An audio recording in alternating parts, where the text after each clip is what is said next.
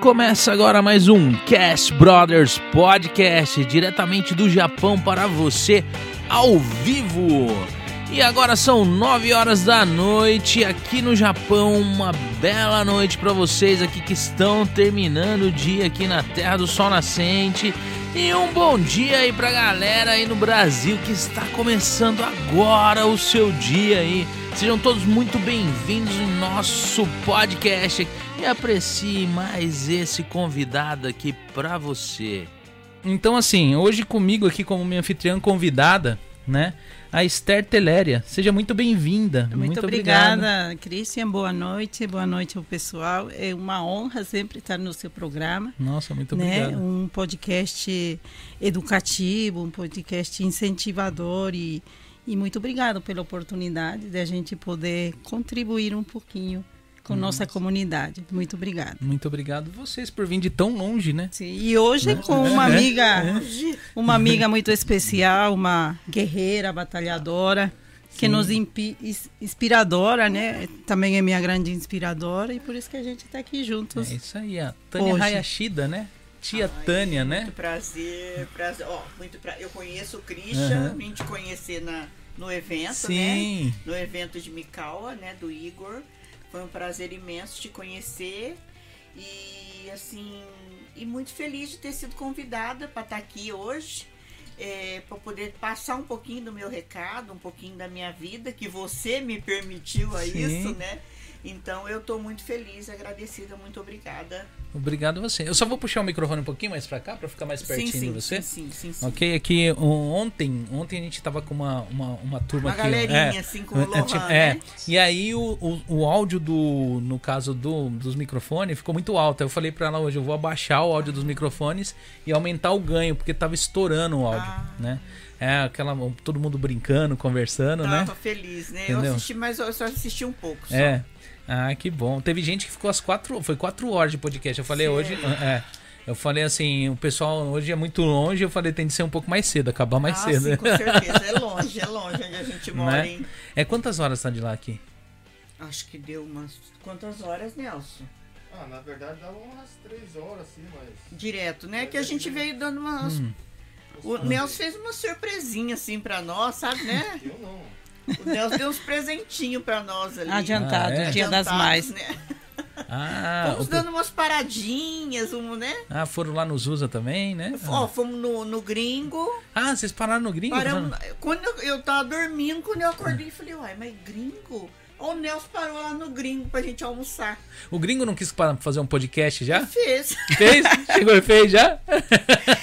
Chegou e ele não falou, vamos que eu tô preparando o estúdio, o estúdio tá... É é, é, ele renovou o estúdio e tudo. Falou, tia, Sim. você pode fazer pelo menos um pouquinho? Eu falei, bora, bora, nós é. Porque ele é, teve também o. Foi o, o Kojak veio pra cá, passou por lá também, gravou e depois veio pra cá, aproveitou a jornada já. Porque Aí depois nós passamos nos US, eu também fiz um conteúdo lá com ele. E fiz um conteúdo lá no gringo também. Então acabou que eu já vim fazendo conteúdo também. Já tá certo. Né?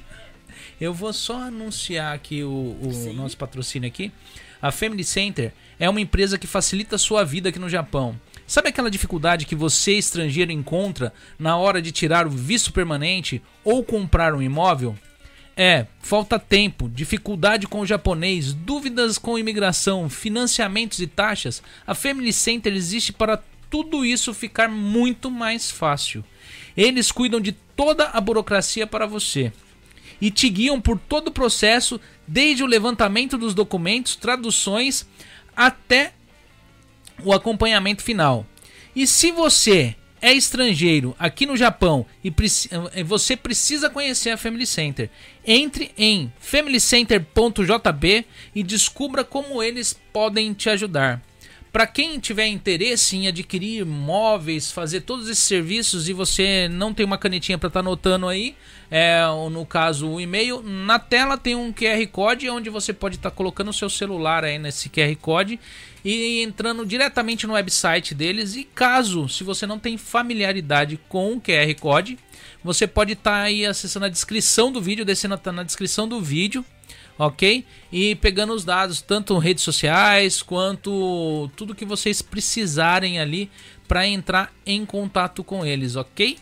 Né? É, e tem a The Pizza, né? Que vem aqui também. Hoje vai ser uma guerra, porque hoje eu, eu falei, ó, hoje tem gente que entende de pizza aqui, viu? Então, assim, capricha aí. Porque, assim, hoje é o dia do seu julgamento. Ele falou, não, vou caprichar. Eu falei assim, porque, é para Deus, já experimentei a pizza da Tia Tânia, é muito boa, né? É, então, quem quiser pedir pizza hoje até as 11 horas da noite, ele tá lá. Hoje é, hoje é sábado, hoje é sexta, hoje é né? Sexta. Até, até as 11 horas da noite. É, entrega em Caniminocamo. Quem quiser pedir aqui pra, pra, aqui pra região aqui, pertinho de Unuma e de. Oh, amor, esqueci o nome da cidade aqui embaixo, como que chama?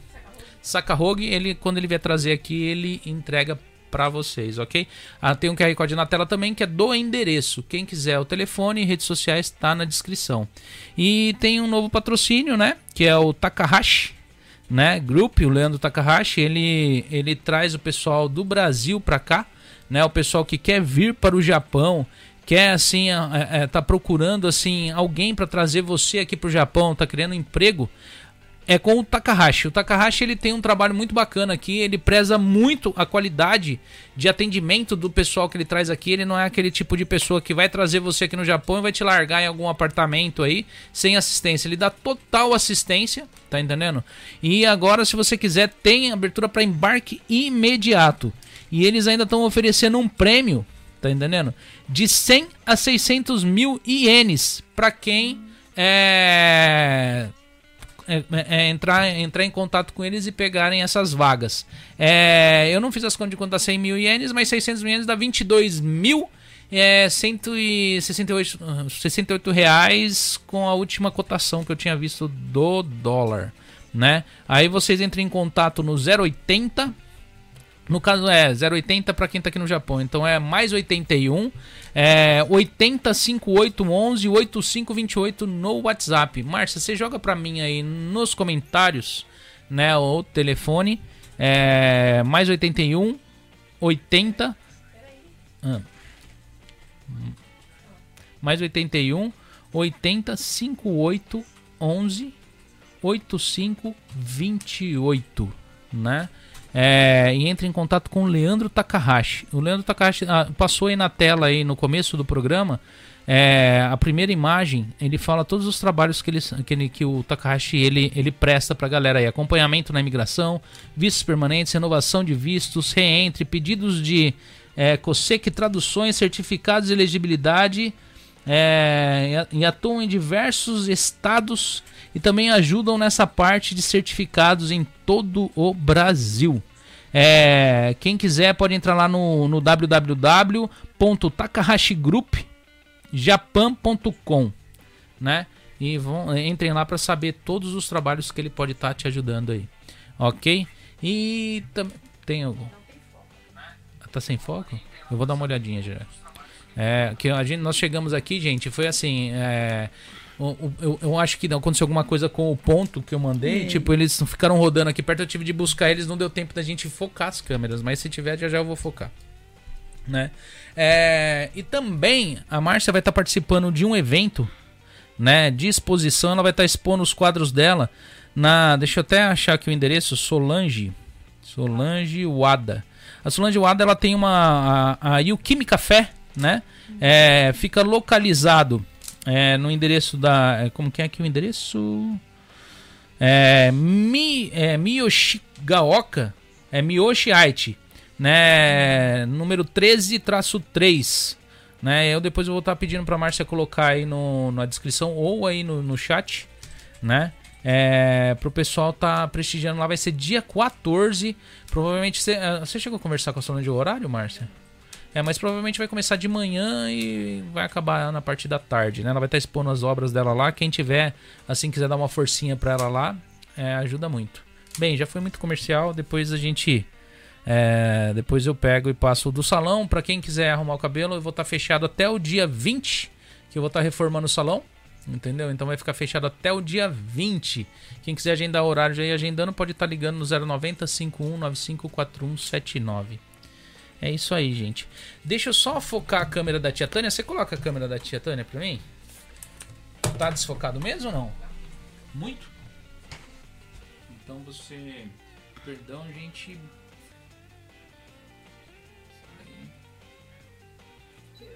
Amiga. Deu? Tá ok?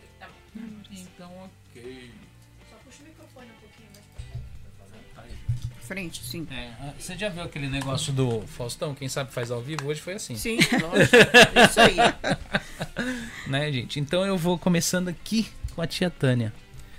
Então, Tânia, você veio pro, pro Japão em. Você- não, eu vou começar lá um pouquinho mais pra trás. O que, que você fazia no Brasil antes de vir pro Japão? Eu no Brasil, eu nasci numa cidade bem do interior de São Paulo, Aham. né? José Bonifácio, São Paulo. Fui embora para Cuiabá, Mato Grosso com 17 anos. E ali começou uma história, né? Eu e mais sete irmãos, meu pai e minha mãe. Uma história linda, uma trajetória difícil, porém vitoriosa para nós todos. E foi lá que eu comecei a minha luta, né? Trabalhar, trabalhei em banco, oito anos. Trabalhei numa companhia de habitação popular na Coab Mato Grosso durante 13 anos. Aí, aí a Coab, é, como é que fala? Ela. Gente, esqueceu. Ela, ela, ela realmente fechou. Ela, ela fechou para não abrir mais. Não foi assim que ia passar a terceirizar, não. Acabou, acabou mesmo. Foi na época do, do governo Dante de Oliveira, naquela época. Aí, diante disso, a gente fez um, um balanço da vida e resolvemos vir para cá, né? Porque em vez de gastar tudo na indenização, gastar tudo que tinha, tal, nós resolvemos vir e trouxemos os meninos ainda adolescentes para cá. E foi nesse momento. E no Brasil eu trabalhava com isso, eu sou contadora, trabalhava com. Eu também trabalhava com uma empresa de software que trabalhava assim, eh, separada. A gente fazia software para empresa pública. Então eu tinha uma empresa separada do meu emprego. Né? Que a Sim. gente só atendia prefeitura, Câmara Municipal, eh, gabinetes, né? A gente atendia. Então, era uma vida razoável, uma vida razoável, tranquila, muito diferente do que a gente vive aqui hoje, muito Sim. diferente, né? E principalmente para as crianças, que foi assim um- uma mudança muito drástica o vir para cá. Mas eu acho que foi engrandecedor a minha a, a nossa decisão de vir para cá, né? E foi aí que começamos a nossa luta, que eu eu considero que luta de verdade foi aqui no Japão. É, né? É, essa eu considero verdade. A luta, a- as conquistas, que não é todas financeiras, e, e- mas as conquistas que a gente conseguiu é, é, de crescimento, de amadurecimento e de poder poder viver um pouco mais com os filhos. Porque eu acho que no Brasil os pais são muito ausentes, como eu fui ausente com os meus meninos. A gente tinha hora para sair, mas não tinha hora para voltar. Então hoje não, a gente trabalha numa fábrica, ou não, mas a gente volta, a gente mesmo faz a comida para criança, a gente mesmo tá ali Sim. fazendo aquela interação com a família. O que no Brasil, quem trabalha fora não tem. Meus meninos sentiram muito isso. E vieram sentir a diferença quando eu cheguei aqui. Que eles falaram, olha, é, a gente gosta mais da mãe do Japão do que a mãe do Brasil. Quer Olha dizer, só. isso, isso foi muito assim especial ouvir aquilo, né, dos meus meninos, né? Uhum. E foi uma trajetória fantástica de lá para cá, muito difícil, mas difícil e prazerosa, porque eu acho que na dor que a gente cresce, Isso é verdade. Né, Esther? Isso é verdade. É na dor, né, amiga? Então, a gente até para nascer, né? Nasce com dor. É, é verdade. É expulso, então. E assim, eu acho que pra quem vem pra cá, né? É, é que tem muitos, às vezes, é, tem muitas mães que às vezes vêm com filho pequeno e às vezes eles são obrigados a trabalhar mais do que deveria, né? Porque- Sim, também Ah. acontece. Você vê que existe dois polos, né? De inversão que eu tô sim. te falando.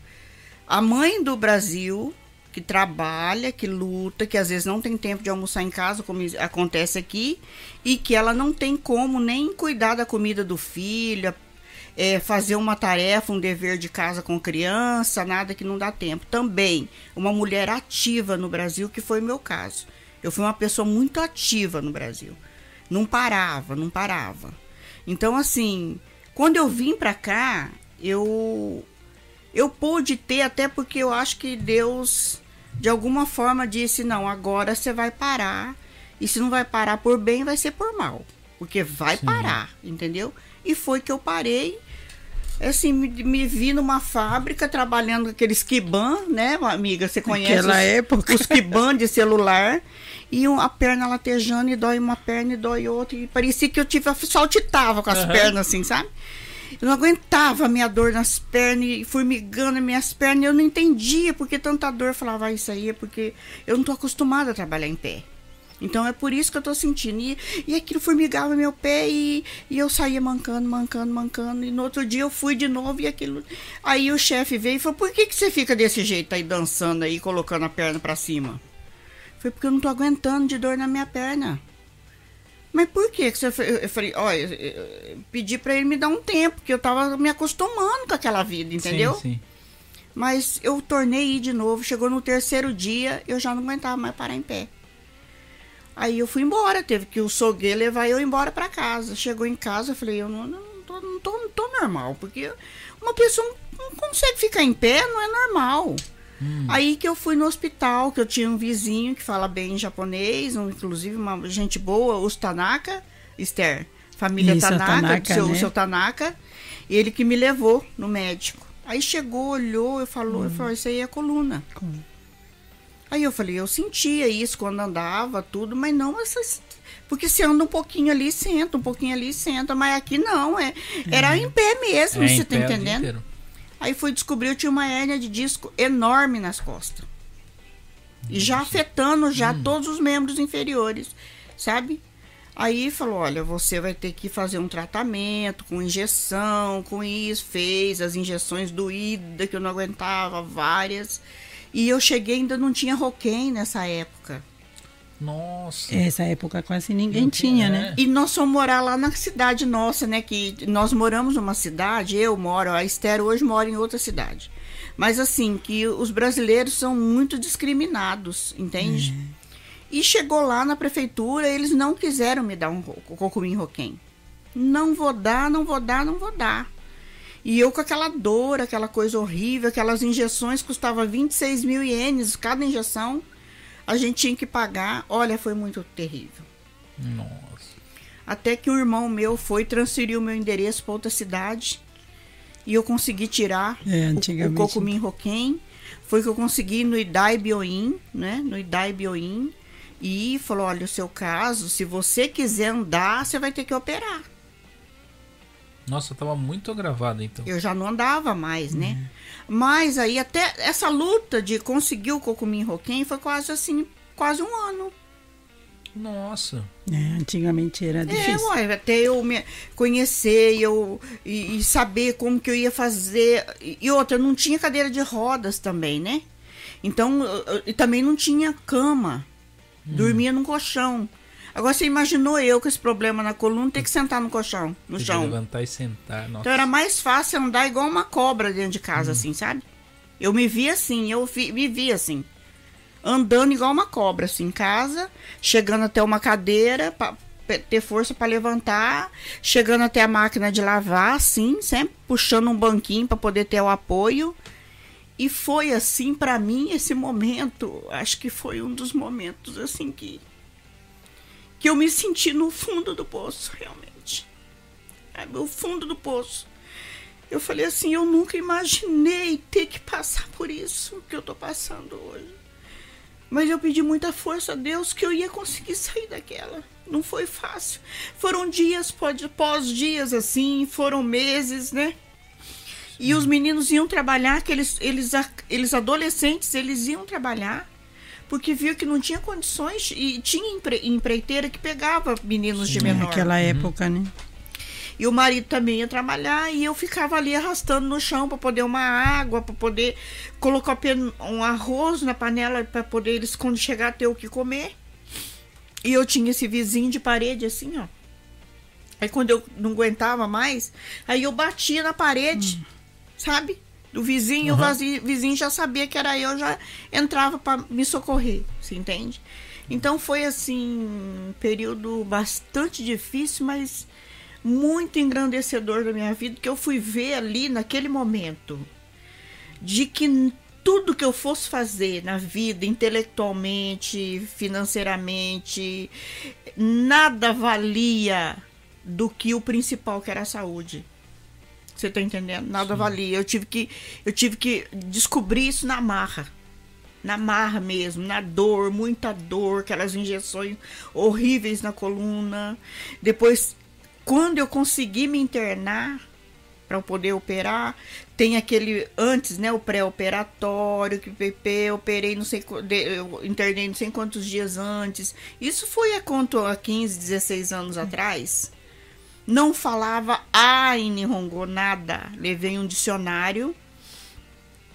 Levei comigo esse dicionário, que a gente sabe que uma palavra tem vários significados, mas eu ia no dicionário assim e ia na sorte, você tá entendendo? Que a pessoa entendeu ou não o que eu tava falando.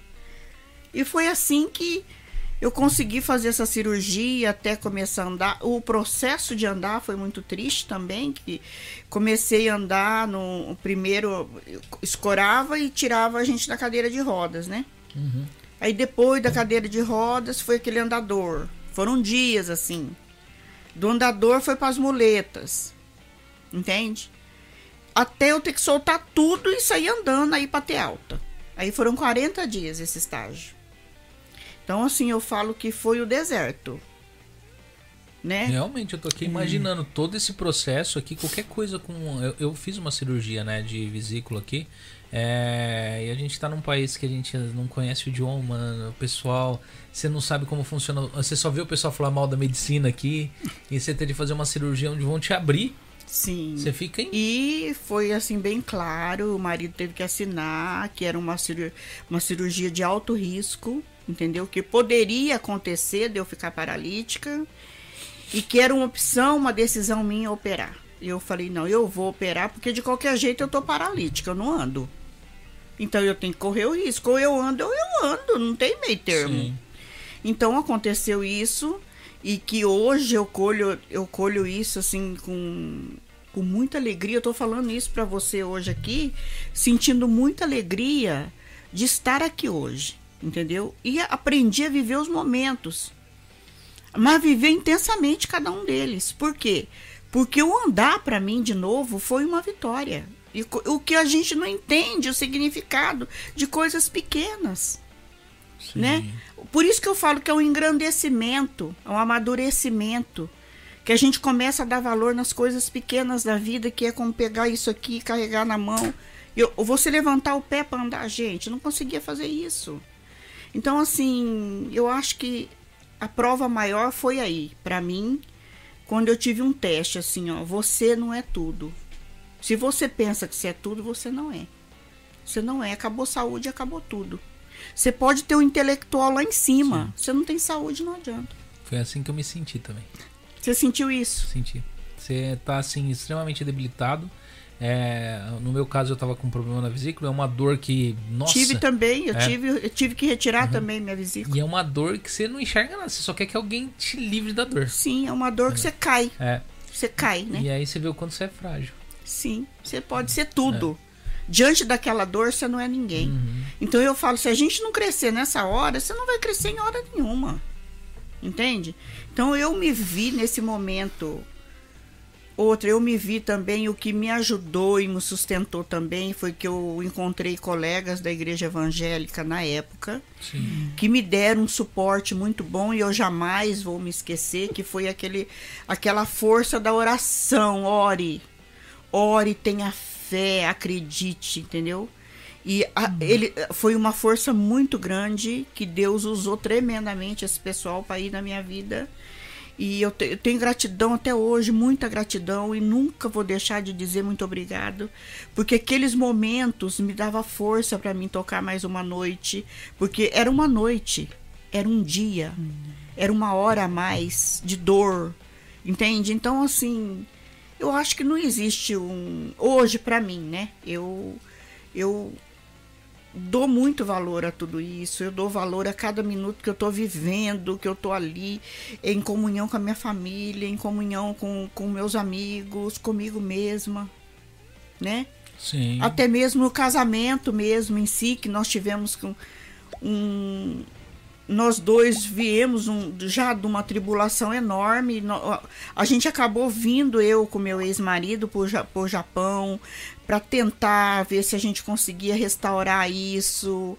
É, eu vim, como se diz, a gente já não vivia bem. Eu sempre, eu hoje, hoje amadurecida, admito que fui uma mulher muito autoritária, que fui uma mulher muito imediatista, entende?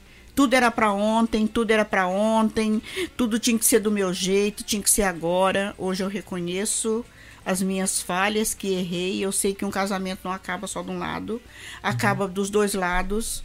E nós viemos para cá para tentar, assim, eu me propus a ser uma pessoa normal como qualquer outra, uma pessoa sem muita ganância, porque eu me vi uma mulher assim, hoje, né, me vejo uma mulher extremamente gananciosa, é a palavra, tá? É a palavra correta, sem enfeitar. Quando você quer e quer uma coisa e você quer outra e você quer outra, você tem um carro hoje, mas você quer um novo amanhã, você isso aí é pura ganância. Entende? Então eu vivi tudo isso na minha vida e eu acabei carregando a minha família junto com tudo isso, trazendo meu marido, meus filhos, vivendo isso tudo comigo, né? Quando eu cheguei aqui, que ele se propôs a vir, meu marido, meu ex-marido é jornalista e ele é um cara muito assim culto, culto, um cara estudado, que ele também chegou aqui. Nós, tive, nós tínhamos dificuldade de entendimento, eu e ele. Chegamos aqui, os dois assim, de igual para igual, né? Sim. Não tem aqui nem aqui, não. Nós estamos aqui, páreo a páreo. Só que aí eu fiquei doente. Minha coluna travou. Aí eu tive que depender dele para ir no banheiro, para tomar banho. E nessa hora ele mostrou para mim que dinheiro não é nada. Que no momento eu precisava dele.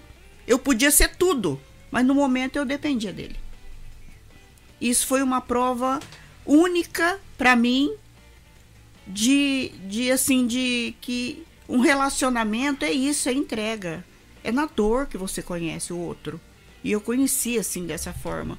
Então eu acho que para mim foi um foi um crescimento em todos os sentidos, né? Até mesmo para mim poder olhar um homem, um marido, o companheiro olhar de outra forma. Olhar de uma maneira de que não existe assim, isso não é assim. E não existe assim também não, é assim, para pare os dois juntos. Entende? Um do lado do outro. Então, em tudo isso que eu estou dizendo para você, foi o crescimento para mim também na, na, nessa questão conjugal, nessa questão de poder conviver com alguém. O conviver com alguém para mim também foi muito difícil, é até hoje. É um desafio muito grande. Quando você é muito decidida daquilo que você quer, você se posiciona demais, é, é difícil você conviver com outra pessoa. É muito difícil. Eu vivo, eu passo essas lutas hoje ainda. Até hoje eu vivo isso, né? Assim, muito na minha vida. Eu casei de novo depois de 10 anos, praticamente, 8 anos, eu, quase 10 anos eu me casei novamente. E hoje eu vivo assim também, vivendo as mesmas lutas, né, dessa questão. Aham. E que eu acho que o tempo me amadureceu para mim poder hoje aceitar que eu preciso. eh, ninguém veio na vida para viver sozinho. A gente veio para ter um companheiro e que a gente tem que ceder. Os dois lados tem que ceder, né? Tem que andar de igual para igual. É muito difícil, muito difícil, mas a gente consegue, né? É. A gente consegue, com certeza. é. E os meninos vieram com quantos anos pro Japão? Juninho veio com 16 e o Igor veio com 13 para 14 anos. Eles têm 3 anos Não, o de Júnior- diferença. O Júnior é mais velho? Ô, Júnior. Júnior é mais velho que o Igor, Nossa, 3 é, anos. Assim, eu achava que o Igor Não era vai falar velho. o contrário, vai ficar bravo. Ô, Juninho, tá elogiando. Juninho é mais velho, 3 anos que o Não, Igor. eu acho que também, eu acho que pelo apelido Juninho, né? Dá a impressão dele ser mais Mais Mas ele é pequeno. meu Juninho, ele, é- ele é meu tesouro. ele assina Frederico Júnior, né? O nome do pai dele. Mas eu, quando tem um vídeo que tá rodando aqui do dia que o Luciano Huck foi na, na sua casa, Sim. É, o Igor era bem novinho, tá? o Juninho Sim. já, é- já, já é mais do É, o Juninho é, já já é mais- igual ele é hoje. É, o Juninho não É. mudou, né? Ele, Aham. é, ele é essa pessoa, o Juninho é esse menino incrível. Esse vídeo aqui, é. né? Quando eu assisti ele vídeo é. É, tava na, o- na hora que eles chegam em casa. Esse vídeo o Luciano tá fazendo essa bolinha aí, a bolinha dele fica toda estrangulada, olha lá, você viu? Aí eu falei, você não pode estrangular assim a bolinha, você tem que fazer ela redonda. Nesse momento aí. E como que foi essa experiência deles chegarem assim? Foi. Olha, É, eu tava tô contando até pra Ah. Esther e lá pro, pro menino que eu, eu sou muito rede social, né? Ah. Eu sou muito, assim, eu sou puleiro de rede social. sim. Mas não, não porque eu quero fofocar da vida dos Ah. outros, não é nada disso. Mas é que eu acho que as redes sociais te levam a muitos lugares. Sim. Entendeu? Eu sempre, desde a época do Orkut, que foi a primeira, Falando isso, tá voltando o Orkut, né? Olha, pessoal? seja bem-vindo. Eu, para mim, rede social vem a todas, né? Então, assim, eu, na época, o Twitter, eu também, eu, eu gosto muito do Twitter. Eu acho o Twitter já uma rede social mais elitizada, Uhum. né? É uma rede social, assim, que não é todo mundo que gosta de estar nela, né? De, Eu, particularmente, ainda não, não me encontrei no Twitter. Eu fiz um, já tenho ele há muito tempo, mas. É que o Twitter você tem que, tem que resumir suas ideias, né? Você tem que eh, botar tua cabeça para funcionar e colocar em poucos caracteres aquilo que você quer. Você tá entendendo como que é? Eu acho isso é o desafiador. Mas agora parece que tá rodando imagem, tá rodando um monte de coisa. Antigamente É, era, era só É, texto. rodava né? imagem, mas assim, era, era separado, né? Sim, sim. É separado, assim, era, é, naquele tempo. Aham. Aí eu fiz um tweet, tuitei pro, pro Caldeirão do Hulk. Ah, foi Assim, pelo Twitter? O Twitter. E aí, vocês não querem é, querem en- entregar pizzas, é, entregar a pizza da Presto no Japão? Ah, E peguei e marquei o telefone. Entendeu? Aham. E tuitei. Falei, seja o que Deus quiser, né? Demorou um, dois meses por aí, o telefone tocou. Hum. Aí eu atendi, era noite aqui, porque é de manhã lá. Sim, sim. Aí, ah, ô, alô, tal, tal. ah. Oi, é dona Tânia que tá falando? Sim, é a Tânia, tal. É da Presto Pizza? Sim, Presto Pizza. Olha, aqui é da Rede Globo de televisão. Hã? Hã? Falei, ah, isso aqui é trote. Ah, Isso aqui é pegadinha. um trote, é uma pegadinha. Não, não, não é um trote, não, minha senhora. Não é, não. É mesmo da Rede Globo de televisão. A senhora que mandou um tweet pra cá, assim. Sim, eu tuitei. Então, nós recebemos seu tweet. Nós lig- eu liguei para confirmar realmente se esse telefone, quem é a senhora, tal.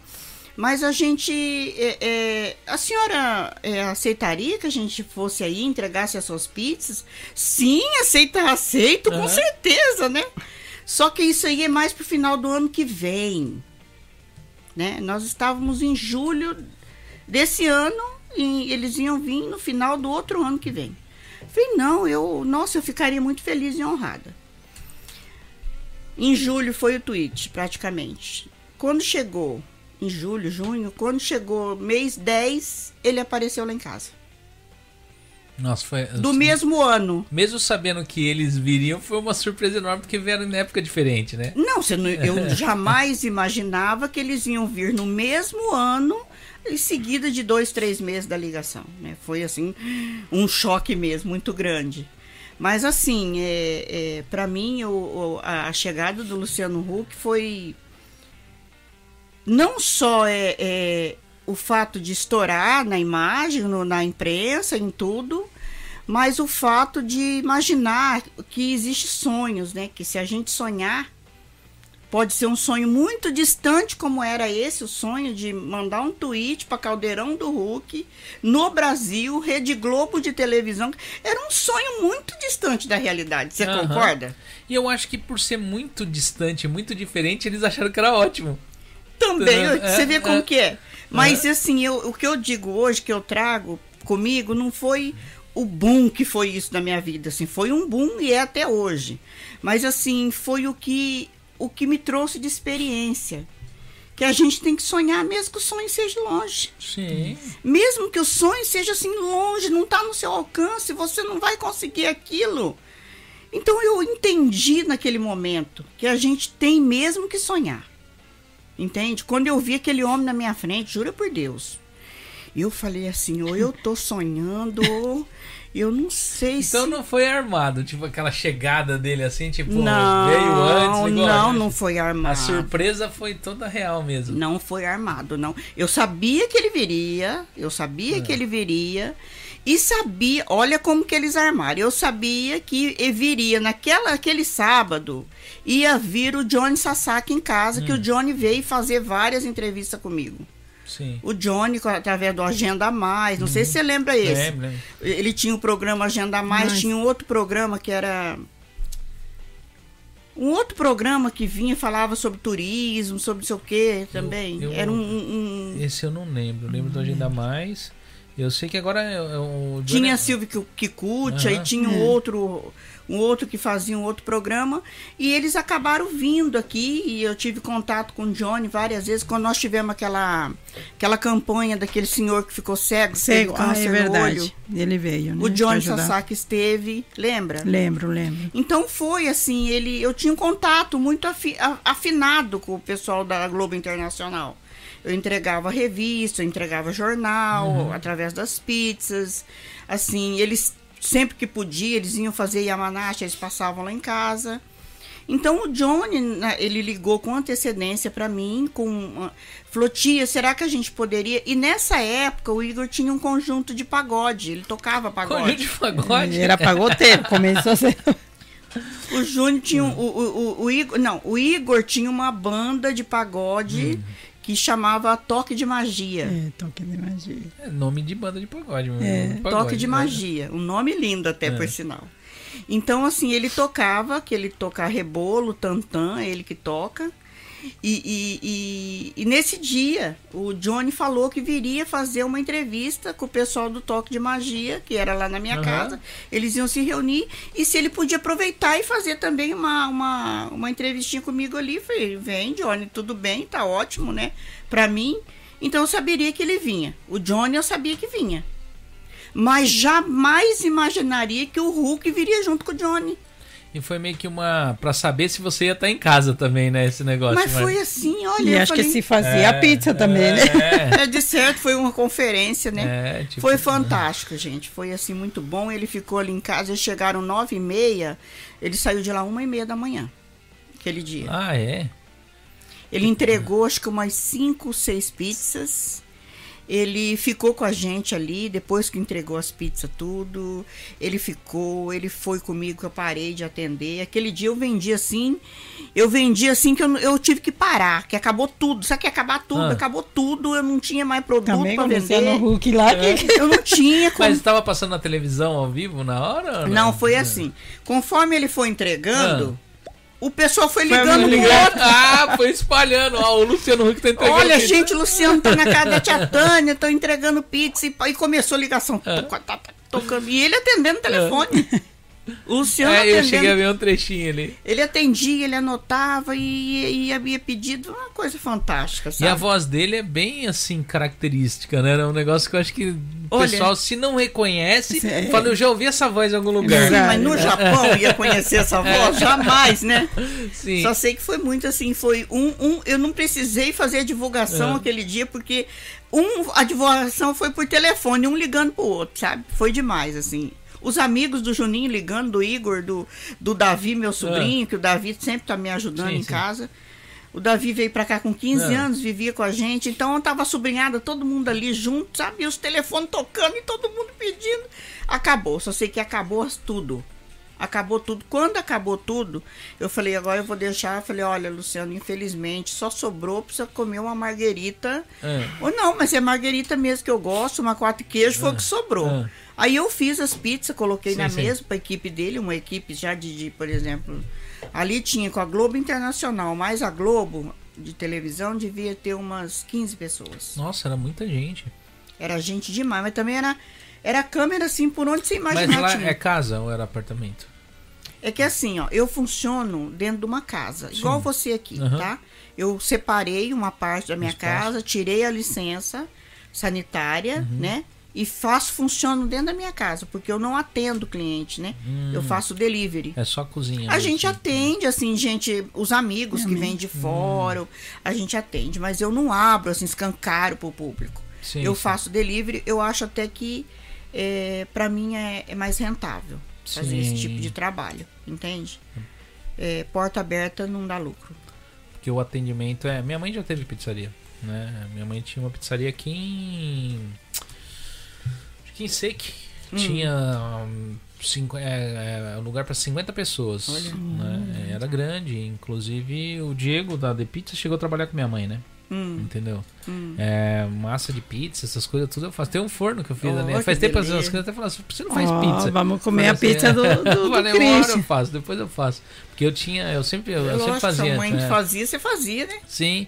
E não, e a massa que minha mãe fazia, fui eu que, que ensinei ela a fazer. É. É, porque ela, ela, ela manjava fazer massa, essas massas pré, pré-assada, né? Pré-assada. E, Esse o- já não é, e era um forno, era forno desses de esteira, né? Então eu tive de adaptar tudo pra pegar e usar esse tipo de forno com as massas, né? Então Nossa, forno de esteira, é. é. espetáculo, é o meu sonho. a gente tinha um forno, aqueles industrial de esteira mesmo, tipo, pra você fazer rodízio, tudo aquilo ali é fantástico. É, esse é meu sonho. Ah, É, então. meu sonho, é. É, contar pra você, você chora. Meu irmão catou esse forno quando fechou a pizzaria, vendeu por acho que 30 mil ienes. cara. Micho, aquele, aquele é caríssimo. É, deu vontade de dar uns peteleco na orelha dele. O meu, que o meu é de pedra, o que eu trouxe do Brasil, Sim, sim. eu paguei na época 500 mil pra che- É. trazer até aqui. Esses fornos passam de milhão, esses É, fornos são de esteira, é caros. caro. Não, São o meu é de pedra, É, só sim. o meu, o meu é da antiga, tá? O meu é de pedra. Mas o de pedra ele é muito bom pra pizza. É bom, né? a pizza fica É, muito é, saborosa. aham. Eu, eu acho que fica boa. A pizza saindo no momento, ela é, ela é boa de qualquer jeito, né? Sim. Eu tenho a Esther e o, e o Nelson que eu acho que gostam, né? Claro que sim. Porque pizza é um tipo de, de. Que eu falo que salgados, pizza, Hum. é tipo é um tipo de produto que ele tem de ficar bom. é, Você pode ver, muita gente gosta de comer depois ficar tá na geladeira, frio. lá, lá Frio. come. É, é né? Soares. né? É, o pessoal às vezes não quer quente, não gosta, coloca, gosta do queijo mais frio. Sim, é meu É, primo é. também. Ele deixa em cima da mesa. E no outro dia, a hora que ele levanta, a primeira coisa que ele faz é comer a pizza. Pizza amanhecida, ele fala. É, então, tem gente. Lasanha também, eu acho que lasanha fica melhor fria do que quente. É, É porque ela dá aquela encorpada. Quando ela Sim, tá. ela, ela é, se é, bunheca é. tudo, né? Quando ela tá muito quente, você corta, desmancha É. tudo, vai tudo. Agora, quando ela pega e dá aquela esfriada, ela encorpa. Fica o tijolinho, assim, é. né? Aí eu acho que fica melhor, né? É, o tijolinho é bom, sim. É, é. Eu mandei uma receita de lasanha esses dias pro meu canal. É. Ah, que legal. Fiz, tem fiz. lasanha, eu tô numa vontade de comer já faz anos. Mas gordinho, você sabe que tem de pegar e ficar naquela. É, uma quando eu controladinha, é verdade. Tipo, quando eu emagrecer 5 quilos, eu como. Aí, aí chega. Nas, Mas se comer um quilos- pedacinho, não tem problema. É, o problema é que come um pedacinho ali, E outro pedacinho mais. de pizza à noite. o negócio vai virar uma loucura. Mas a pizza entrou na sua vida quando e como? Agora eu vou te falar. No momento que eu tava operada já, e o médico disse: você não pode trabalhar em pé tão cedo. Trabalhar, carregar peso, agachar, levantar. Você tem que dar um tempinho até lá. E eu falei: mas um tempinho, como que eu vou fazer para ganhar vida? Né? Como que eu vou fazer? Aí que eu tive, tenho uma sobrinha que a mãe dela tem atende buffet no Brasil, ela estava aqui morando aqui. Ela falou: "Tia, vamos fazer coxinha?" Eu falei: "Mas eu não sei fazer nada dessas coisas." "Não, tia, vamos fazer para nós comer aqui mesmo." Aí ela começou lá a ensinar eu fazer a massa, tal, nós enrolando, para as crianças comer, os meninos, Sim. a hora que chegar. A vizinhança, o dia que nós fizemos, os amigos do Juninho do Igor já apareceram tudo, ô tia dá uma, ô tia dá uma, ô tia dá uma, foi, foi dando, dando, dando, dando, dando, dando, que nem sobrou pra gente comer. Aí começou o meu gosto pela cozinha, porque até então não tinha gosto nenhum por cozinha. Ah, eu pensei que você já tinha esse negócio. Não. aqui, Porque, porque tem muita gente que trabalha em outras áreas, mas tem o hobby Não da tinha, cozinha, né? Não tinha. Entendeu? Não tinha esse hobby, tava longe de mim esse hobby. Hum, Mas quando eu fiz aquela coxinha e eu vi aquele negócio montar, eu vi fritar, eu vi as crianças comer, menina, foi me dando tanto prazer, Cristian, uma coisa. Vem como é lindo a gente poder dar essa Alegria, os né? filhos essa alegria, né, Esther? Um momento é muito gostoso, né, de ver aquela boquinha, hum, que gostoso, mãe. hum. Gente, aquela boquinha é impagável. Aí eu comecei a fazer uma, uma coxinha. Aí depois a, a minha sobrinha falou: Vamos fazer uma esfirra, tia. E ainda eu jamais vou esquecer que o marido chegou um dia, o ex, e falou assim: Você fica usando tudo que a gente tem para comer, para fazer essas coisas aí, e depois não vende, depois não quer, e a gente acaba usando essas coisas aí para fazer as coisas que é pra gente comer no dia a dia, fazendo isso aí. Eu falei, olha, se você não acreditar em mim, quem que vai acreditar? Pois é, tem de acreditar. Não é? Então tem um quilo de farinha, vamos fazer um quilo de farinha render. A Márcia começou com esses quadros pelo mesmo problema que você. Olha. É. Ela teve de sair do serviço e aí ela queria. Ela pegou e se encontrou na pintura. Nossa. E aí eu falei, não, vai, faz, vamos. E eu sou um dos maiores incentivadores para ela não é- vender. Eu falo assim, vamos vender essas obras. Tem que entendeu? vender. É, Mas tem, tem o que pessoal vender. tem de conhecer. Tem que Sim, conhecer. até mesmo, porque hoje muitos brasileiros e, e- e- Sim. e as outras raças estão comprando casa, né? Então eles querem, é, é, como Decoração. fala, decoração, uma decoração mais moderna, mais, né? Então, contemporânea, né? Eu acho que é o momento da Márcia aí, É. aproveitar esse gancho, né? Sim. Até Sim. fazer um, tipo, uma parceria com as, com as cons- construtoras. É, É. essa daí também. né? uma- É, É. pegar esses, Tipo é, assim, os tantochas das Construtora, construtoras. quem comprou uma casa fazer- ganha um quadro É, de brinde, né? Ou, Vamos fazer, né, Márcia? Aí, Jacob, fazer um fica a dica. Fica a dica aí. dentro de uma construtora, né? Olha, imagina ganhar um quadro lindo Uma desse. construtora boa, Oh, bacana. Ó, bacana. será que você expressa o espaço para me fazer um showroom aqui, Isso. apresentar meu trabalho? Eu acho que para botar a cabeça para funcionar, a coisa funciona, É, entendeu? porque olha, os quadros são Sim, lindos. Sim, sim, sim. É, porque. É, Ai, vai lá, É. Márcia. Não, mas as ideias saem assim, né? É, Isso, é na conversa, Mas você né? sabe que a gente tinha um grupo, né? Éramos sete pessoas, né? É Sete foi- mulheres. É, Empreendedora. empreendedoras. E nós sete somos empreendedoras. Isso E a é gente ficava é conversando. excepcional. Tanto que A eu- gente fechava numa mesa dessa assim, ó, né, Esther? Isso. Não tinha hora para acabar. Só via marido ligando. Sim, Ultimamente nem ligo, mano. 4 horas, 6 horas da manhã. É assim, a gente reunia e. Mas você muito sabe produtivo. que ela deu muito, muita força para o Igor, para o canal. Lembra quando começou? Era a gente que ficava Ah, é? é, dando. Nem sabíamos o negócio, inscrevendo e ajudando o Igor. Sim. Mas fala, mas e era ela que começava. E o canal dele se tornou um dos maiores canais daqui Exato. do pessoal. Eu acho É. que abaixo do de, acima do dele só tem o do. Como que chama aqueles dois? A Daquele casal. Pretty? É, é o, É o casal, é, né? É o. Como que chama, Marcia? O, Japão Nosso de cada Japão dia. Nosso cada dia. Excelente, acho, né? é. O trabalho dos dois. Isso se um dia vocês assistirem aqui, por favor, né? Venham aqui, Aqui contar a também. história de vocês. Vem pra né? cá trazer a história É. de vocês pra tia, que eu vou ficar muito contente. E sou muito fã de vocês. É, eles têm. Porque, eles são- Christian, o Igor, ele bem novinho, que o Juninho já tem paixão por carro, assim, já assim, do nascimento. Ele já nasceu Sim. com as rodas no pé, entendeu? O Igor veio acompanhando o Juninho, né? Nessa trajetória. Quando nós chegamos no Japão, os dois com o negócio de carro, um grudado no outro. Né? Um, o Igor era grudado no Juninho, Juninho no Igor. Eles arrumaram um Tio Day, não sei se você já ouviu falar daquele Tio Day da Honda. Lembro, lembro. Eles de menor ainda. De menor, pois olha, mas o Juninho, ele trocou as rodas, ele botou uma roda pra fora daquele negócio. E aquele negócio, olha, ele mexeu em tudo, ele botou aqueles negocinhos de reloginho lá dentro, ele trocou o volante daquele tio dele. Eu falei, meu filho, você não pode andar de carro, meu filho. Não, mãe, eu só tô enfeitando pra quando eu tiver 18 É. anos eu andar com o carro. Tá bom então. Olha, mas foi uma loucura. Enfim, eu sou doido igual É. eles. Eu peguei, eu não tinha carro pra É. andar, porque eu tava ruim da coluna, eu Esse também é não boa. tinha. Eu peguei o carrinho deles e fui fazer compra.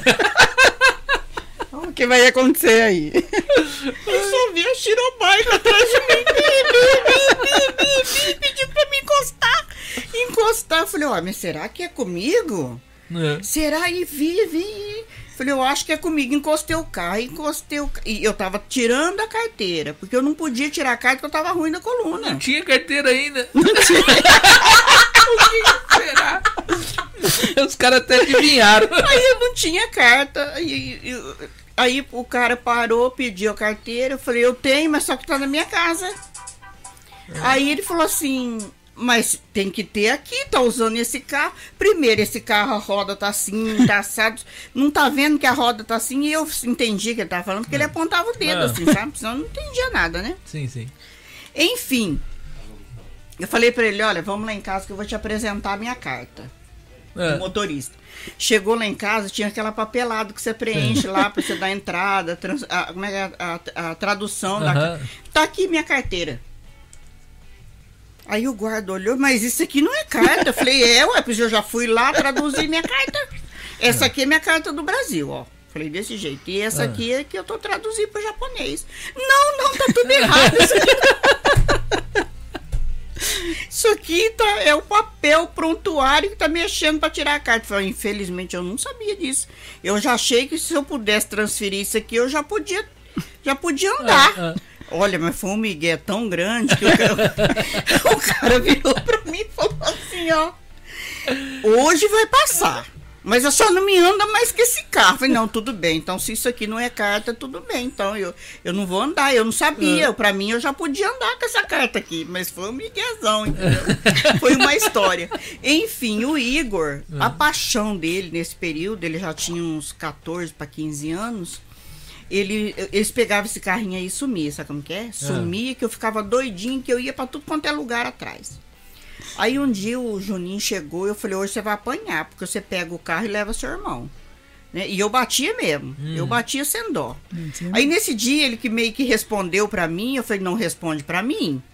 Uma mãe com brava é um negócio tá, e perigoso. fui pra cima dele, entendeu? Ele já mocinho e tal, e pra cima do Igor, eu falei, não, vocês não vão andar de carro, vocês não podem andar de carro.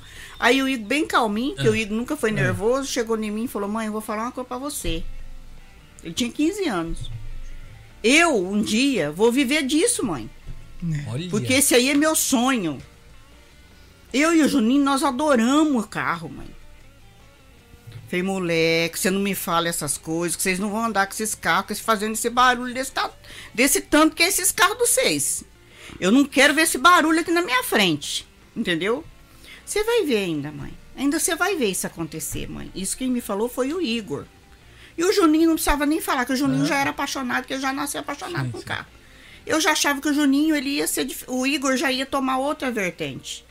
Que o Igor, ele é muito tecnologia. Sim. Desde pequenininho. Coloquei ele fazer aula de, de, de, de computação muito cedo, com 11, com 11 anos ele já ia fazer aula. Por quê? Porque ele, ele se mostrava que ele gostava daquilo. E ele gosta.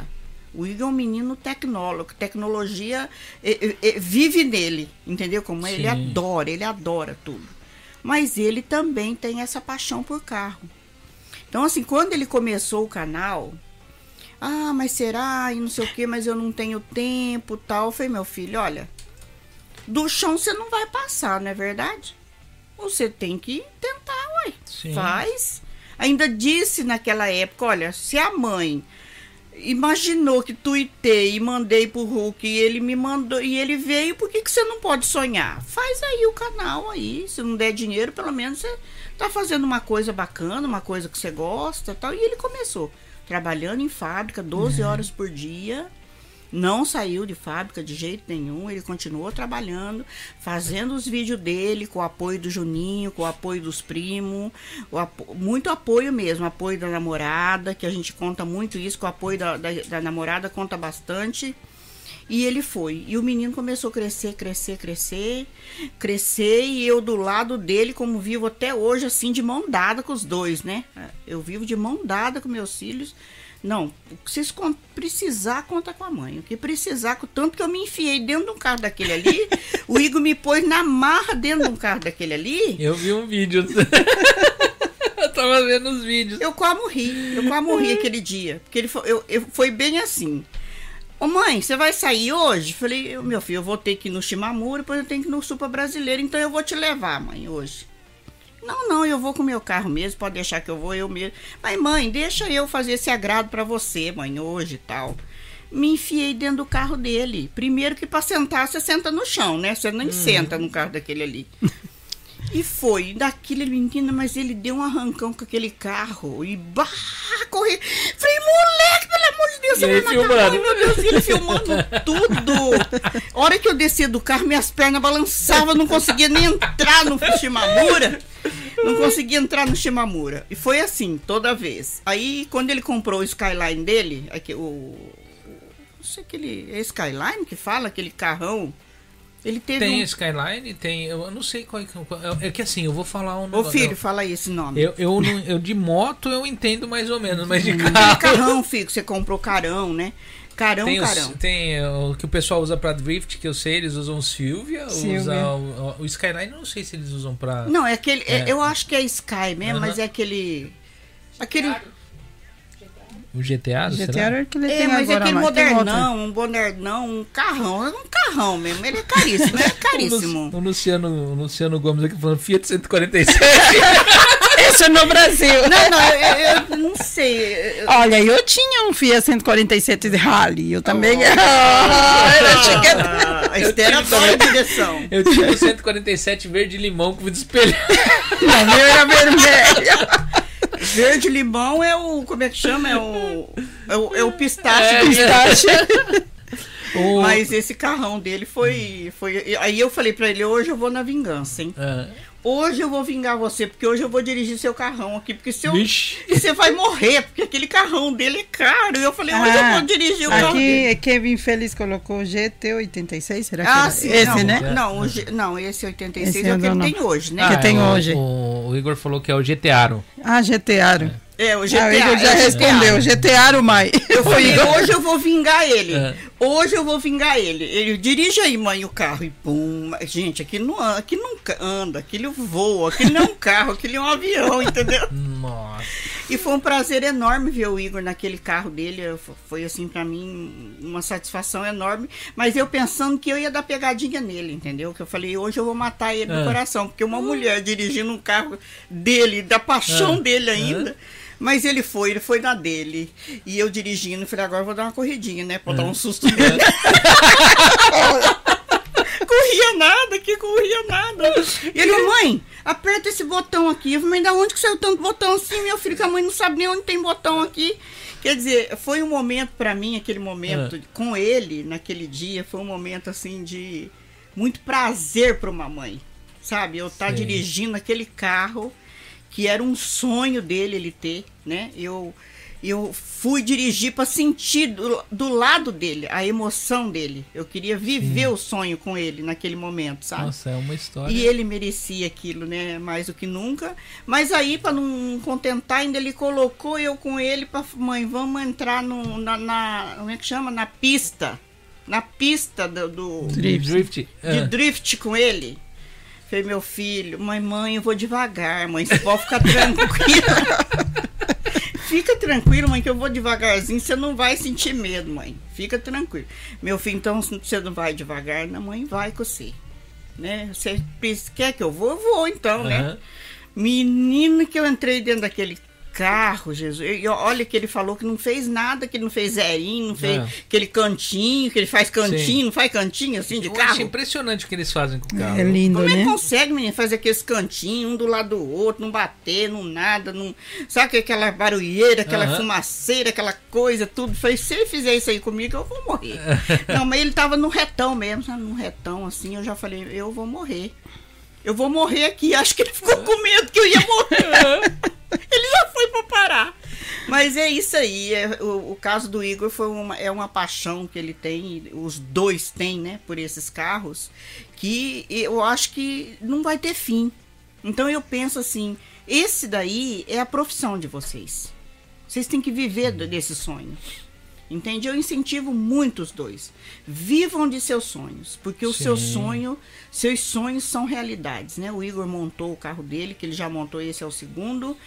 É, é o segundo, não sei quanto, mas assim, que ele usou mesmo pro canal, ele usou o verdinho lá, que é o crestache dele, que quando ele desfez, que ele desmontou o carro, o nosso coração dele foi pela boca, o meu também pela boca, o Juninho também, Ah. quando desfez, aquela tristeza, né?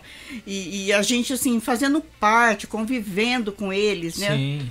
O Juninho tinha um zeto dele também, não sei se você chegou a ver a Não, eu cheguei a ver o, último carro dele que tava lá no dia lá em Micau tava com. Acho que deu um problema no carro dele, o branco que ele tem. Que ele tava lá, que ele, Ah, ele é um- usa pra trás. Ele usa pra. pra, pra- Um 86, né? É, ele falou que tava dando um.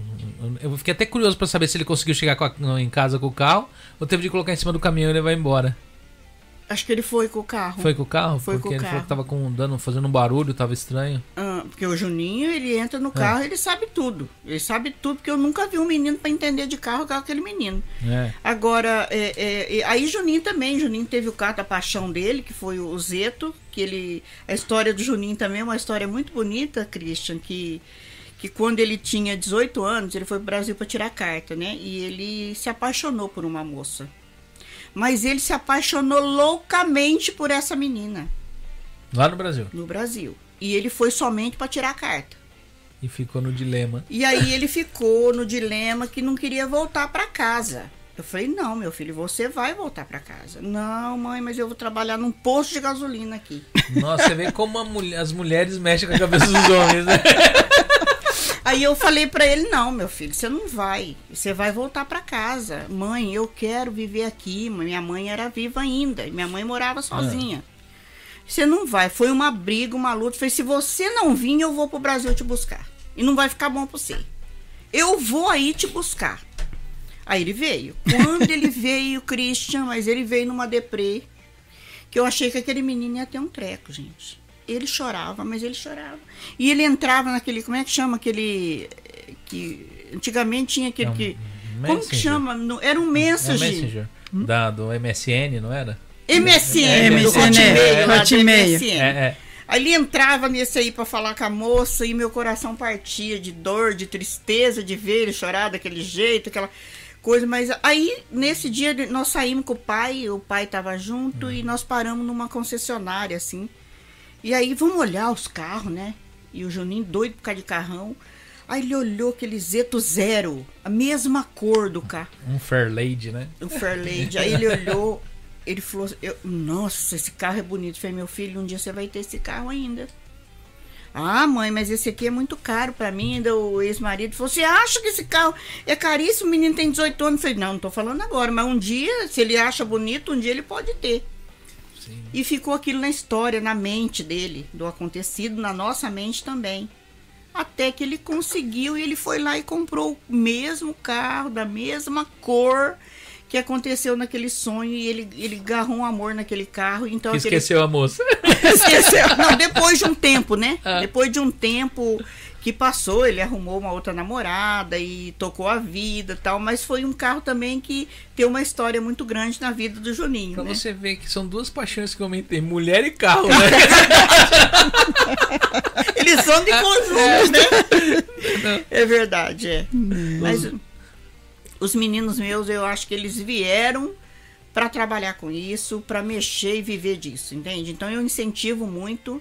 Eu sou aquela mãe meio porra louca mesmo, entende? Que se fosse outra mãe falaria: "Não, você corre risco de vida, você pode morrer numa corrida dessa, você pode". Eu penso tudo isso, sinceridade. Eu, toda corrida eu oro muito, eu ponho muito na mão de Deus. Toda vez que eles vão para alguma corrida, que eu saiba, que eu geralmente sempre estou sabendo, eu, eu fico em oração porque eu tenho muito medo. Porém, eu ponho na mão de Deus porque eu sei que eles estão fazendo o que eles gostam, eles estão realizados, entende? Então eu quero ser aquela mãe companheira, aquela mãe verdadeira, aquela mãe que acompanha o filho de verdade, né? Não adianta você falar assim, ah, eu amo meu filho. Você ama, mas você vive ah, com ele? Você vive seu son o sonho deles com ele? Vocês se sentam numa mesa e discute sobre isso e fala sobre isso? Como o Igor vem, mãe, eu fiz isso, mãe, ó, mãe, fechei uma parceria assim, com fulano de tal. Quando ele fechou uma parceria com uma o pessoal dos Estados Unidos, da Cansei de rodas, né? pra- Sim, sim. A Cansei, que ele tem, faz propaganda lá no carro dele. E naquele dia que ele falou, mãe, fechei uma parceria com o pessoal dos Estados Unidos, eu fiquei, ah, verdade, pra Estados Unidos, meu filho, o que, que é isso, meu filho? Onde que você chegou, meu filho do céu? Ele falou, sim, mãe, vai chegar. A gente tem de acreditar nos sonhos. Quando Nos vai, sonhos. eu olho oito rodas chegando dos Estados Unidos. Eu falei, eu não acredito que é verdade, que tá acontecendo isso com meu filho. De receber proposta para ir para os Estados Unidos. Ele teve, ele não foi porque foi pai, porque teve um, um- vários imprevistos que não deu para ele ir, mas ele teve propostas. Ele foi para o Brasil várias vezes, com tudo pago, com tudo patrocinado, para ele participar do Super Drift Brasil lá. Ele foi um dos foi um dos que levou o drift pro Brasil, não foi? Assim, tipo, levou o pessoal conhecer por causa do canal. Sim, sim. Porque o público gente- maior é. do Igor é brasileiro, é, do Brasil. Porque o pessoal ouve o falar do drift, teve o filme aquele Velozes e Furiosos. Velozes e Furiosos, e verdade. tal, mas muita gente não sabe, não- é, eles viam ali no filme como uma coisa de, o pessoal era é, é, Era de é, cinema é, era mesmo, de né? cinema e tal. Aí de repente vê como funciona, é, eu É. acho que não tinha canal na época que ele montou de, de drift, É, o Igor foi um tipo? dos pioneiros, né? O Igor foi um dos pioneiros nessa área de drift. Eu- por isso eu acho que hoje ele tem esse, essa repercussão que ele tem. E eu também não imaginava o tamanho do sucesso que ele, que ele faz no Brasil. E eu só fui imaginar vendo, né? Vendo um vídeo, vendo o pessoal na, na grade ali, esperando uma foto com ele e, gritando o nome dele, pá, e ele, eu vi aquele, aquele vídeo. Dá pra ver no, seu- no seu falar assim o, o orgulho, que Orgulho, você né? tem. Eu tenho muito orgulho. Eu tenho, eu tô falando aqui pra você porque eu tô falando É. da minha vida. Eu tô falando do que eu vivo assim de verdade mesmo. Eu eu vivo de orgulho. Eu vivo de orgulho Olha, deles. Eu vivo de história. orgulho deles. E o pessoal que tá aí assistindo e acha que ela nó, colocou no carro medo, isso, aquilo. No dia que eu fui no evento lá, ela tava com dor na perna. De repente, olha ela atrás do Majog, montada na garupa do Majog, andando lá no meio do pátio. Lá, Eu sou assim mesmo. Eu sou meio doida. Eu sou, né? eu sou meio doidona mesmo. Falando, assim. falando nisso, eu queria ter visto o seu Nelson no carro lá. Ele acabou. o- Ele o andou, Igor- você andou, né, o- o Nelson? Igor Acabou falou que ia lá fugindo. pra pista lá, eu Dormi. acreditei e não vi. Dormi. Não acredito que você não andou. Deixa pra próxima. Deixa pra próxima. Você sabe Ah, é. quem que andou, Esther? Foi o senhor Jorge da Fátima. É, ela andou e o Dinho, né, no lugar do Nelson. Ah, É, foi o Dinho, né? Dinho. Piadinha. A Priscila Izumi, ela mandou um superchat aqui de a 1220 Pri. Ns. Falou, boa Ô. noite, Cristian, Márcia, tia Tânia, Dona Esther e tio Nelson. Oh, obrigada, Muito obrigado, né? Obrigada, obrigada pelo Né? carinho, né? Você merece, né, Christian? Ô, vo- É. Vocês que merecem. Ela- que nem a Chiori, a última vez que ela apareceu aqui, não sei se ela apareceu pra assistir só. E a Priscila foi no dia que a, a Esther veio. É que elas estão É, trabalhando é, muito, né? Elas E- têm que vir aqui sim, também. Sim, eu tenho de marcar um dia pra elas. E o, e o, o Igor falou aqui: falta minha mãe andar no 186 no drift, né? É, isso Ai. aí ele tá. é, ele- Te amo, mãe. Ele falou. Ah, eles são carinho. Mas sabe, Christian, Ah. você vê a gente como amigo, né? Eu sempre falo que a gente convive, é normal, né? Tipo a Tânia, o Igor, a gente viu crescer. E de repente você vê que se torna aquelas pessoas famosas, vamos falar assim, Sim. como ela falou, esperando tirar uma foto. Mas quem convive assim perto deles, você vê a simplicidade, sabe? Sim. Aquela amizade que não muda, aquela simplicidade da. Porque ela também é famosa. Ah, Né? Ela também. Aí eu fui lá e falei assim: Nossa, você conhece a tia Tânia? Eu sou doida. Eu falei assim. Ixi. Eu costumo falar, conheço ela desde quando não era famosa. Né? Acha- Toda, toda- todo mundo que eu comentei do vídeo do Luciano Huck falou que já tinha assistido esse vídeo.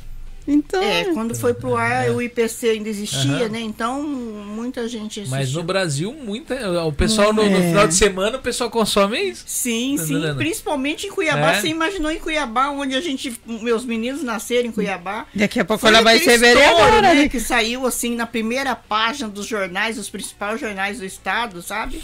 É como é que é? É, família brasileira no Japão, é, entrega de pizza de uma família cuiabana no Japão, um negócio assim. Foi uma repercussão enorme, muito grande são- e mesmo. Cuiabá é quente também, não é? Nossa senhora. Eu falo que Cuiabá é quente e úmido. Você coloca o braço pra fora, o braço sai molhado. É, ali, é, ali, é, ali é feroz, mas é uma terra assim que eu vou te falar. O que você plantar ali dá. É. O que você plantar ali dá. Pode ter certeza. É uma terra do bom, do bem mesmo. Eu gosto dali. É. Eu gosto. tenho- Hoje eu- eu tenho não- eu não dificuldade de, de voltar. Eu não quero mais voltar para morar, não tenho essa, essa pretensão. Até porque os meninos são, já fizeram a vida aqui, estão aqui. Que sentido teria minha vida indo embora? É verdade. Não tem sentido. Então hoje eu quero viver aqui, quero viver aqui. Mas no Brasil foi um estrondo quando isso aconteceu. Aqui no Japão também, né? Foi, foi bem popular, assim, na época eu saía, o povo olhava, assim, mas eu conheço essa mulher, essa mulher parecia em algum lugar, sabe? Eu bem na minha, tô bem na quieta, né? Bem na minha, até entre nós mesmo, uma vez no. é, na- eu fiz um curso de massagem Ah, com, é. a, com a Esther, nós fizemos vários cursos de massagem. E o. o não, não, chama- a Mitch, não Ah. sei o que, Mitch. eu- Mite, né, Mite? ele olhou assim, ele olhou pra mim. Eu, eu falei, uai, esse homem tá encarando eu, meu Deus do céu, o que, que é isso? Que troço estranho. Eu falei, mas, gente, eu só conheço a senhora. Aí ele falou, a senhora apareceu no Luciano Huck? Apareci. Apareci, sim. Foi, foi, realmente foi que ficou, ficou marcado. E isso fazia quantos anos você já tava com a pizzaria? Foi em 2010, fazia quatro anos. Quatro anos? Quatro anos, é. E já faz tempo que você tá com a pizzaria, então. Ah, faz. Eu tô desde 2005, 2006, é. E como foi empreender no Japão, assim, pra você, na parte Hum. de... Porque, assim, é, você veio de uma necessidade Hum. e, de repente, a gente não sabe como que funciona aqui, tipo, pra, pra, pra fazer... Pra as leis sanitárias, tudo tem de correr atrás de tudo Muito pra, né? É, como que foi tudo Foi isso? muito difícil. É. Foi muito difícil. Você descobrir um fornecedor, né? Descobrir um fornecedor, por exemplo, era uma coisa surreal. De caixa, né? Né? Embalagem, Você fala assim. é, é, meu Deus, eu, eu sei- sabe onde que eu vendia pizza? Ah. Sabe aqueles negócios de vender sushi? Sei, sei. É. Eu Minha mãe no começo ela também fez altas peripécias pra vender pizza. vendia aquele, daquele troço ali. E comecei assim, e- comprava a a calabresa lá no Supa Brasileiro, Caro, né? Caríssimo. Aí eu vendia, margem de lucro era pouco, porque você não tinha muita noção, noção das coisas, né? Sim. Foi assim, foi um passo a passo, né? E vou dizer, tive, tive ajuda de pessoas assim que acreditaram no- em mim, né? E, e posso falar assim claramente e- e que foi a Junco, que foi a pessoa que me. A Junco é a, a Esther conhece ela, é uma, ela é uma empreendedora também, também. no, no- em, em Yamanashi e foi ela que me falou não, Tânia, você não precisa comprar assim calabresa desse jeito, você pode comprar direto da fornecedora e ela tinha um super brasileiro, ela e o marido Tinha uma padaria. tinha uma também. padaria, então pra mim eu ouvi aquilo de uma pessoa que era que tinha padaria, que vendia as coisas, que vendia salgado, pra mim foi assim. E ela me passou os telefones de tudo e vai estar aqui, tal, tal. Quer dizer, é uma pessoa que eu tenho uma gratidão imensa por ela. É, é- é, até hoje, ela Então, me, hoje- nossa senhora, me liga, me compra pizza de mim. Então, assim, eu, eu digo que existe anjos que aparecem na vida da gente, que a Junco foi uma delas e várias outras pessoas de fora que tipo assim eu como eu fui muito rede social tinha gente vivendo o mesmo problema que eu aqui em Miequém tinha uma, uma, uma que já fechou também tanto que quando veio meu forno do Brasil veio cinco fornos iguais para cinco pizzarias em cinco estados e foi que nós nos tornamos amigos ali Aham. Entende? Por Sim, causa sim. da importadora que ia trazer as- os fornos de pizza. Aí começou a troca de informação. Mas isso foi, foi galgando tempo para acontecer. Entende? Demorou para mim conseguir encontrar uma forma de con- conseguir caixas mais em conta, porque eu eu pus na minha cabeça que eu tinha que lançar uma pizza diferente. E a minha pizza diferente era a pizza quadrada. É, Tem uma pizza que eu, eu também fui ver no, no- no- na sua pizza. Pizza quadrada foi, foi a pioneira para mim. Aham. Porque eu imaginava que a pessoa não tinha dinheiro para comprar duas pizzas é, WL, LL para a família inteira. Du- duas pizzas sairia caro para ele. Mas uma quadrada ele ia pagar um pouquinho a mais e ele poderia ter uma pizza que poderia servir para a família inteira. Então isso foi um, um ajuste que eu fiz na minha cabeça que eu poderia atender aquela família, Sim. entende? E eu tentei fazer, né? E a pizza quadrada, ela, eu vi, você coloca quatro, dá pra colocar até quatro sabor? Colo- coloco. Naquela época, que era assim que eu tinha. Eu vivia mais só disso, né? Eu conseguia fazer quatro sabores. Eu faço até hoje, se Aham. precisar. Porém, eu minimizei isso, para minimizar meu tempo. Meu, exige muito Pra otimizar, tempo. né? Otimizei meu tempo. Então, eu faço dois sabores. Mas assim, se eu for fazer quatro, eu vou cobrar mais para fazer. Sim, sim. Você tá entendendo? Uhum. Mas eu faço quatro também. de acordo com a necessidade que a pessoa pediu. Olha, eu vou te cobrar 200 ien a mais porque eu vou colocar. Entende? E eu, tem coisa que eu me fico chateada. Olha, se a senhora pode colocar bastante bacon. Eu falo, olha, a quantidade normal de bacon é essa. Você está pedindo mais, eu aumento 200 ien e eu coloco o bacon aí que você quer. Então, existe essas coisas assim que eu acho que ganhou uma assim, é uma clientela especial Sim, por sim. eu eu trazer essas coisas assim para a pessoa comer. Eu queria chegar na mesa do cliente. Entende? Eu, eu quero chegar na mesa do cliente dentro da possibilidade que ele pode pagar. Uhum. Né? Porque eu sei que pizza é caro, é, uma- é um, assim, um produto que não é todo mundo que pode sempre. E hoje se tornou um negócio assim, tipo. Não é, é que- porque quando eu falo que a pizza, eu via um grande mercado nela é o seguinte: o brasileiro que veio pra cá, ele Sim. tinha aquele vício de Vício todo final de semana pedir Sim, pizza sim, e tal. De repente chegou aqui e não tinha.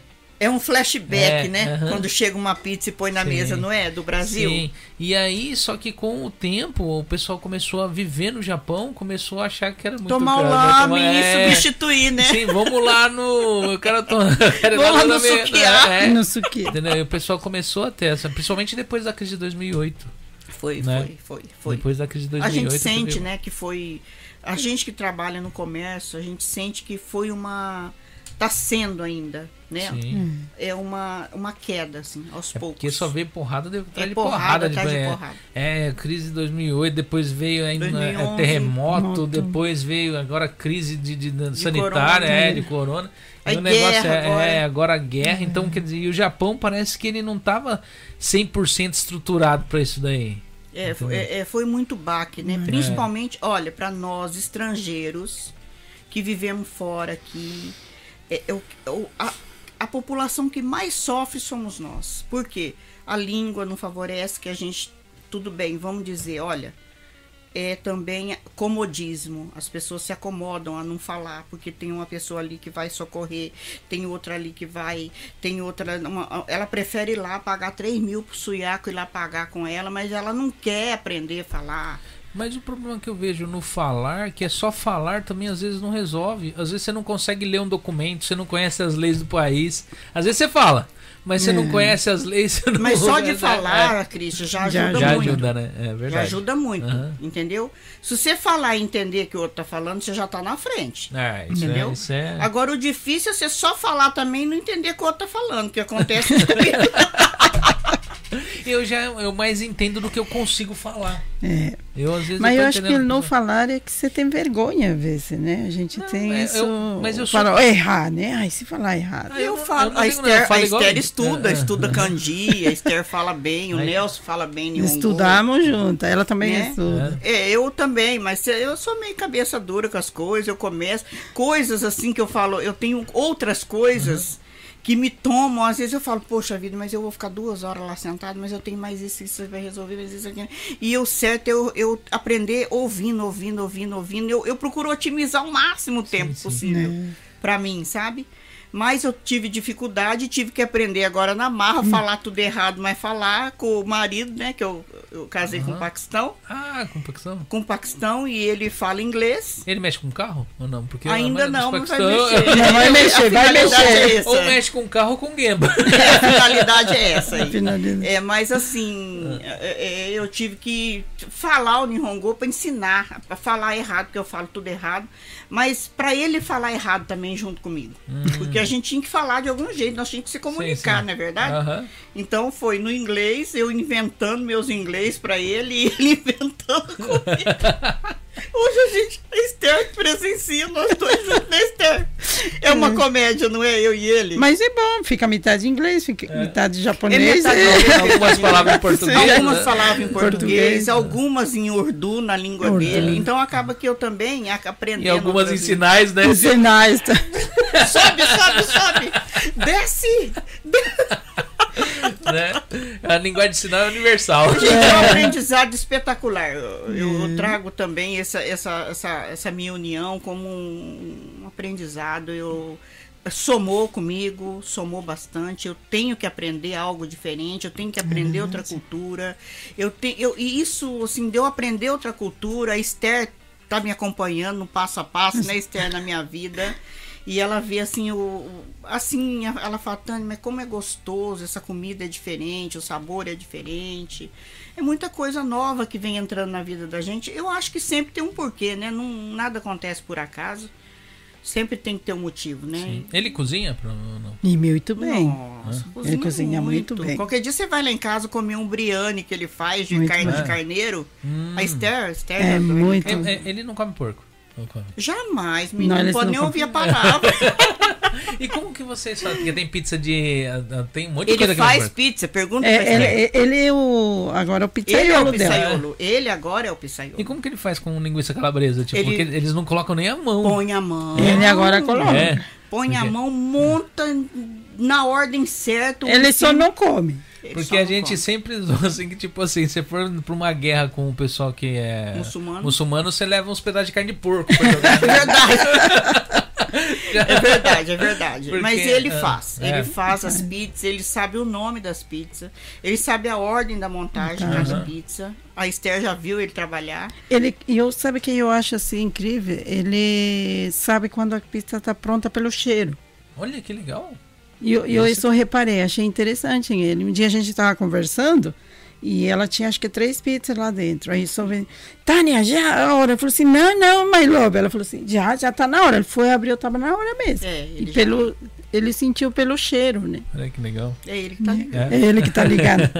O Paulinho do Infinity 4x4 falou: Boa noite, meus amigos Christian, Márcia, tia Tânia e Dona Esther. E o senhor Nelson, hoje a live está top das galáxias. Parabéns e saudade de todos. Ele mandou um superchat de mil ienes aí. Muito obrigado. Obrigada, Paulinho. Né? Obrigada, É. Paulinho. Beijão pra você, meu O filho. Paulinho me ligou hoje, virou e falou assim: a live dos meninos não era hoje? Você trocou? Eu falei, não, cara, era quinta mesmo. Ele virou falou, Ele "Eu- esqueceu. Ele, ele não, ele esqueceu. ele não viu. Né? Ele, Pode- ele- ele tá insistindo se acontecer alguma coisa. É, se você quiser atender, pode atender. Pode atender. Né? É, aí a gente vai conversando aqui. Outra- Vamos fazer Ai, outras é. perguntas, né? A, a minha, a minha curiosidade lá no. que eu tava com curiosidade, quando que vocês plantam melancia e quando que colhe? A gente vai, já Hum, foi, né, pra vai, terra, vai. melancia ainda não, né? hum. Vai agora, fim de julho, agosto já tem. Agosto? Não, agosto já tem melancia. Aí, já Marcia, tem. é nessa época que nós vamos lá visitar. Não, tem que ir, tem que ir. A gente Né? tá esperando. é. Tipo, Interessante é colher, né? É, vocês já fizeram melancia quadrada? Não, não. Nunca nem tentaram? Não. É, Dá- é- é- eu, eu é. acho, bom, não sei, né? Mas desafiar a natureza pode É. até ser, né? Colocar Porque eles cobram caro essa melancia, não cobra? cobra. Acho que teria que fazer um- uma forma, né? Um, É, eles colocam, É, acho que é uma caixa, uma né? caixa. É, dá pra tentar. Vamos fazer, vou fazer uma lá pra É. Márcia. Acho que Olha quadrada olha é mais fácil pra cortar, né? Pois é, ela não sai rolando, né? Não, mas sabe que eu vi na canal A japonês? tia Tânia faz pizza quadrada, vocês fazem uma melancia. Essa eu passei É ainda, mesmo, né? né? É mesmo. Boa, boa, de boa, Né? Vamos Christian, fazer. boa, boa. Cabe melhor nas caixas. Caixa. É, isso sim. Entendeu?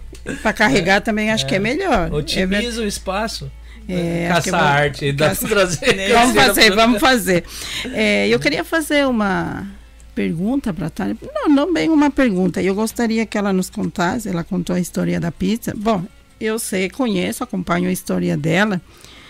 Mas eu gostaria que ela contasse, eh, como ela fala, né? Ela teve assim um processo de sofrimento, de batalha, e junto a isso, ela teve muita colaboração de que alguém denunciou ela lá em Yamanashi. Que Você sabe, a gente sofre muito Sim, isso. sim. Acre- Aqui não sei, Gifo, o estado de vocês, Eu mas sei que a Manache, eu já ouvi falar que até a máfia se mete lá nessas coisas, né? Ou não? Olha, não, isso- Não mais. Isso eu não Com sei. Mas eu- quem tem comércio lá. É, eu sei que lá a gente é muito desunido, né? Não, a Principalmente. máfia é a própria comunidade brasileira que é malvada. Mas é aqui né? também é igual. Ah, sim? Então, as pessoas. Esse programa, eu, na É. verdade, é no intuito dos brasileiros se unirem, se mostrar. Isso. As pessoas verem que tem pessoas fazendo e vamos fazer também. Não pegar e É. ficar ó, apedrejando quem tá Desmotivando, fazendo, né? desmotivando. Né? Então, mas É. prossiga e depois eu falo dessa Eu, eu, eu queria que ela contasse, não, não, bom, se você quiser permitir, tipo assim, para ajudar as pessoas, né, a, a não ter medo, como que a gente deve proceder, né, é, como que você procedeu, como que você se sentiu na hora, claro que a gente vê que deu certo, né, porque é, entre aspas, tentaram te prejudicar, mas na verdade te fizeram um favor. Né? Então Sim. eu gostaria grande, que ela... grande pergunta essa da Esther, eu que ela está gostaria. fazendo, muito útil para a comunidade isso, né? E, é, realmente eu fui denunciada, né? E, e foi assim. Ainda bem que eu tive muita sorte, que eu já, eu já tinha minha casa própria na época. E, e, e falou: Olha, eu recebi uma denúncia que a senhora vende pizza. Eu falei: Não, eu faço pizza pro pessoal de casa, pra família, pros amigos e tal. Faço sim, mas faço pro pessoal de casa. Mas aí eu fui, a gente vai procurando encontrar quem que, quem que é a pessoa Aham. que poderia ter feito isso com você. E você deduz as pessoas que poderia ter feito isso. E eu, na época, eu fui uma das primeiras a, a ser denunciada e junto comigo tinha umas pessoas que fazia bentô também, né? Um, gente, Cristian, que precisa trabalhar. Gente que tem criança pequena, gente que já tem idade, não consegue mais um emprego numa fábrica. Naquela época, vivendo aquela crise que foi na época de 2008, Oito. 2000, e- foi essa época as denúncias que aconteceram. Então, é muito triste, porque teve, teve pessoas que fazia bentô que foi pega, teve que pagar fazia multa. salgado, fazia as coisas em casa pra poder Você tá sobreviver. entendendo? né? Eu, no meu caso, eu não tive multa. Eu tive que fechar. Não é que eu tive. Eu falei, eu paro agora. Eu tenho condições de tirar tirar essa licença e vou tirar essa licença. E quem fez isso comigo agora, se quis concorrer comigo, agiu errado. Agiu errado porque agora eu vou entrar com tudo mesmo, sem medo. Entendeu? Então eu vi que aquilo não foi pra pra acabar com a minha vida, somou comigo. Mas é muito triste uma, você sab, sou- saber que dentro da tua comunidade, que é pequenininha, existe pessoa capaz de fazer uma malvadeza dessa. Pois é, minha mãe, ela tinha todos, ela fez todos os negócios porque ela já sabia que aqui era assim. Então ela foi e fez os negócios da cozinha. E quando eu montei a pizzaria dela, tipo, era uma pizzaria já era numa sala comercial, tudo, então teve de tirar todas aquelas aquela plaquinha que é de, de cozinha, teve de fazer todos os exames, mas mesmo assim, o pessoal do Rock and falou que veio, várias den- denúncias pra, pra ela e só não só não fizeram nada porque ela sabia que ela tinha todos os documentos. Você já pensou? Mas o pessoal denunciou, Eu- então não é tentando só fechar, nós. é, Ah, tentando eu fechar. E eu pensei que era só em Yamanã. Não. Até hoje nós estamos vivendo isso ainda, porque lá em Yamanashi, eu estou falando isso aqui, eu faço questão de falar isso aqui, até para enfatizar quem estiver fazendo isso e está me assistindo e está vendo, eu, eu, eu peço assim encarecidamente para essa pessoa ou para essas pessoas que realmente pensam que todo mundo tem direito a um começo. Que às vezes a pessoa começou a vender aquele bolo, aquele salgado, aquilo ali, porque ela quer um dinheirinho para ela poder começar a vida dela, fazer alguma coisa, sonhar. Então, gente, vamos permitir alguém sonhar. Eu não acho errado sonhar. E, e se você não tem condições de fazer, tirar aquela licença que é cara para você tirar Sim. no momento, dê permissão para essa pessoa vender um pouco das coisas, gente. Não fica com essa maldade, porque isso aí, é- entre nós, gente, isso, é- isso aí é horrível. Não é coisa- de Deus isso, pelo amor de Deus. Várias pessoas próximas a mim. A Márcia foi uma pessoa que tipo, te prejudicaram, mano, né? A Márcia, ela, a Márcia é cabeleireira também, né? E Ah, quando- também na área É. de cabelo. E aí ela montou, ela chegou, mas ela montou tudo bonitinho, os móveis tudo bonitinho, montou um salão mesmo. E eu tava lá, de repente apareceram na porta dela lá, falando que ela não tinha licença, essas coisas, e queriam multar, ela ficou com medo e fechou. Entendeu? E pra quê? Agora me responde pra quê? Pra quê? Não, não tenho porquê. Tem, tem. E até existem essas pessoas. E eu acho que esse, esse teu, o teu canal aqui, Uhum. ele, ele é, é, é para ajudar Sim, nessa é pra questão, somar com a, para com a somar. comunidade aqui. A gente não tá aqui, nós não estamos assim avalizando a você trabalhar errado. Sim. Não. Nós estamos falando, o que eu tô falando é que todo mundo tem direito a um Tem direito começo. de começar. Levantar um dinheirinho para tirar aquela licença, você tá entendendo? E a maioria das pessoas começam com um baito, que é com um biquinho, tentando É. fazer alguma coisa pra fazer uma Isso. renda extra. Aí vai lá numa fábrica, vende, tira um dinheirinho, fica feliz da vida porque conseguiu. Gente, não tem preço isso. E tem muita gente que tá numa situação tão difícil. E tá ali, ó. Sim. Eu lembro na época de 2008, o pessoal vinha vender salgado na porta da gente. Tipo, ah, vocês não querem comprar? E você via o olhar de desespero das pessoas quando você falava, ah, não, pessoal, ficava triste, sabe? Porque você vê que a pessoa tava dependendo e precisando daquilo. Entendeu? É, hoje eu tenho. Eu, eu trabalho numa área que hoje tem muita gente atendendo em apartamento. Aí o pessoal fala, ah, mas você é acha, você acha de boa? Eu falo, eu acho, eu acho que cada um faz o que pode. Eu Isso. não vou, da minha, da minha parte, nunca vou denunciar Jamais. ninguém. Vou, pra, pra quê? Que eu também Entendeu? vejo isso, Christian, é que tem ambos lados de você analisar, né? Um, eu penso assim, é, se eu faço, no caso a Tânia, né? Faço o salgado, eu tenho tudo direitinho, tá certo, a pessoa paga imposto, gasta. Só que eu, na minha cabeça, é, como ela falou, todo mundo tem direito a começar. A gente dá um suporte e ajudar Mas não fica né? pra sempre. Não, né? não, não ficar, é porque a pessoa precisa disso. Só que quem não se garante, vamos falar assim, quem não, por exemplo, você é um excelente cabeleireiro. Não, obrigado. Você não vai ficar preocupado que a Márcia vai trabalhar melhor que você. Porque quando você se conhece, você sabe o que você está fazendo. Você não precisa ter medo. Não precisa do- temer. Não O bom precisa ter medo. não teme. Né? E, e- e eu Ele acho não que. teme concorrência. E eu acho que isso acontece só com estrangeiro, porque eu trabalho na área da agricultura. Olha, eu planto naço e tem mil cooperados que também plantam naço, berinjela. E eu não fico, ah, a berinjela dele. é-" Não, eles também não ficam. Quando ele vê um produto que é um pouco diferente, eu acho isso muito bom do Japão. E fala, nossa, que bonito, que diferente, a semente do Brasil, vocês trabalham. Então é uma coisa assim que a gente deve aprender isso, que a gente não tem. A gente parece que tem inveja. Tipo, ai, se eu ensinar ele a plantar berinjela, eu não vou vender a minha. Não, não existe isso. Nossa, eu, eu Né? falo pra você que nem a parte de concorrência. Nós Né? temos 200 mil brasileiros aqui. Você acha que tem comércio suficiente pra atender esse povo? Não tem. Não tem. Tá entendendo? Né? Não tem. Eu não sei porque o povo tá brigando a tapa. Porque quem não consome o seu produto, às vezes ele não consome o meu, não consome o dela, não- ele consome do japonês também. Aqui tem um mercado também do Sim, japonês. Tem, Tem mercado Entendeu? japonês, É? sim. Então, assim, aí a pessoa ela acha que fechando o seu ela vai ter mais. Não vai ter. Não vai. Não vai. Não não vai porque o que você faz, só você É. faz, né? A, a, a- a pessoa que compra de você, às vezes ele prefere depois comprar de um japonês do, do que comprar do outro concorrente, porque ele comprava seu, porque às vezes o sabor, a amizade, o atendimento. Não existe Então só. vou te dar um exemplo, tá? O Igor é um youtuber Sim. reconhecidíssimo. Em Yamanashi, ele não tem inscrito. Sério? Não tem. Não, tem sim, eu e o Pouqui- Nelson. Pouquíssimos inscritos. Eu sou youtuber. Em Yamanashi, eu posso contar nos dedos quem é inscrito no meu canal. Mas por que isso, né? Pra não prestigiar você. Entendeu? Pra não te prestigiar. Mas E você eu, sabe eu tenho que eu. um salão num lugar, eu falo pra você, eu tenho mais cliente que vem de fora, Fora. do que do meu, da Não, minha mas, eu tô que falando. é, mas é tudo assim. Não. É, é, uma vez eu também.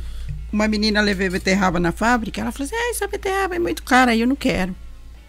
E eu falei: você acha caro? Três beterraba, um pacotão de 200. Ah, é muito caro. Eu falei: tá. Eu não é obrigada a comprar. E eu fui um domingo deixar no. Onde eu deixo, o Michinoe, que é do japonês. E, Christian, eu deixo uma cabeça de beterraba 220 ien. Uma. Você acredita que a filha de Deus estava lá comprando cinco cabeças de? Mas eu fiquei feliz. Eu poderia ter ido falar. Eu falei, vou deixar. Sabe por quê? Porque o nome do Nelson tá tudo em kanji. Aí ela foi na fábrica e falou, prefiro comprar de japonês que de você. Aí eu olhei pra ela e falei assim, nem vou responder. Não vale a pena. Não vou Não responder. vale a pena. Mas é sério, gente. Tipo assim, eu, eu também gostaria de entender isso. Que nem o podcast. Coração das é, pessoas, né? Que nem o podcast eu falei assim, é- é- a- as pessoas aqui elas têm de entender que o Japão tem oportunidade para todo todos. mundo. Em qualquer lugar tem oportunidade para todo mundo. É, As pessoas aqui, eu falo que eu falo muito sobre parceria aqui. As pessoas têm de se ajudarem. Tem de se ajudar. Sim, é. que nem até veio o Lohan, veio os meninos aqui, eu até entrou nesse tema dos youtubers porque eles são tão desunidos no Japão. Sim. Parece que tipo assim, É um concorrente do outro, sendo que Parece que é cada um concorrente- faz uma é. coisa totalmente diferente, né? não, não tem nada a ver. Não tem nada a Em ver. vez de se ajudar, e que nem muita gente fala, nossa, você- você tá conseguindo juntar gente aí que a gente nunca viu junto, Uhum. sabe? É porque assim, a intenção é, né, disso daqui é isso aí mesmo. É pegar e ver. Ó, o próprio Lohan voltou a mexer no canal dele depois que a gente conversou. É, eu vi Ele começou a postar vídeo, né? Soltou um curso de filmmaker que a gente tanto É encheu um o saco. muito inteligente. Encheu o saco dele aqui no podcast pra ele fazer, tá entendendo? Né? Ele já tinha, ele, ele já tinha pensado nisso, não foi um negócio assim, falou, ó, é mérito, não é. A pessoa, às vezes a pessoa precisa de um empurrãozinho pra ela enxergar. Sim. Entendeu? Então a gente quer que as pessoas enxerguem aqui que Sim, todo mundo tem uma é. capacidade. Que nem eu vejo o, o, o, o Igor, né? O, o Juninho, eles têm um canal. Você tem um canal. Tipo, pegar isso daí é, é otimizar o máximo possível pra viver dessas coisas. Tem de Sim, conseguir ó, tirar o eu, máximo eu, possível. eu sou, sou a maior incentivadora do Nelson e, a, e a Esther ter um canal. Até para dividir É. um pouco esse grande conhecimento Sim. que os dois têm Você agora. não- que eles vieram aqui, eles não têm canal, eles deram uma audiência aqui. Sim, mas eles vão ter o canal deles sim. Eu acho que quando eles tiverem o canal deles, já vão ter inscrito já sem, sem mesmo nem Sim, divulgar. Ho- Hoje eu cheguei Né? lá no gringo e falei assim: a senhora é YouTube? Eu falei: não, mas eu te vi no Christian. Não, você me viu no Christian É. na entrevista. Ah, bom. É, porque aqui a gente entrevista empreendedores, né? que É, a- a- sim, a- sim. a- a- Não, que nem mas- tá lá no, no, no sua, na sua descrição. É, é empre- empresária e youtuber. YouTube. É, mas ela é. ela é Tânia, empresária. falando disso, o Igor pediu pra você mandar um salve pra Shima. Shima. Quem? Não, não ouve o que ele fala. Não, é mentira? Oficina, né? Não fala. Não fala, Nelson, que é esse aí. É, é, é. Pegadinha, pegadinha. Pegadinha do Igor, você Igor. vai apanhar, Igor. Eu vou falar pra você, meu filho. Chegar aí, você vai levar um croque. Então é para os meninos da oficina. Hã? Olha lá, o, Ah, então o tá Christian lá. lê de certo. Deixa eu. eu Vai até- que ele é- Lê, lê, lê Ah, o comentário do Igor, lê. Deixa eu ver, eu não sei onde tá. Deixa Esse eu ver. Igor é Acho que já passou. Se eu falar o nome é Simas, é? É, quem que é? Ah, você já sabe. Olha. Deixa é. Simas. Turbo. É, esse aí mesmo. É esse aí mesmo. Agora eu entendi. Agora que Igor. Ele Tem- faz isso comigo direto nos meus stories. Não, melhor Nas pra... minhas lives que eu faço, ele abre fazendo Não, e o dia que foi, foi, acho que é o Suza, não, Ah. o Periquito, né? Ele tava Foi. comendo. Aí ele falou assim, mãe, o Periquito tá falando que sua pizza tá horrível. o Periquito quase que jogou a pizza. né? Periquito parou e como assim? Não, não, eu não falei. Eu peguei, tipo, ontem tinha um que tava assim, ele trocou o nick dele, colocou o nick do negócio e falou assim: manda um oi pra mim. Só que se eu lesse o nick dele, tipo assim, tava. Aí eu olhei e falei: não, não vou O Igor falar. pronta comigo. Eu faço as minhas lives e ele tá lá, mãe, dá um salve pra fulano, mãe. Aí eu leio aquele. Mãe, um outro salve pra fulano, mãe. Olha. Oficina Simas. Essa eu nunca tinha visto. Ó, aprendeu agora. Tem de ficar esperto. Eu sempre. Fica esperto com o Igor. Eu fiquei esperto. né, Mas todo. eu- eu- eu- até hoje eu caí só nenhuma, que foi do. Como que chama o dos meninos do Airsoft? Bellini. O Bellini, ele mandou um e eu li, eu falei, ah, eu falei, Caí, você não caí. fez isso. e aí, porque você acaba lendo as mensagens do pessoal, É. por isso que hoje eu também evito. Antigamente a Márcia, eu pedia pra Márcia colocar, eu- quando eu comecei o podcast, não tinha tanta gente, então a gente colocava tudo que o pessoal comentava na tela. Ah. E às vezes ia até as brigas do pessoal pra tela. Aí eu falei pra ela assim, é, tira, porque às vezes você tá É. assistindo e tem as coisas. É a mesma coisa que você assistir um, um, um- um filme com um idioma diferente na legenda. É. Você não consegue entender nada. Você não É, entende nem o que é. você tá lendo embaixo nem em ele- cima. Aí eu falei, tira, Eu não aqui tá eu fico perdidinha. O Igor fala assim, ô mãe, você tá fazendo uma live, mãe, mas você tá lendo um comentário lá do começo, mas já É. passou um monte. Entendeu? E eu, eu observo assim, eu, eu- que nem assim, o pessoal que tiver pergunta, pra não ficar aquela bagunça toda, mais pro finzinho o pessoal deixa a pergunta aí que a gente faz. Sim, sim, pode Às vezes é, é que eu sou uma metralhadora de perguntas, às vezes o pessoal nem pergunta. Não, é que eu acho que o Christian é um bom entrevistador. Sim. Não, você é, Será? é- não, é, é, é um bom. Eu diria que um jornalista, né? Oh, obrigado, tô tentando um, ajudar. um jornalista. Aos- e- aos pouquinhos. Mas falando em jornalismo, eh, toda essa história, afetou muito você todas essas duas últimas crises que o Japão está enfrentando? A Afetou. parte de saúde e a parte da guerra? Afetou muito. É. Afetou sim. Qual delas que você sentiu que foi um boom maior? A, a sanitária Olha- ou a saúde de guerra? A, a parte da, da, da- crise da, da guerra aí. Porque o pessoal ficou com medo, os brasileiros ficou meio com medo. Quando começou a anunciar esse negócio de guerra, eles meio que seguraram a mão. Segurou. É, tá, tá. Você também Uhum. sentiu Senti, isso, né? Eu tenho estabelecimento, eu É, senti. eu senti uma, uma queda. Eu senti uma, uma, uma queda enorme no, no tsunami 2011. Sim. Foi terrível. O do tsunami, eu fiquei três semanas sentado no sofá do meu salão jogando videogame. Sem receber uma ligação. Tsunami foi feio. Foi Aham. feio também. Aí teve aquela crise do. agora do corona também. Sim. que aí afetou muito. Porque o pessoal que pega corona não pode sair de casa, não pode sair para comprar. Eu, eu vi caso de gente que fala, tia, você pode deixar a pizza aí na porta que eu vou passar para pegar? Você entendeu? Aham. Assim, eu falo, não, meu filho, meu, você não pode sair de casa. Você, você não pode sair de casa. Você, você tá com problema. Você tá entendendo? Aham. Então, quer dizer, chegou esse ponto, porque chegou um ponto em Amanash que, que pe- pegou gente, assim, famílias e famílias com Covid, né, Esther? Teve. Teve, isso aí repercutiu diretamente no negócio da gente, né? Aham. Então, teve, eu tive muitas, assim, a gente que tá no comércio, você sabe quando você vai vender e quando você vai ter que se virar nos 30 para poder se bancar. Entende? Eu já sei já os momentos, os dias bons, o dia do mês que é bom, a semana que é boa. Já sei quando entra uma crise, quando vira abril. Abril, ah, fevereiro, março. Abril, você pode contar que, ó, vai lá Vai morto, embaixo. é. Por quê? Por causa das escolas, matrícula, material, uniforme. O que gastou no final do ano, as É, viagens. as fábricas, tudo, né? a queda das fábricas de Aí tem- Tem, a parte dos. Tudo do- tem. Então eu acho assim, a gente nessa área, a gente vai aprendendo a lidar com isso. Agora chega os impostos. Então, né? abril, já chegou os impostos, quebra tudo. Então, a gente que trabalha com comércio, a gente tem que aprender a administrar o que a gente ganha para poder estar preparado para viver essa, essa, esse período. A gente só não esperava uma guerra, né? Sim. Um corona da vida, que isso aí foi veio que veio para acabar mesmo. Mas eu acho que tudo é uma superação, né? A gente tem que se superar a cada momento, ter medo, sim. Eu, quando eu tô vendo essa guerra, assim, eu tô, assim, pasma, porque eu não imaginava que ainda fosse existir isso ainda na, E a no, gente, no tá, mundo. a gente tá bem no campo de tiro, que a gente tá bem É. do Sim. lado, tudo é muito pra Muito gente aqui, né? perigoso, Muito, perigoso muito, nós aqui. Muito perigoso. Porém, nós não podemos deixar de viver por medo, né? A gente tem que viver o hoje, viver bem vivido, porque se tiver que acontecer alguma coisa, vai acontecer, você preocupado ou não, você... Então, assim, vamos viver o hoje, viver bem, dar o nosso melhor. Esse é o, o que eu sempre, o meu lema, né? Não existe o medo do amanhã. Se você tem que viver o hoje, o Sim. amanhã você não viveu ainda. O amanhã Né? você pode partir sem guerra. E você pode É. partir do mesmo jeito. Sim. Então, para que viver preocupado, né? A gente tem preocupação, existe.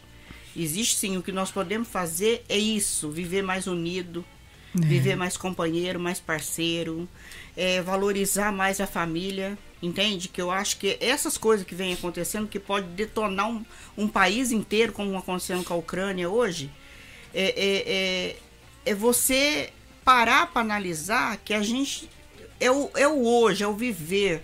É você pegar as pessoas que você ama, trazer perto de você. É para isso que está acontecendo tudo isso no mundo, no meu, no meu entendimento. É para cair a tua ficha, cair a tua ficha. Viver melhor, procurar viver sem muito, muito julgamento. Fulano é isso, isso, aquilo, eu não gosto.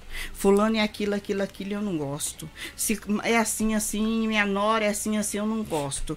Então, o que que acontece? A pessoa vai vivendo de tanto julgamento que ela não vive o presente, não vive o hoje. Nós só vamos levar da vida, Cristian, é isso aí. É só isso Sim. com guerra, com corona, com, com crise, com, sabe, tudo que tá vindo aí, essas coisas, esses absurdos que tá acontecendo, o que que cabe a nós? Eu acho que a única coisa que tá aqui na palma da nossa mão é isso.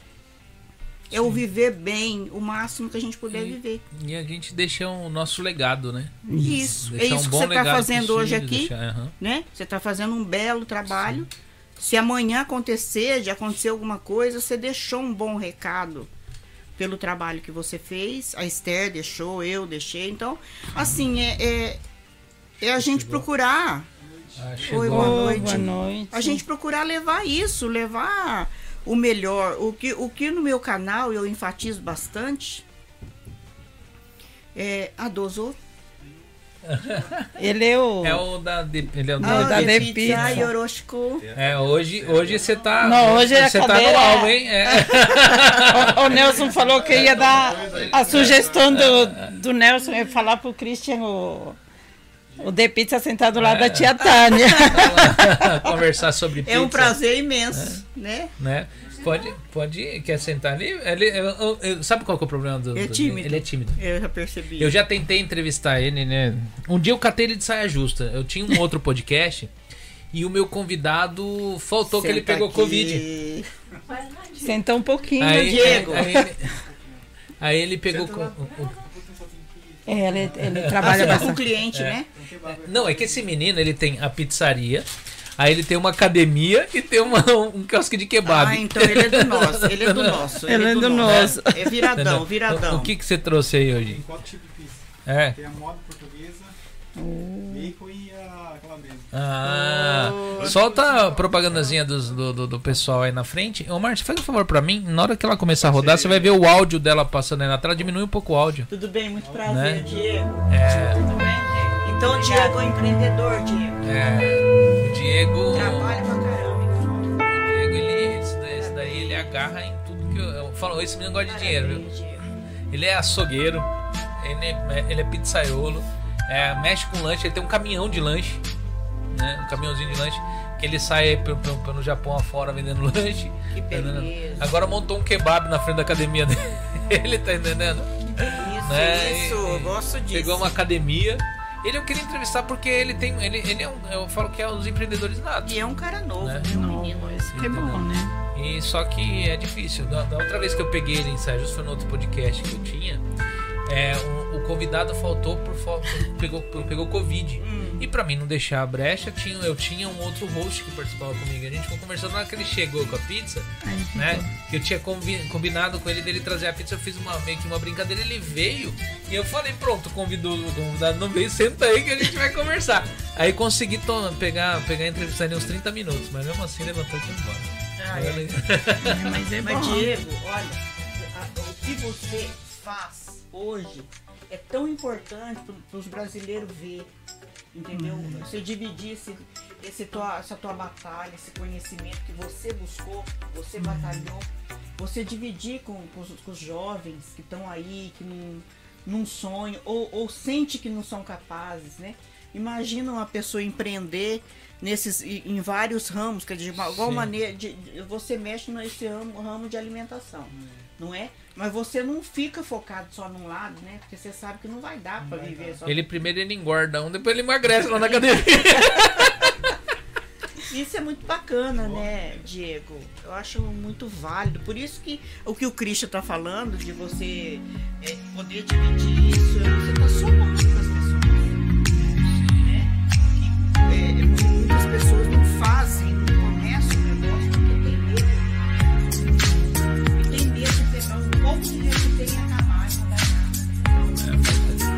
Tá vendo? É. Mas é o, que eu, é o que eu sempre falo pro pessoal. Eu falo assim, o que faz as pessoas não progredirem na parte é, é, é, de, empreendedori, é, de empreendedorismo é o medo. É o medo, né? Muitas pessoas já tiveram, já tiveram aprovação num público. Quantas pessoas você não conhece que faz uma esfirra, faz uma coxinha, Ixi. faz um salgadinho? Quando faz, ela fala, coloca no Instagram, em qualquer lugar, não dá pra quem quer. É. Mas acha que não tem coragem de montar um negócio porque acha que não, mas ainda tem de, tem de ver se o pessoal quer, Ou se não, não quer. tem assiduidade, né? Porque É. comércio é assiduidade. Né? Entrega, né? É você, você falar, eu tô fazendo, eu tô fazendo. Não é você fazer uma semana e depois você falar, "É, eu não vou fazer mais. Sim. Aí eu vou começar no outro mês de novo. Não, não é assim. É que nem a Se internet. você lançou, você lançou. Entendeu? No caso é igual a internet. Você monta um negócio, aí você entrega um dia, fica dois meses sem fazer nada, aí vai lá Olha, pro não negócio. fala isso que a tia Não, Tânia aqui tá. Mas você vê, mas quando você começou, você tinha uma, uma, um- um- um- um- um- um- uma assiduidade no negócio pra pegar e chamar a eu atenção tinha, do eu pessoal. tinha. é, Hoje tá difícil. É, mas vai ficando difícil por quê? Porque você foi colocando outros tipos de que coisas a- que vai... o som da conversa tá baixo. Tá baixo? A princípio. Hã? Acho que. Ah, é que vo- ah você Ah, não puxou o seu microfone. microfone Puxa, do puxa. Diego tá desligado, Ah, Márcia. Liga o Diego, microfone do Diego. Diego. Diego. É. Não falou- não deu pra ouvir. É. Acho que é eu também que tô meio Aham. distante aqui, que tô meio relaxado Mas- aqui na cadeira. Aí vou só, eu vou fazer um anúncio que agora o pessoal tá, tem bastante gente aí. Ah, Na, na- no dia 14, a Márcia vai estar expondo os quadros dela na, na cafeteria, como que é, Márcia? É Yu- é o Yukini. Yukini Café. Né? A gente vai deixar aí na descrição aí o endereço, quem quiser ir lá prestigiar conhecer A o trabalho Serenita. da Márcia, né? Vai lá e dá um Então. pulinho. E vou anunciar também as lives da semana que vem. Nós vamos estar aqui com o. Deixa eu ver aqui. É, Nossa, sumiu. Wagner Matos, né? Ele é cantor de música sertaneja. E o Lucas Corsato vai estar aqui como anfitrião convidado no Rodela, né? E dia. Na sexta-feira nós vamos estar aqui com o Alex Chopper, né, Márcia? O Alex Chopper e quem vai estar aqui como anfitrião convidado é o, o Marcelo, Marcelo Félix e o Roberto Martins. Hã? Ainda não falei com ele. Com quem? Com o Roberto. Ah, não falou? Então, Roberto, você já recebeu Tá o convite, né? né? E é, é isso aí, era o anúncio que eu tinha pra fazer. Ô, Diego, abre a pizza. é bom. Né? Mandar um alô pra Lua Luana Kawá, que é a. Lembra? Ah, sim, a YouTube, Luaninha. a Luaninha, é uma YouTube A Mirim. youtuber mais nova, mais nova que tem. aqui, a Você poderia chamar ela, ela é, É, é uma Nossa, menininha. sim. que linda pizza, Diego. Nossa, Diego. Redentor. Eu vou, pode ficar à vontade, gente. Nesse momento aqui, todo mundo come ao vivo. Jesus, mas é né? Muito eu linda. Eu vou ficar em pé pra mim ver tua pizza. Olha que delícia. Quais são os Aqui é sabores? bacon, A bacon, aqui é moda, moda. calabresa e portuguesa. Hum. Eu vou na moda, hein? Eu vou na moda, hein? Pode ficar à vontade. Vocês querem refrigerante, suco? Eu acho que eu vou querer, hein? Minha, tá, tá seca a garganta. Quer o que? Suco, refrigerante? Pode ser refrigerante. Diego vai experimentar a pizza. Pode ser coca. Regina. Também Quem faz, né, Diego? Quem faz não quer comer, né? Dani, você quer suco, refrigerante? Um suco. Suco. Deixa eu. Hum, eu acho que eu ofereci suco, acho que acabou. Dá jogo.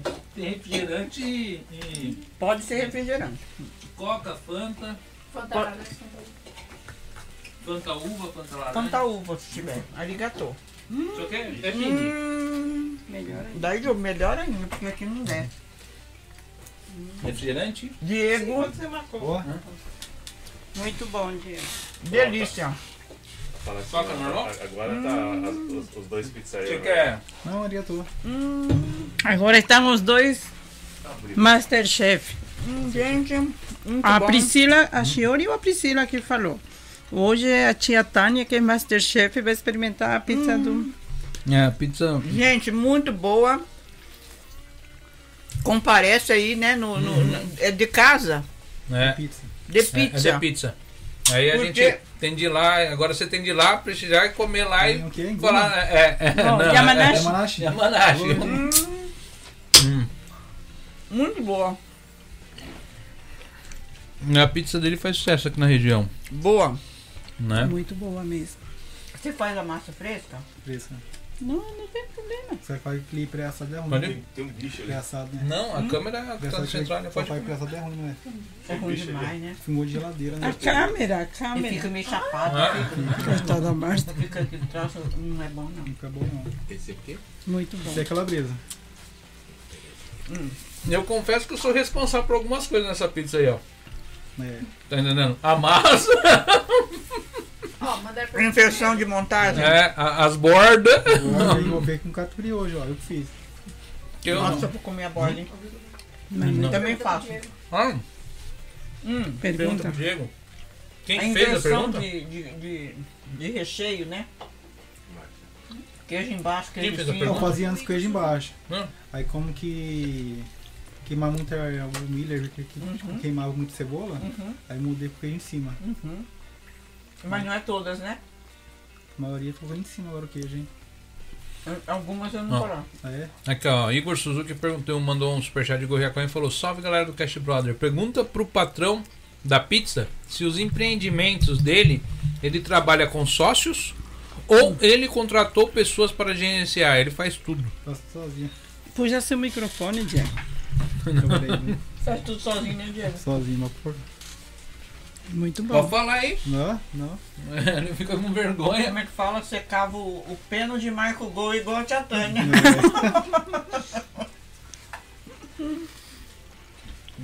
Ainda não tá dando pra se dar esse direito, né, Diego? Mas, Mas um é. dia vai dar. Um dia chega lá. Mas assim, É, o- a parte de pizza que né, a gente estava falando. Você teve também uma queda grande por causa da- das crises, não teve? Teve? Né? Já Que teve- Pode, pode perguntar. Que época? Agora. Ah, já tem já uns. Faz um ano já, hein, que caiu, hein?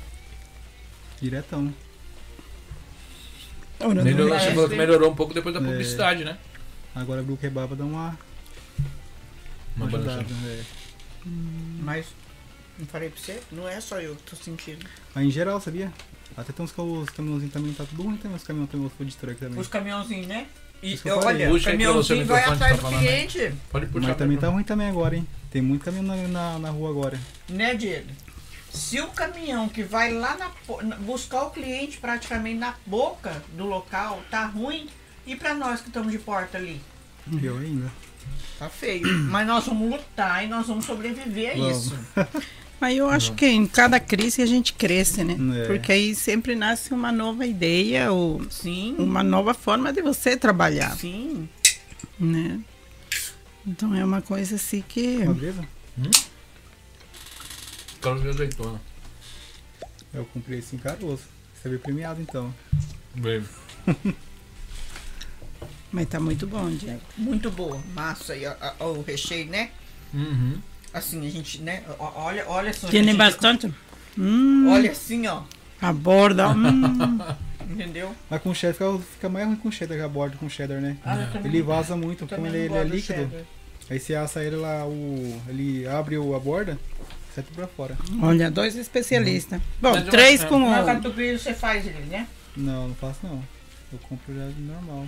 Mas aqui não- lá no Embanato não tem catupiry. Ah, né? Que é o creme, o creme cheese. Hum. Mas eu faço o catupiry virar, né? Fica melhor. Eu né? da bisnaga, né? Hum. Muito fácil de fazer, viu? Uso o cream cheese. En- Entra no canal da tia e você pega a receita. Fica a receita. Quero comer pizza, Priscila. Ô, Priscila. Priscila, pode senhora, vir, Pri, tá perto. Vou, eu tenho de combinar um dia pra vocês virem aqui, participar aqui também. É verdade, Né? tem que chamar elas. Não. Né? né? Aí vocês vão comer pizza. Aí vai. Comer pizza é muito bom É, demais, né? né? No dia que eu fui lá no evento, tá a tia Tânia sentada lá comendo pizza. É que, que esse negócio de evento dá muito trabalho, né? Você eu levar fiz um caminhão. domingo agora. Fez? Fiz lá ainda, que teve lá aquele do evento latino. Hum, Prejuízo, hein? ah, é? É, Não foi? Foi muito fraco? foi, choveu dois dias, né? Não foi muito lotado, foi? Só Ó, no sábado que lotou evento, só. você joga na sorte. É um tiro no escuro, hein? Hum. O investimento é alto. Mas o evento que os meninos fizeram vendeu bem ali, não vendeu? Tudo, né? Vendeu tudo, né? Não tava vendo cachorro quente, todo mundo ali Tudo, todo mundo vendeu. vendeu bem, né? Mas estava cheio o evento Hum. deles. Esse é diferente, esse é a modelo é da bacon. casa. Bacon. É, então, diferente. Hum.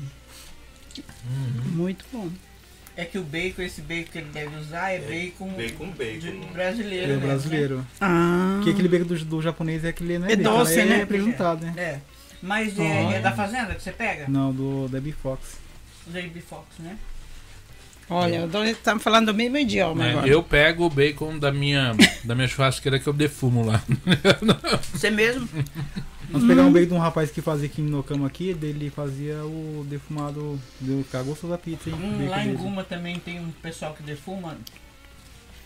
Não sei o nome, mas eles defumam pra caramba também em Guma. Que quer dar um gosto diferente no, no- na pizza e no lanche. Hum. Nossa, é muito É, o bom. bacon ele faz a diferença. Por isso que ele, é- é- só ele na pizza e o, e o queijo é o Já fica bom já. tá? Já é estrela já, né? O- É, o bacon é a estrela da pizza, é, O com bacon. certeza. né? E a calabresa também, né? Também. Tem que ser boa também, se for dar E ruim, calabresa dá ruim também não vai. não vai. Tem que ser da. Tem que ser defumadinho gostosinho. também. Você usa A Santo Amaro. Ah, Eu igual já a. prefiro, Fazenda. eu já prefiro a fazenda. é. Fazenda Eu acho que é ela é, diferente o gosto, né? É mais forte né, o gosto dela, né? ela tem um gosto é, e ela tem menos gordura. Tem. Mas da. Porque a tem Santa dois tipos, tem né? muita gordura, né? Tem dois tipos, tem da magra e tem É. da gorda.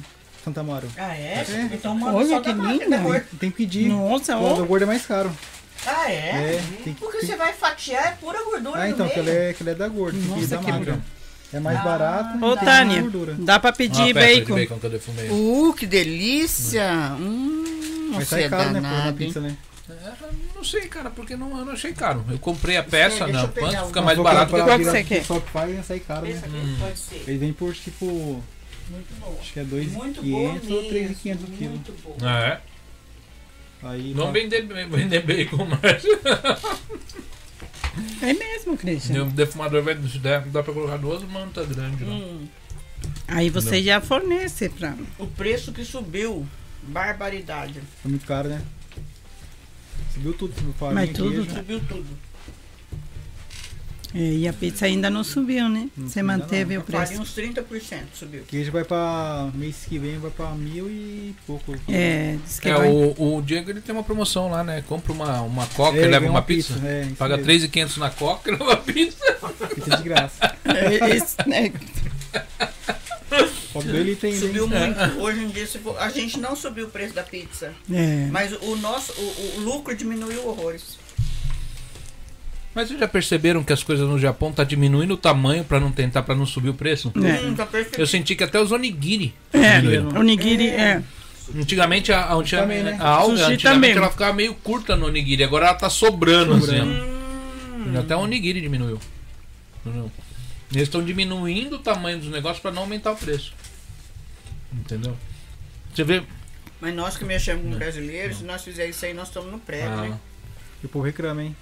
Que o po... Ô, vou te falar uma coisa. um brasileiro quer pagar 300 então e comer 4 quilos. Nota tudo. Tudinho. Eu recebi uma crítica de um inscrito falando que eu falo muito entendeu. Né? Desculpa, é, eu tô tentando me livrar deles. Eu percebi agora, eu tenho de começar a me policiar com esse entendeu. Eu falo muito entendeu. Entendeu? Mas qual que é a dificuldade em ouvir, entendeu? Eu acho que não tem dificuldade nenhuma. Mas eu acho que é uma gíria às vezes que fica na gente, acaba virando uma gíria.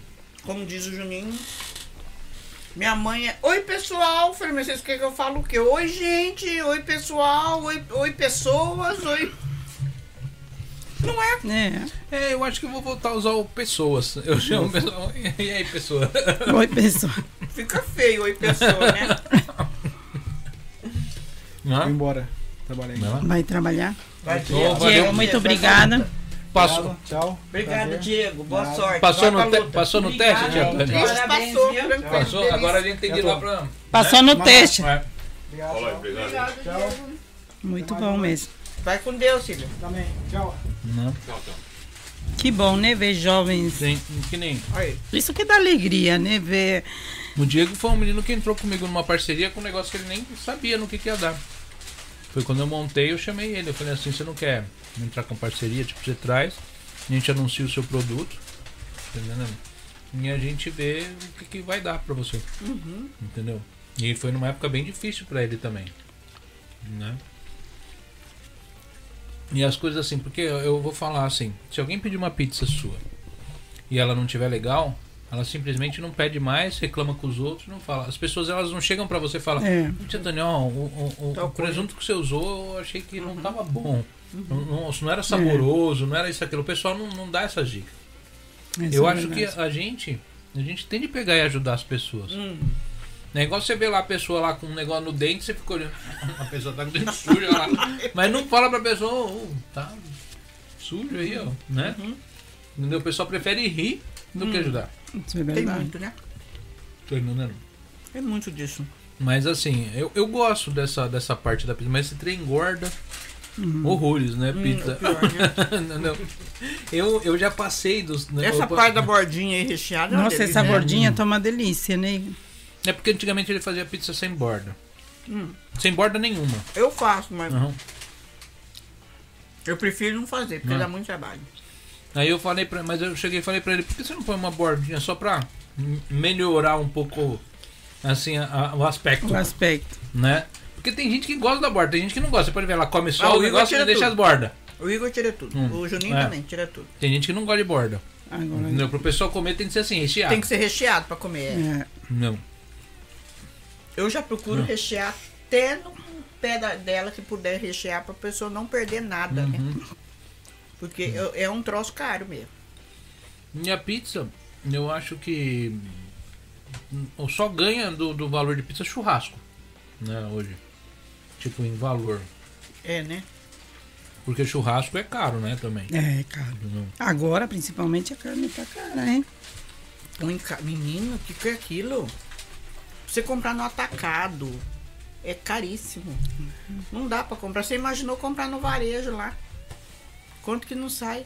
É absurdo. Minha irmã tá falando no Brasil que o quilo da carne lá é assustador. Eu acho que eu vou plantar tomate no Brasil. Um quilo de tomate tá 50 reais. Eu tava pensando em plantar árvore de picanha. A picanha tá mais caro. É porque eu sou, eu sou daquele tipo hipócrita. Eu prefiro achar que nasce em árvore do que a gente mata os bichinhos. Né? O Paulinho Chega- tá se despedindo já. Né? Eu também, eu daqui a pouquinho eu vou também com- uh, começar com as considerações, porque já tem duas horas de live, parece que não vai passar muito Há rápido. duas horas? E eu fico preocupado porque vocês, vocês Sim, vão, vocês vão vamos voltar, não vai? Sim, sim. Então, da outra vez, eles, a gente tentando se despedir, foi deu quase quatro horas de live. Não, então, e, e eu não É sei, verdade. parece que o assunto vai fluindo e, e parece que a gente não conversou nada. É verdade. verdade. E já passou duas horas. E Não você, acredito. você só perguntou da pizza, não, não perguntou do canal, É. quantos inscritos ela tem. Então, vamos fazer um, um, um, um, uma- uma- um bate-bola Sua rapidinho. assim. mediadora é, é sugoi, né? É. E a partir do canal, pra você, assim, o que, que você tem de projeto pro seu canal? E pro seu Instagram? Porque hoje eles são uma- uma- um, um Parceria. grande meio de propaganda, de tudo, né? É um ligado ao outro, né? Uhum. Uhum. Eu vou falar pra você que o meu inspirador pro canal foi o Igor, né? O Igor foi meu inspirador. E é até hoje. E é o, é o meu crítico, é meu. Assim, que me, me. Assim, eu acho que através dele que eu tive vontade de fazer esse trabalho. E, e, e através dele que eu continuo fazendo ainda.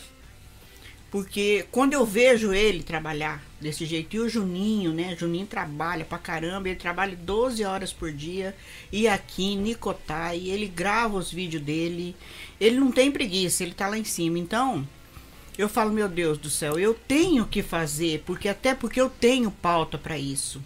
Eu mexo na cozinha, eu trabalho com a cozinha e trabalho com muito amor. Eu não faço pela metade. Quando eu entro para cozinhar, eu cozinho mesmo com amor. Porque eu acho que é na comida hoje é o maior símbolo de amor que você pode dar para as pessoas. Porque hoje a pessoa, o maior prazer da pessoa é comer, não é verdade? Então eu faço isso. Então eu acho que eu posso sim usar esse, o que eu mais gosto no, no YouTube, até para dividir conhecimento e tudo. E, e até quem sabe um dia chegar a 100 mil inscritos, até chegar. Não, vai 500 chegar, vai mil passar. né? Eu tô com quase 60 mil inscritos hoje, com nove meses de canal, mas até porque eu também não me eu não mergulho naquilo assim, falo é isso e vou mergulhar e porque eu, eu, eu acredito que o, o YouTube ou qualquer ou um History, um Reels ou qualquer coisa que você coloca a sua imagem, você precisa estar bem. É. Bem que eu falo, não é bem de dinheiro, eu falo bem interiormente. Você tem que ter vontade né? emocionalmente de sorrir, emocionalmente bem para falar algo de bom, para você. E não é todos os dias que isso acontece na vida da gente. Você deve passar por isso, Sim. porque você trabalha com o público e não é todo dia, não é toda vez que você tem vontade de sentar aí e dar o seu melhor e comunicar o seu melhor. Então eu acredito que hoje o trabalho de YouTube, eu só pude ver isso vivendo. Uma pessoa só pode viver o que, que é esse trabalho de imagem vivendo ele. Entendeu? E pude entender meus meninos, sabe? E, e entender os outros também que vivem. Então, o, o, o trabalhar no YouTube, ele não depende só de você. Ah, eu vou querer. Não. Hoje você quer muito. Você fala, pô, hoje mesmo eu peguei uma receitinha lá no Zusa, da saladinha que ele fez Aham. lá. Eu fiquei encantado com a salada dele. Eu falei, eu vou levar essa salada no meu canal. Você entende? Já, já assim, foi inspirador pra mim aquilo. Você entende? Mas não é sempre que isso acontece. Às vezes você tem lá uma, uma receita que, que eu quero levar. um- uma receita que está na possibilidade da pessoa colocar na mesa. Porque não adianta eu trazer um camarão pistola desse tamanho e colocar aquele luxo daquele camarão e lá no Brasil o povo não pode nem sonhar com isso, que não tem, não é? Não é que não tem, tem, mas nessa crise como é que uma pessoa vai poder fazer? Eu quero ser mais acessível, é, levar algo mais simples, algo mais que está no alcance das pessoas. Esse é meu objetivo. Você está entendendo? E também não quero é, me montar a uma pessoa que eu não sou. Você tá entendendo? Um Botar uma né? doma, hã? botar aquele chapéuzinho lindo na cabeça, aquele aventalzinho. Eu não sou essa pessoa. Eu não sou assim. Eu sou uma pessoa simples. Lógico, quando eu tô atendendo uma pizza, você coloca lá um- uma redinha na cabeça para não cair o cabelo na, na, na coisa. Você coloca lá um avental, porque vem farinha para tudo quanto é lado, você tá Sim. entendendo? Mas no dia a dia eu não sou essa pessoa. O dia a dia eu sou uma pessoa comum. Eu vou pra cozinha com a roupa que eu tô, lavo minhas mãos e ó, vou fazer a minha comida e tal. Então eu quero isso, eu quero passar isso, passar a verdade. E- Esse é meu objetivo, passar a verdade. O dia a dia da gente é esse, não é um dia a dia de batonzinho na boca, com rímel na cara, com aquele lá, aquele estilo. Não, a gente não é assim. Então, é, é, o difí é assim, eu acho que o, o canal é você você você se impor naquilo que você na pauta que você desenhou para aquele canal. E não é fácil, porque existe críticas. Existe. Você tá entendendo? Vai dizer que hoje aqui nesse podcast não deve ter mil pessoas fazendo críticas. Sejam bem-vindas todas as críticas, gente. Sim. Até porque crítica soma, né? Seja bem-vinda as críticas. Mas eu digo assim, que há sim as críticas. Por isso que a gente tem que ser a gente mesmo. Porque se você se preparar a ser uma pessoa que você não é, pra você se mostrar lá, um dia a máscara cai e você vai ficar com carão. Ninguém consegue manter o personagem por muito tempo. Você né? não consegue manter. Então seja você. É isso que eu tô tentando trazer. É ser eu mesma, é ser de verdade. Para mim conseguir levar mais tempo esse canal. Eu quero levar esse canal lá em cima, porque eu não entrei para perder. Ou seja, não entro em nada para perder. Ninguém entra em Não. algum algo para perder. Todo mundo entra para ganhar. Entende? Eu devo até essa batalha pelos meus dois filhos que são youtubers hoje eu, eu preciso dar o meu melhor. Até por eles, para eles olhar e falar, pô, minha mãe conseguiu. E eu, eu falo pra Esther que eu quero ver ela youtuber, porque eu vejo ela youtuber, ela e o E ela- Nelson. e eles são muito comunicativos, né? Sim, eu vejo, mas eles vão ser, sim, com o nosso apoio, com o apoio de todo mundo. Mas eu digo assim, é, é- é- o, o ser youtuber hoje, é, para mim, não é só colocar imagem e ser famoso. É para um jovem, né? Por exemplo, uma pessoa jovem que tá ali buscando aquela ênfase, aquele negócio. Mas para nós que já estamos mais de idade, a gente quer deixar um recado, a gente quer deixar um legado. Quer deixar um legado. A gente quer passar para marcar, entendeu? Marcar coisas boas. Não quer cair no esquecimento, né? Sim, é isso. Não. Não quer cair. Então hoje é meu objetivo e para isso eu, é que eu disse para você, ai, eu não tô muito assíduo no, no, no YouTube, eu tô mandando um vídeo por semana. Mas um vídeo por semana tá ótimo. Eu falo pra você assim que tem muita gente que eu falei de circulada, tipo, não manda nada, fica meses sem colocar um Ah, não, vídeo. ai. Aí o, o público acaba. É a mesma coisa, você tá assistindo um seriado. Ali ele acaba. Aí pra você esperar até o ano que vem, você começa a assistir outro. Sim. Aí quando volta aquele, você acaba nem lembrando mais, você já tá assistindo outra coisa. Não, eu sei que um canal, ele tá sempre oxigenado de, de visualização, ele, você tem que estar colocando vídeo, você tem que tentar interagindo com o seu canal, fazendo uma live e tal, é importante isso.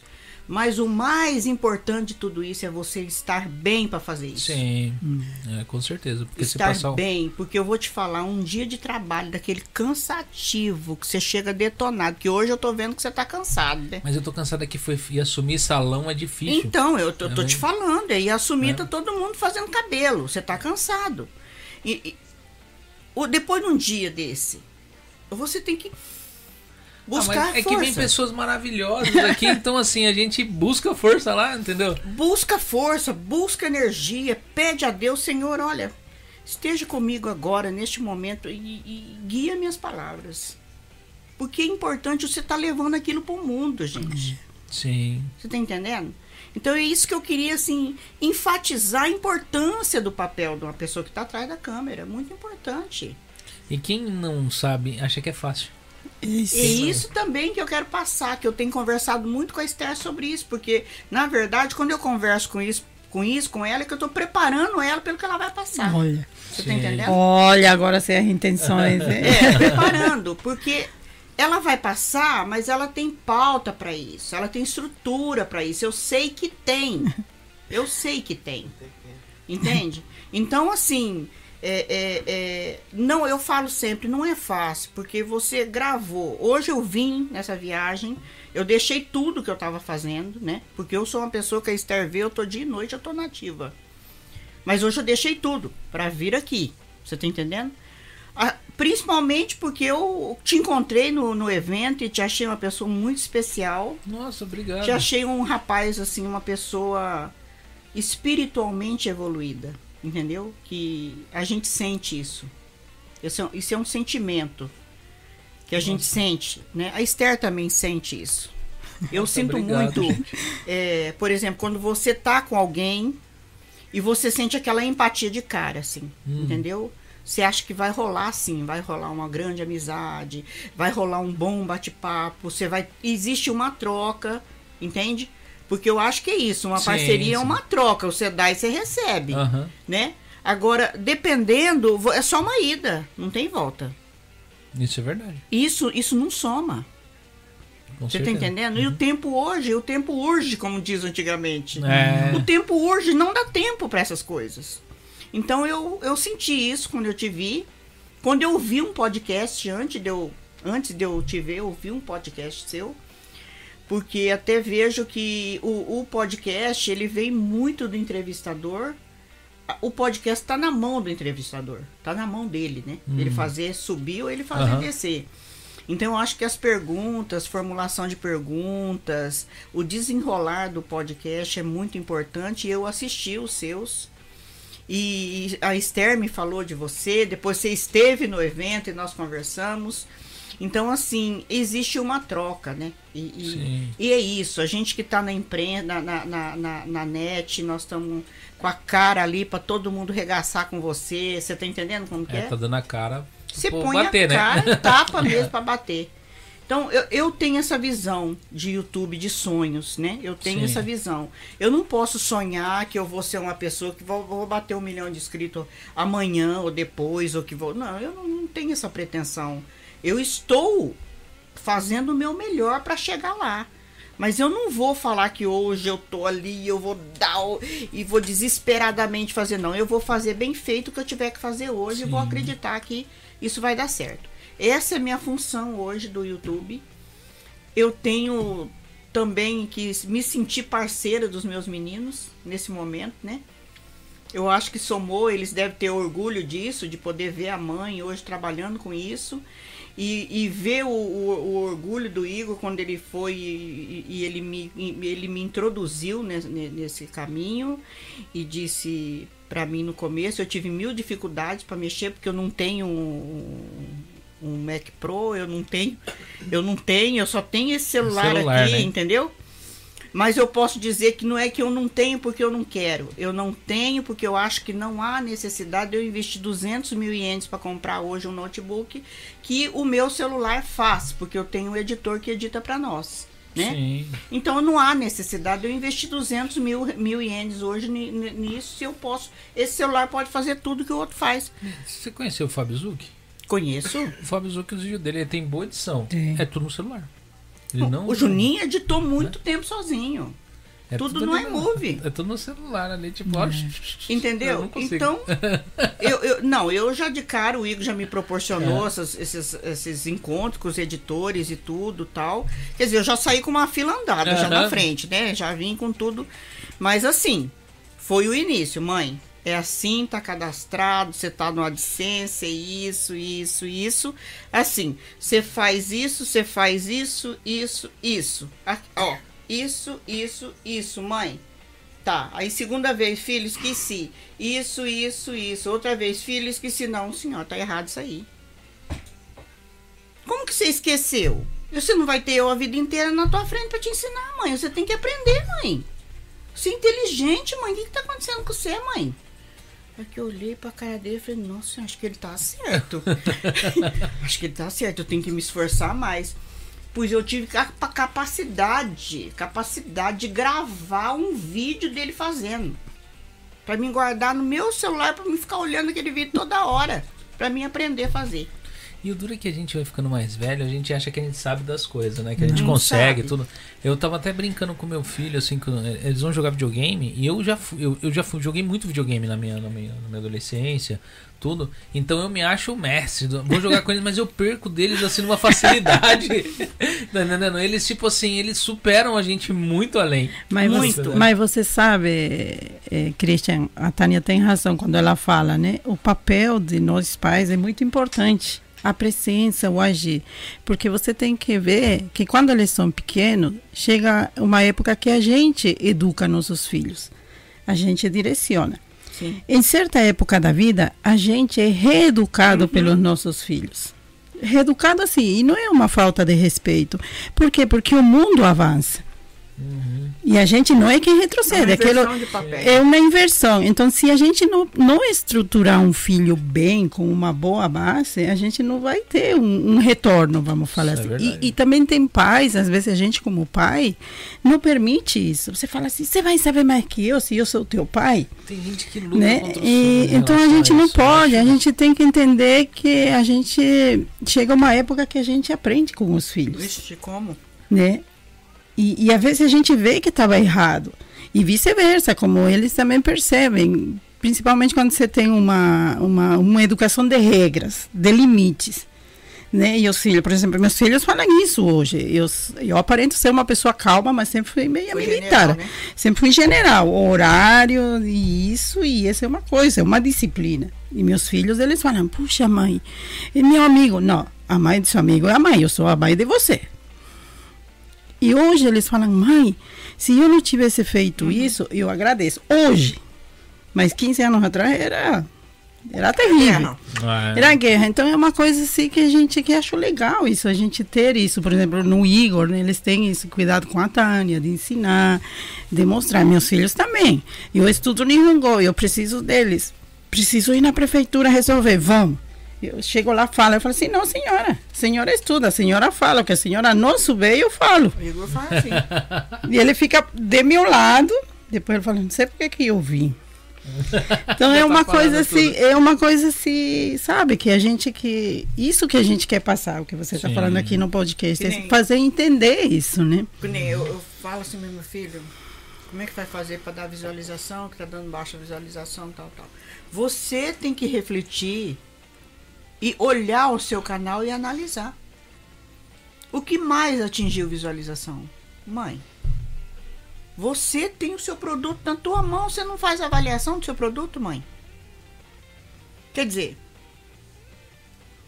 olhe, faz uma retrospectiva. Olha o seu título, olha sua capa. Entendeu? Olha o conteúdo. Olha a quantidade de tempo que você usou. Olha o que você falou.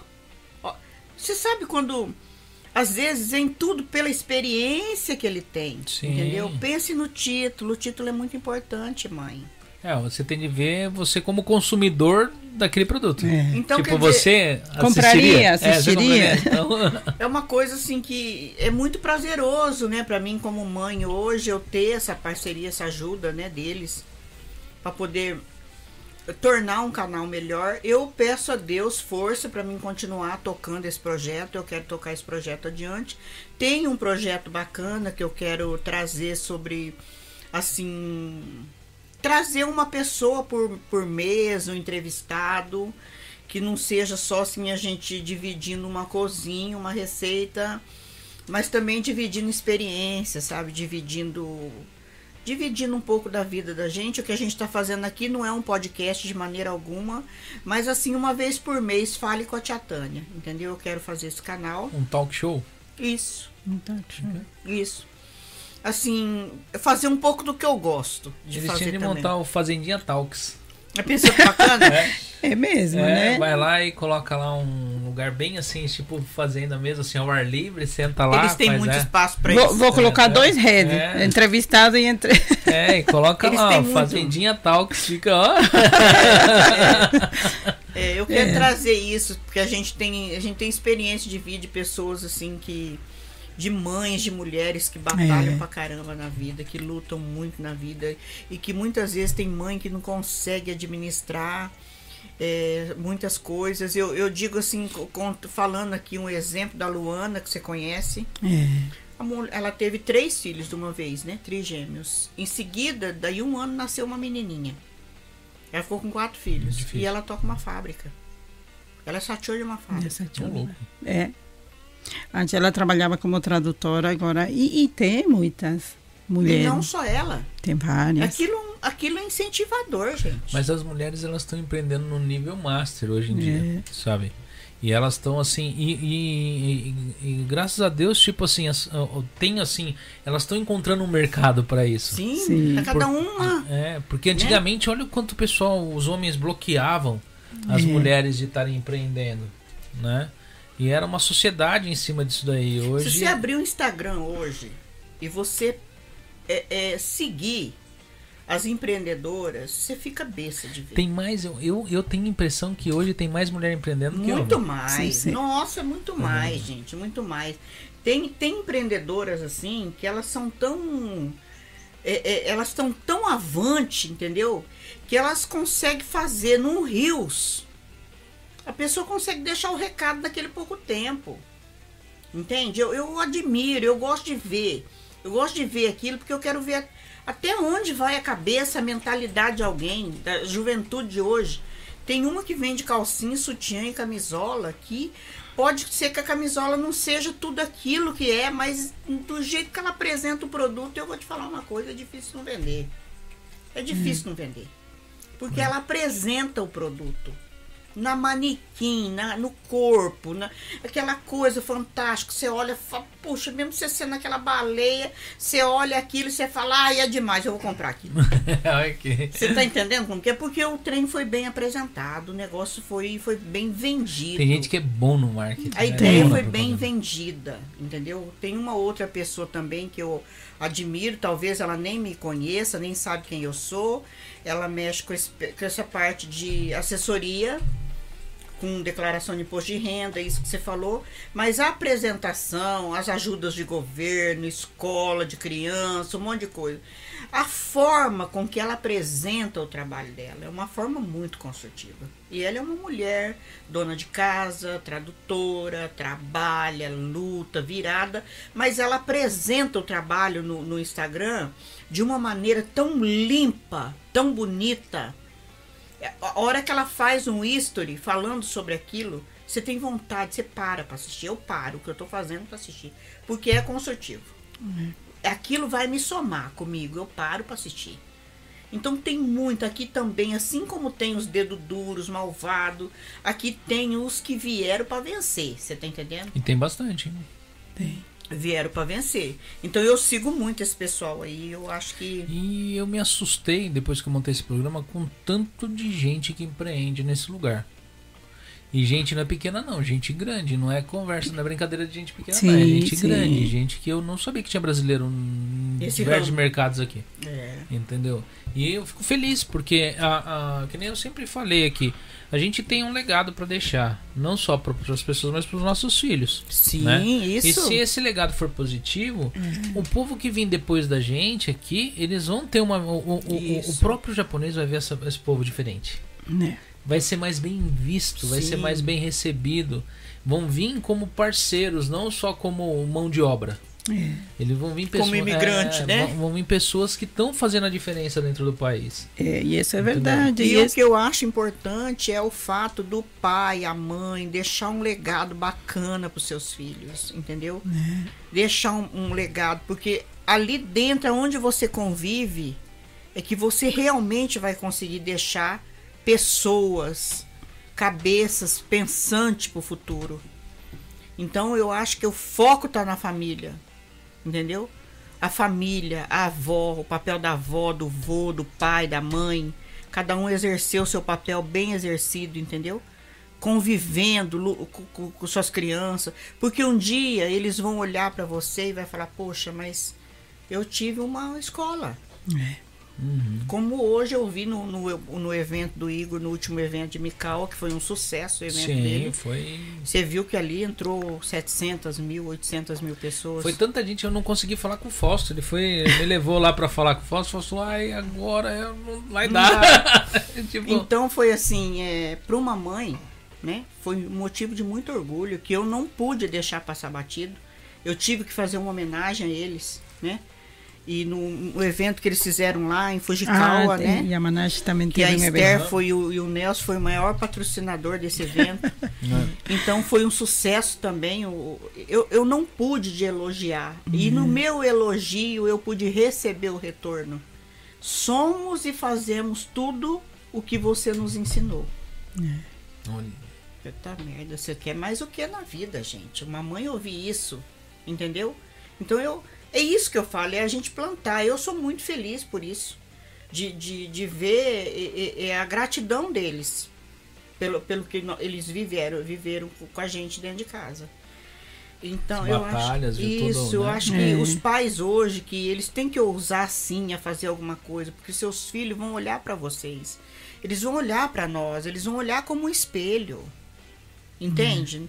Se você ficar sentado ali na cama, né? Porque eu, eu, eu já vi muito que isso também já aconteceu comigo. Você chega numa fábrica assim, você chega detonado, com o braço caindo de tanto lixar peça. Que já aconteceu isso comigo, que você chega, eu chego, eu não, tô, não consigo nem tomar banho. Eu já chego, meu joelho dói pra caramba primeiro. Eu deito naquele sofá assim, do jeito que eu deito. Eu, eu não consigo nem mexer no celular, tanta canseira. Eu É, acho aquilo assim pra mim que aquilo me pega meu intelectual, meu, o meu, meu coração, minha vitalidade, pega aquilo tudo assim, esmaga, joga tudo no lixo aquela hora. Você tá entendendo? Porque eu não tenho vontade de fazer mais nada, eu não tenho vontade de cozinhar, eu não tenho vontade de fazer mais nada. Pra mim o mundo parou ali, eu já deito na cama, deito e durmo. Então, quer dizer, é um desafio que eu preciso passar, entende? Eu preciso passar. Eu vivo aquilo naquele momento. Eu falo, não, se eu tô passando por isso, tem alguma coisa que não tá me fazendo feliz. Eu não tô bem. Eu preciso buscar algo que me faça feliz. Até a Esther me viu lá em casa fazendo uns night show que eu peguei. E realmente muito mendoxai mesmo pra fazer, você tá entendendo? Não é show que a gente acha que é fácil, mas esses negócios toda vez só vem bomba, né?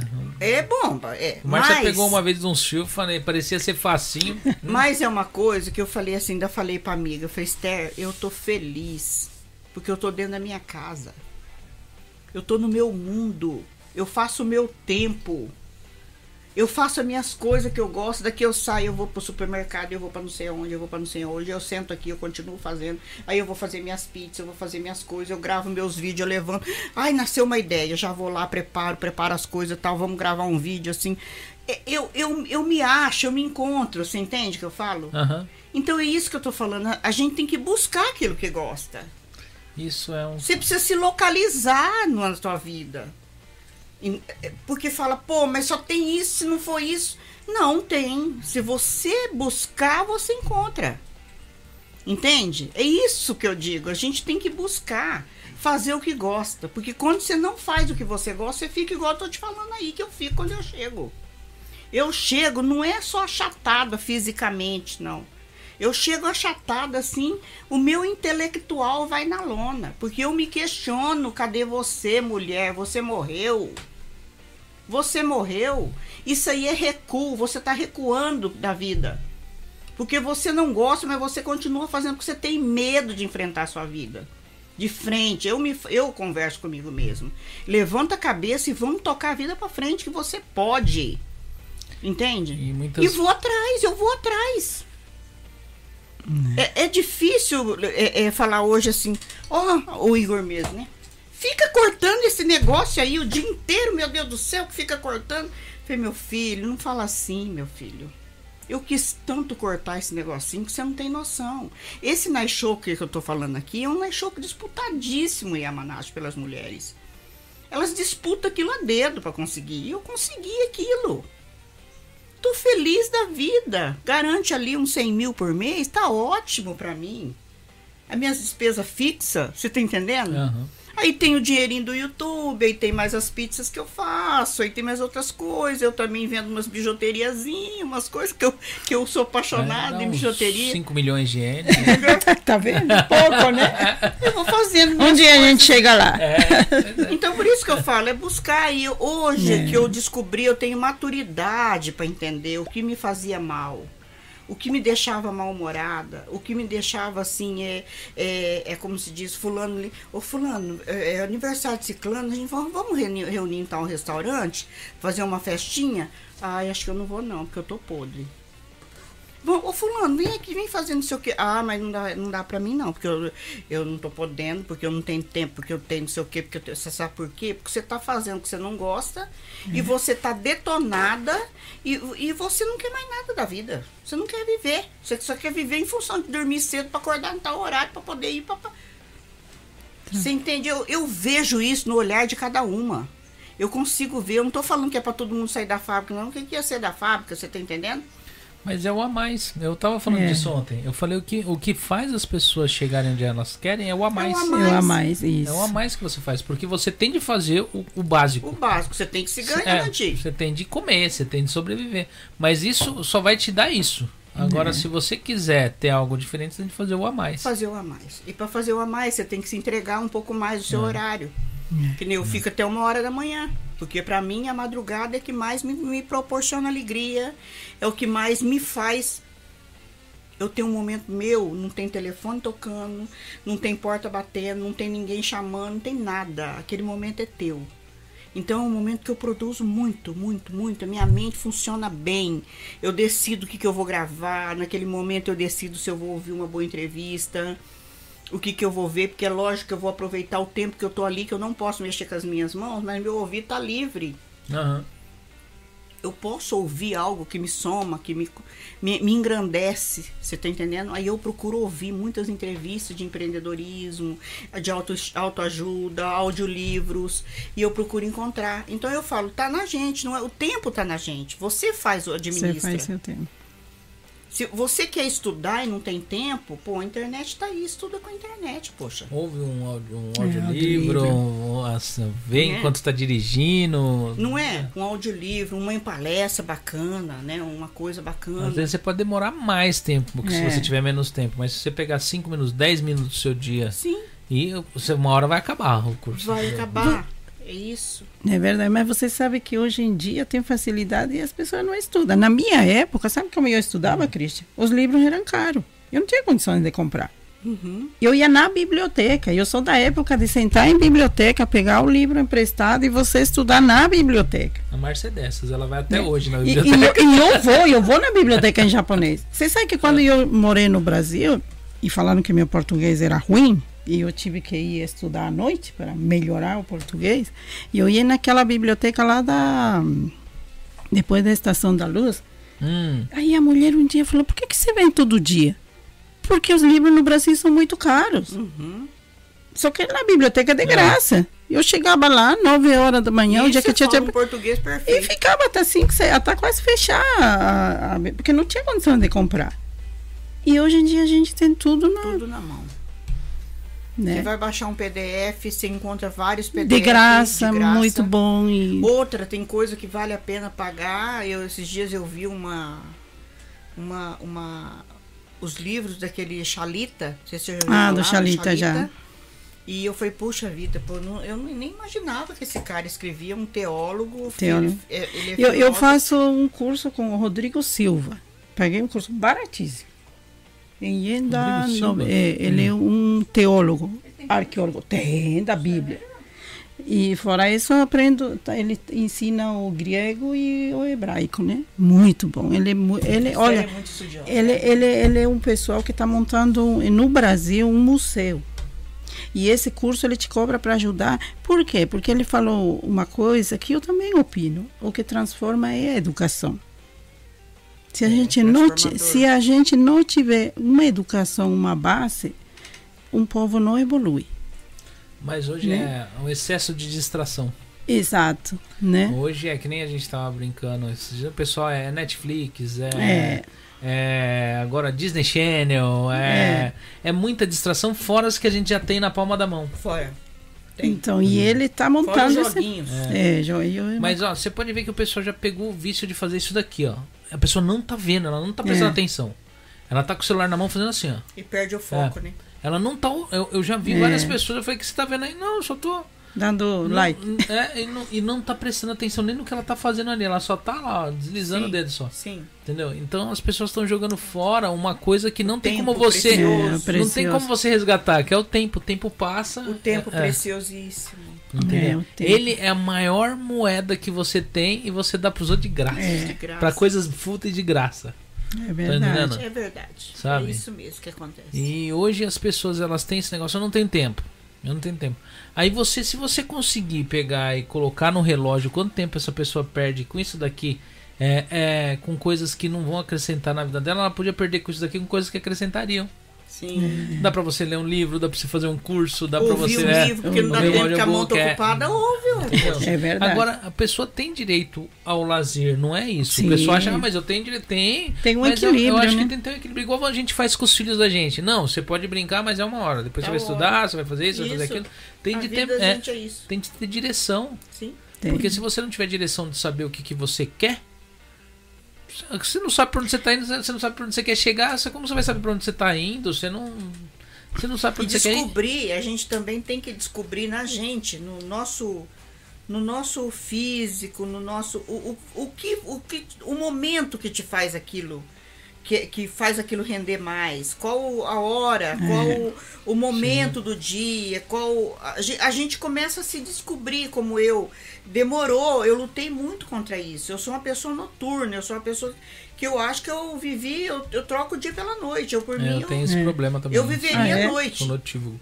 Entendeu? Eu sou uma pessoa noturna. Mas disse que isso aí é do próprio cérebro mesmo. é né? do cérebro. Do cérebro É mesmo. do cérebro. Então o que acontece? À noite eu tenho maior produção. E eu lutei muito sobre isso. Eu lutei muito com isso na minha vida. Eu lutei porque eu tive que sim dormir na marra. Sem ter vontade de dormir. Eu já tive muitas noites de, de deitar e fechar. Não sei se você já deve ter passado por isso, como muita gente. Você deita e você não quer, você precisa. Porque amanhã você tem que acordar cedo. Sim. Mas aí você fala, eu preciso dormir, eu preciso dormir, aí você não dorme mesmo. Aí você não dorme. Por quê? Você tem um relógio meio diferente dos outros. Seu relógio é diferente. Então você não vai produzir. Aí você levanta mal-humorado. Que nem eu, o período da manhã eu sou zero. Período da manhã eu sou uma pessoa meio zero, entendeu? Até que eu, eu sou mal-humorado quando acordo, Márcio. Eu sou. Prefiro... Eu, Não. eu mesmo dormindo uma hora, eu acordo. Eu, Assim, eu sou. Não que é mal-humorada, mas eu sinto que a produção é mais lenta. Eu sinto que quando eu exagero, eu tento produzir. É, cansado, não vai. Não e eu, vai, e eu, né? eu tô assim, eu, eu que nem hoje. Hoje eu tenho, eu não consegui, não deu tempo de eu fazer a arte do podcast da semana que vem. E eu já tinha de postar no final desse daqui, eu já tinha de soltar no, no, Sim. no- no Instagram. E não tá pronto. Aí eu fico pensando, na hora que terminar aqui, eu acho que eu vou fazer. Só que eu não vou conseguir produzir 100%. Você Por tá quê? muito cansado. Porque precisa de ideia, não é, É. só tipo ir lá e fazer. Entendeu? Isso, isso. E aí eu tô excessivamente cansado porque essa semana teve dias no salão que eu fiquei até 5 horas da manhã no salão com meu filho pequeno e trouxe ele pra casa era 6 horas da manhã. Entendendo? Trabalhando. Entendeu? Não é fácil, então, né? É, então eu e tô ainda com- tem a responsabilidade aqui, E né? tem o podcast, vai até tarde. e Ainda bem que amanhã começa a meio assumir.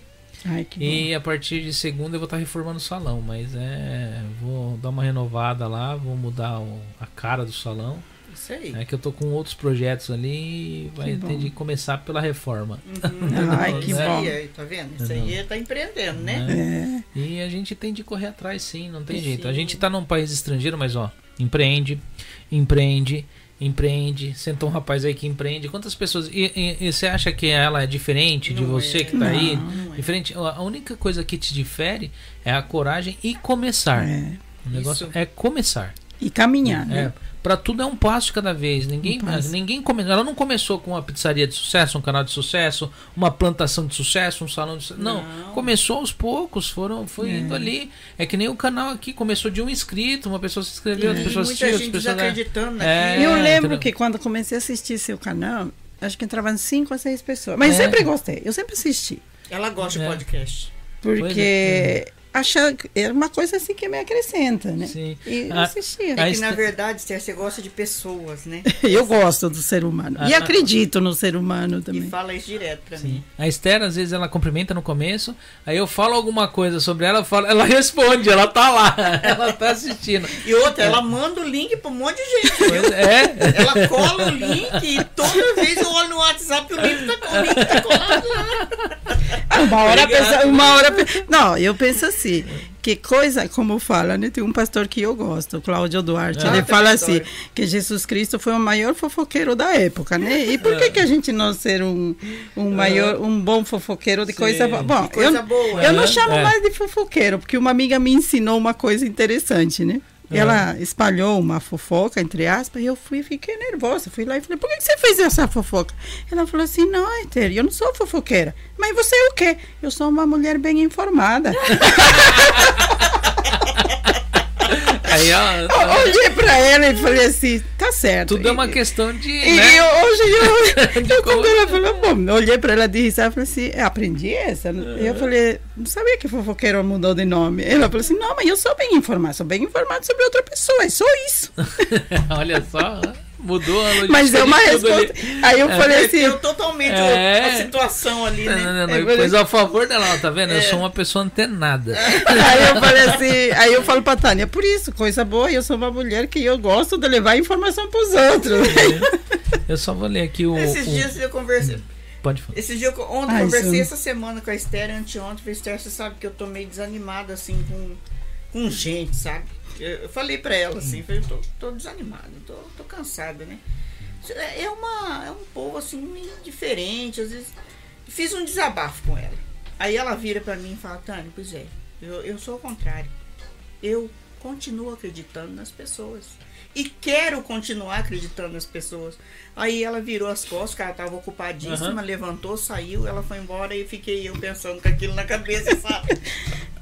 Falei, Mas ela tá certa. a gente tem de acreditar. Sim, ela tá certa. Esse meu projeto é de acreditar. Não, mas Sim. é. Acreditar nas pessoas, né?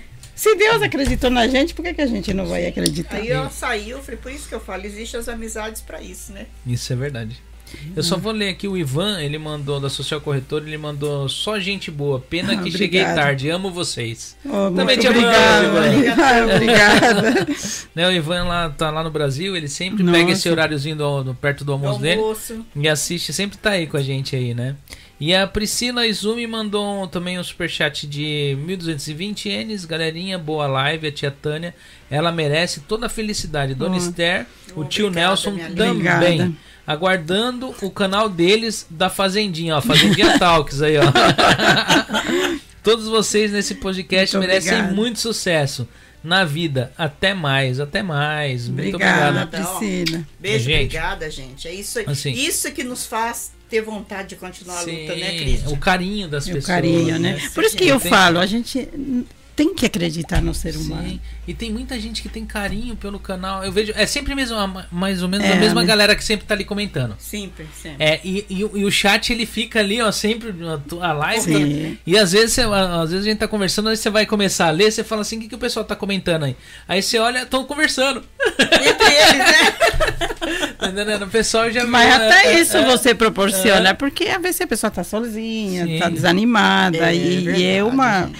Mas realmente, Christian, é, você tem um programa, assim como a Tânia, vocês são influencers, são pessoas assim que é, são capazes de levar isso, essa alegria, informação, Entretenimento. dicas, entretenimento, às vezes uma puxada de orelha, um tapinha com luva, né? Que é uma coisa que a gente tá precisando. E eu te mandei um, uma nota, fiquei muito feliz, é porque, tipo assim, eu vivo no meio de youtubers, só que eu não tenho consciência É. do que é isso aham.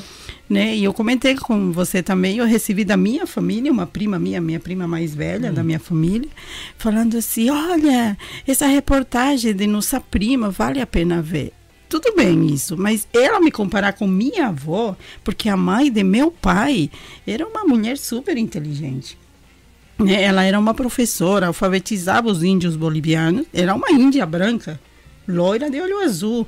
Ela chegou a ser alcaldessa, prefeita, então eu ser comparada com minha avó é o melhor presente que eu posso ter. Foi de um corte que eu fiz, né? De um corte. E, e você vê que reflete o que ela está falando, aquilo que você vive em casa. Minha avó nunca falou vocês têm que ser eh, comunicadora. Ela fazia.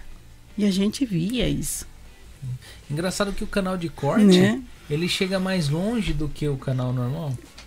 Aí se toma uma ideia da- do valor e a, e a proporção do seu podcast. Desse aonde podcast. Ele chegou, E- é. ele chegou na Bolívia. É, porque é, foi eu lá fiquei- na Eu fiquei Bolívia. impressionado com No isso. coração da, da, da, da prima e, e- dela. E a gente tem um, um- um- um WhatsApp familiar que eu tenho primas que moram na Rússia, na França, na Alemanha, né? É, porque a gente vende essa mistura. Então, para mim, foi uma coisa assim que eu tive noção. E eu falei assim, nossa, prima, ela falou assim, nossa, você é igualzinha a nossa avó Ricarda. Olha que. Então, para mim, isso foi é um... uma homenagem, ela mandou pra mim mesmo. Eu peguei, eu fiquei, eu falei, nossa, que legal. né? É? Então eu, é bonito o trabalho, Sim, né, aqui, ó, Cristian? nós Então é um trabalho bonito. Tem esse. várias histórias aqui já, né, Márcia? De que fez a diferença em alguma coisa já. Tem várias Sim. pessoas. é, tem várias pessoas que passaram por aqui que tiveram retorno de alguma coisa, tiveram histórias que saíram daqui, que tipo foram para outras pessoas, é, pessoas que Que não é, é, conhecia é, que não conhecia e passou a conhecer outra pessoa que passou a ter, é, é, ter a, admirar o trabalho das pessoas, entendeu? Então já teve muita coisa. Até casa foi vendida aqui por causa de convidado que pensou, veio. menino? É É, não, mas acho que tudo isso é. É. o que vocês fazem com amor. Você tá cansado, você tem suas coisas, a Márcia também, tudo isso é amor. Sim. Que é- meu pai sempre falava, aquele que trabalha no que não gosta é um desocupado. E isso é verdade. Pois é. Porque você não tem incentivo. Né? Então, meu pai, meu pai era fantástico. Ele falava assim, pai, o que, que você quer que eu seja na vida? Normalmente pai fala engenheiro, médico, arquiteto. Meu pai falava assim, um bom ser humano. Se você quer ser padeiro, seja um bom padeiro. Se você quer ser pedreiro, seja um bom pedreiro. Ele nunca falou, eu quero um engenheiro, um médico. Minha mãe falava assim, como você fala isso para seu filho? Se for padeiro. E meu irmão caçula falava, eu quero ser padeiro. E eu falava, por que você quer padeiro? Comer bastante pão. Criança. Já tem. Né? Não, e existe padeiros e padeiros, né? Exato, que fazem sucesso. Você tem, tem indústria de pães aí, o cara Sim, começou como padeiro, sim. né? Ó, Temos gente, exemplos aqui mesmo no Japão disso. eu tô preocupado com você, É, senhora. vamos, É você também. vamos. Porque Tá você- 11h56 já. Nossa, Quase 3 horas Hora de live. Gente, olha. Não, mas assim, eu vou pedir que você, assim, mandar algum recado pro pessoal ou pegar e, tipo, alguma pergunta que a gente não fez, você gostaria de ter falado sobre algum assunto, é, mandar um... Eu falo demais, você sabe, né, Cris? Você É, já percebeu que a coisa aqui é demais. né? A pessoa fala sem necessidade de falar até. Mas assim, não, só queria deixar um recadinho sim, Sim. um recadinho inspirador para todo mundo, entendeu? É isso que eu falei, gente, vamos, vamos batalhar, fazer o que gosta, fazer o, o, o- o- como é que você fala? O, O a mais. O a mais. Vamos fazer o a mais pra gente conseguir abrir as asas e voar, né? Sim. Então, esse a mais, eu fiquei aqui na minha mente com o teu a mais e achei super válido. É isso aí, vamos fazer o a mais. É que nós estamos fazendo aqui hoje. A Esther deixou todo, porque ela está na época de pura plantação mesmo. Sim, eles estão né? eles estão numa época importantíssima na vida deles agora. E a pizzaria, você também deixou Também sexta-feira. deixei de atender né? hoje, entendeu? Para estar aqui, para deixar um recado. Muito obrigado. Então, assim, é, é, é- é esse recado que eu quero deixar. Nós estamos aqui, é lógico, por você, Cristi, que é uma pessoa incrível, um grande obrigado. profissional. Agora conheci sua, sua artista, né? Porque sua, Artista, sua né? mulher é uma artista, né, gente? É lindíssimo os seus quadros. E foi um prazer imenso da gente ter vindo. E, e Deus proporciona as coisas que você merece. Porque Hum, hoje foi obrigado. eu acordar, eu dei de cara no gringo ali e eu tava louca pra comer uma costela, gente. Doida pra comer uma Eu, costela. eu já prometi pro Gringo, eu tenho de ir lá pra fazer o podcast, muito ele já me convidou. Vai lá fazer, né? Tem de ir lá. E aí eu falei, pô, Nelson, que presente bom é esse que você me É. deu de me trazer aqui. Então eu acho que, que Deus vai te revelando. Aí eu tenho, um- eu tenho um carinho especial pelo Zusa também. É. Sim, eu acho sim. que ele é um menino especial, aquele menino. É, existe um- uma afinidade espiritual muito grande eu com ele. Eu ainda não entendi qual é, mas existe. Mas ele é uma pessoa especial. Então hoje eu me, me vi na casa do Zusa hoje com a, com a família dele. Fiquei muito feliz. Pude estar o dia inteiro com a Esther e o, e o- e o- e o, e o, Nelson. Então eu falo assim, é, é a gente se deixar, a gente se doar para as coisas acontecerem, porque nada vai acontecer à toa. Se eu não decidisse vir e tivesse o apoio do Nelson e a Esther para vir, talvez eu estaria lá em É. casa fazendo a mesma coisa. né? Sim. Então é isso, gente. A gente se permitir sim ao novo, se permitir batalhar, porque o novo vem, gente, ele vem para acrescentar, não vem para nos assustar, né? É verdade. É isso aí, gente. E o meu muito obrigada para vocês, meus filhos, vocês que estão me vendo. A mãe agradece imensamente o que vocês são na minha vida, o quanto vocês são importantes para mim. A minha família também, gente, o melhor para vocês. Muito obrigada. Eu, eu sou muito feliz de ter nascido onde eu nasci. Né? Então, é só gratidão mesmo, gratidão ao pessoal de Amanash, que é a minha família que eu adotei. E é, resumindo, muito obrigada, Senhor. Eternamente muito obrigada. Ai, Né? que bom. E assim, vou te fazer uma pergunta agora, tipo, é, é pergunta não, é mesmo uma, uma pergunta. Pizza. O seu, como que tá o seu funcionamento, horário de funcionamento? O pessoal que quer pedir pizza? Eu funciono das 6 às 10, das às- 18 às 22 horas. De, de, tudo, É, sexta, sábado e domingo. sexta, sábado e domingo. Isso. E quem faz entrega, no caso é tudo delivery ou o pessoal Não, retira lá? hoje, agora, tá retirando no local. O pessoal né? retira no Eu tô local. batalhando no delivery da Maicon, você sabe da Maicon, Hum, né? Maicon eu não conheço. Da Maicon. Da Maicon não É, é um concorrente do Uber Eats, Do né? Uber Eats. Mas é meio caro as entregas. É. É. Pra tô- lá não tem Uber Eats. Ainda não chegou o Ah. Uber Eats. Hum. Então eu já, eu já fiz, já me cadastrei no da Maicon e já estou aprovado meu cadastro para poder enviar, entende? Mas eu ainda tô ainda assim meio resistente a pagar 1.600 Ah. ienes por uma entrega. Por uma entrega muito caro. Você tá entendendo? É, você vai sair dali e andar, andar cinco quarteirão por 1.600 ienes. Então, eu ainda busco uma forma de fazer as coisas ficar mais em conta. Entende? Mais barato. O meu, o meu contrato com a da Maicon, da Maicon tá aprovado já. Uhum. Entendeu? Estão preparados para entregar minhas pizzas. Mas assim, eu tenho essa questão que, que é lógico, se a pessoa falar eu quero pagar 1.600, eu é tudo bem, então você leva. Mas né? 1.600 é muito caro. Mas é o puxado, preço, né? gente. É o preço, a sinceridade. Porque o Uber Eats cobra muito mais barato, né? É, é, é o preço, até pelo fato de saber que não tem Uber Eats lá, né? Uhum. Entende? Eu falo pra você, tá faltando essa franquia no Japão. É, né? A franquia de uma empresa que faz entrega. Você montar e você virar uma empresa e fazer todos os estados. É lógico que aí vai crescer, né? Sim, Se sim. você ficar só no seu estado, é lógico, não dá dinheiro. Aham. Mas você com- montar uma estrutura para você dar, dar assessoria para todos os estados que tiver, eu acho que isso aí dá dinheiro. só fica barato com a Fica concorrência, essa, né? é, fica essa dica aí pra brasileirada que gosta É. de empreender. Eu acho que isso é mais para os homens, né? Que, É. né? Que vai ter que trabalhar, vai ter que. As entregas é algo mais assim. Que nem eu mesmo fazer entrega com esse joelho, eu vou. Aham. Eu vou, mas com esse joelho eu tenho que pedir pro cliente descer cinco Porque subir escadas. escada. É. Você entendeu? Eu falo, ó, eu tô aqui na sua porta, você pode descer pra pegar? Porque eu tenho esse problema no joelho, você tá entendendo? Agora você não vai pegar uma senhorinha que tá, que tá já aposentada, que eu já tive proposta disso, que tá aposentada, que tá, e falar, a senhora vai lá entregar, só que é lá no quinto andar e tal prédio, poxa é vida. judiação, né? Não tem condição, gente. Então tem que ser um cara mesmo, um homem que vai subir, que vai lá não sei aonde, que vai não sei aonde. Aí fica igual nós aqui com o Nelson, aqui no meio dessas, dessas ruas apertadas, andando perdido. Se não é o Nelson, que é, é homem, né? Porque o homem é destemido, né? Ele vai se enfiando no carro pra cá e dá a volta pra lá, e dá a volta pra lá, e dá volta.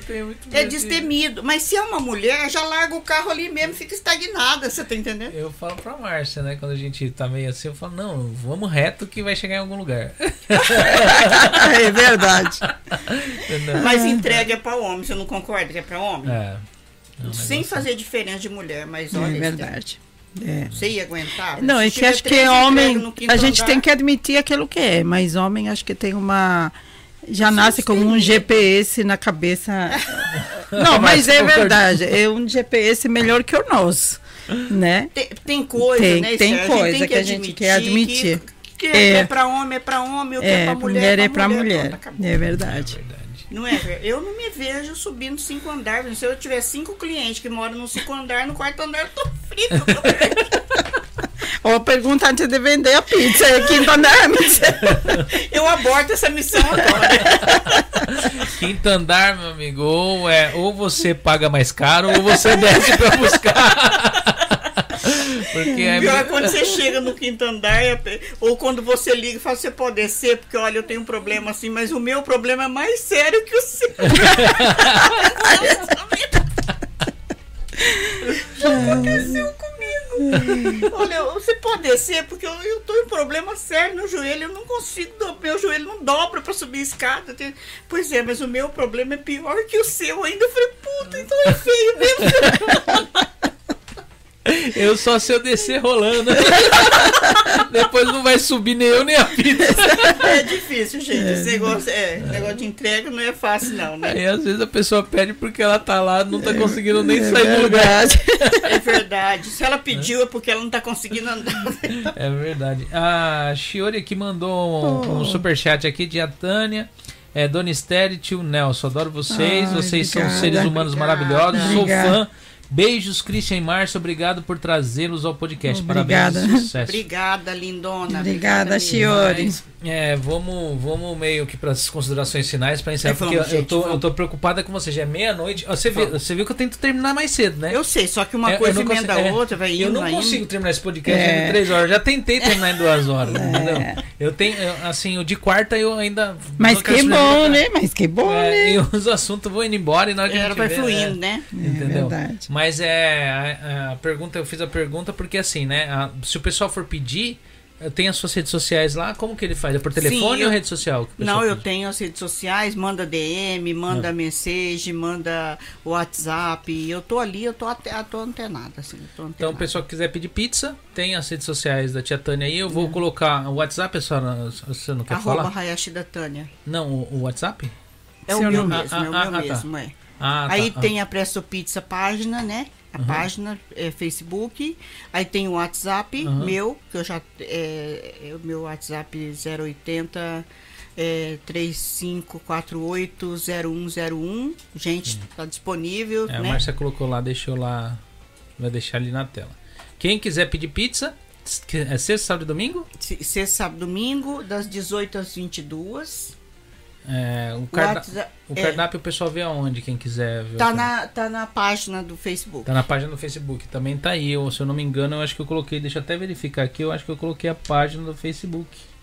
É, deixa eu ver. Tia Tânia tem, a página Tem. tá Tânia Hayashida lá ou tá, é Tem. da, da Presto É Pizza? Presto Pizza dele. então eu vou anexar ali que tá aqui só o seu pessoal, É, Presto Pizza. é. né? Inclusive, eu tenho três grupos no, no, no Facebook, Ah. que é- são meus, que eu criei, Ah, que é o Desapega Mulheres de Amanache, é meu grupo. aham. Tem o grupo é, Empreendedores, Sim, da sim. Empreenda, Empreenda Mais, eu tenho. Uhum. E tem um grupo também de trocas e vendas e desapegos, eu tenho. É, tem outros, são três, três canais, três grupos Ok, que eu administro. ótimo. Porque é uma forma de vender, né? Ah, sim, com certeza. A gente tem de usar todos os Todos ferramentas que a gente recursos, tem. todos os recursos. né? É. É, mais um- gostaria de falar mais alguma coisa? Eu só vocês? queria É. agradecer você e a Márcia por receber a gente aqui. Agradecer o Diego da pizzaria, da uma pizzaria. pizza maravilhosa, muito gostosa. Não, não vamos nem dizer porque essa pizza é tão boa quanto a minha. Ou até melhor, né? Que essa bordas recheada, eu faço mas- bordas, mas eu tirei o chapéu para esse menino porque ele fez e fez uma borda fininha, não ficou maçuda, cheia de massa. Uhum. E ficou muito, muito boa mesmo, viu? O pessoal da pizzaria aí tá nota mil, Que nota bom, mil. pessoal lá. Gratidão mesmo hoje. Muito obrigado. né? né? E pra você, Christian, faz uma visita pra gente. Vou, eu a É. Márcia a gente tá devendo, mas a gente vai lá. A gente tá faz devendo um um, monte de tira um dia pra descansar, vai na É, vai fazendinha, que é um lugar muito gostoso. Você quer espairecer as ideias, você vai lá. Não, a gente tem de ir mesmo. A Né? gente tem de Aquele ir, tem de ir. vento gostoso. Olhar o Fuji. coisa, Tem de ir fazer um tour, passar lá na fazendinha, ir lá gravar o podcast lá com o gringo e. É isso. de- Faz que nem vocês, vai fazendo o tour. Ou se não, né? tem um É. tempinho, vai, passa no Fuji ali, Monte Fuji, aquele lado ali. Tem vontade de conhecer lá. Gente, aquele, eu, muito eu tenho um vídeo que eu fiz, vai sair eh, essa semana, eu fiz ontem lá. Quem tá pra região de vocês ali é o Olaguchi. O Olaguchi é um youtuber japonês que ele fala português. É. E ele é, e ele é bem conhecido já dentro da comunidade aí. Ah, é? E os brasileiros que tá fazendo convite pra ele, tá indo nos lugares comer e tal. Que E, bacana. e ele é um youtuber bem conhecido já, né? Que bacana. Mandar lá no super no chat dele lá pra ir comer pizza lá na, na, na Bacana, Pizza. bacana isso. Porque além da divulgação, tá entendendo? É, É, muito é, bacana, é- é é legal. né? E ele tá ali, ele tá lá por, por Yamanashi, ele tá ali. porque é. eu vejo os vídeos dele, ele tá mostrando o Monte Fuji, tá. Olha, não é por modéstia à parte, a gente mora no interiorzão mesmo, Aham. na cá mesmo, mas é lindo a gente mora, hein? E ele tá de, ele tá fazendo. Ele, ele, ele pegou e largou o apartamento dele, o emprego, tudo, tá ele e a namorada rodando o Japão dentro de uma van. Que lindo olha bom, né? Mas isso é vida, né? É. Como pegou. Brasileira, né? É, ela é brasileira e ele japonês. E que fala português. Olha que beleza Olha. isso. Aham. Bom. E Então, a sua artista tem que conhecer aquela tem, região. né? Pra, Pra pintar, pintar um quadro no Fuji, Monte Fuji. Porque ela Ah. vai vir, você vai vir muito inspirada de lá. É verdade. Você vai ter muita inspiração, porque ali tem, ali tem tudo. Onde você andar, você vai ter inspiração. Porque onde eu É. fui passear lá, naquela região, eu, eu voltei outra pessoa ontem. De- aquilo é lindo, aquilo é lindo, Márcia. Vai lá, plantação de melancia. vai, vai lá. Você vai. Vai Márcia, dar Márcia quer comer melancia. Márcia é a Magali do, do, do, do- Da- daqui de Magali. casa. É. Vamos sim, Vamos. porque isso é importante pro seu, pra sua profissão, né? É, ela, inspiração, né? A- Ela tem que Tá buscar, aí, ela tem que buscar inspiração. Pedindo bis aí, ó. Ó, o pessoal tá pedindo bis, outra. É Outra rodada.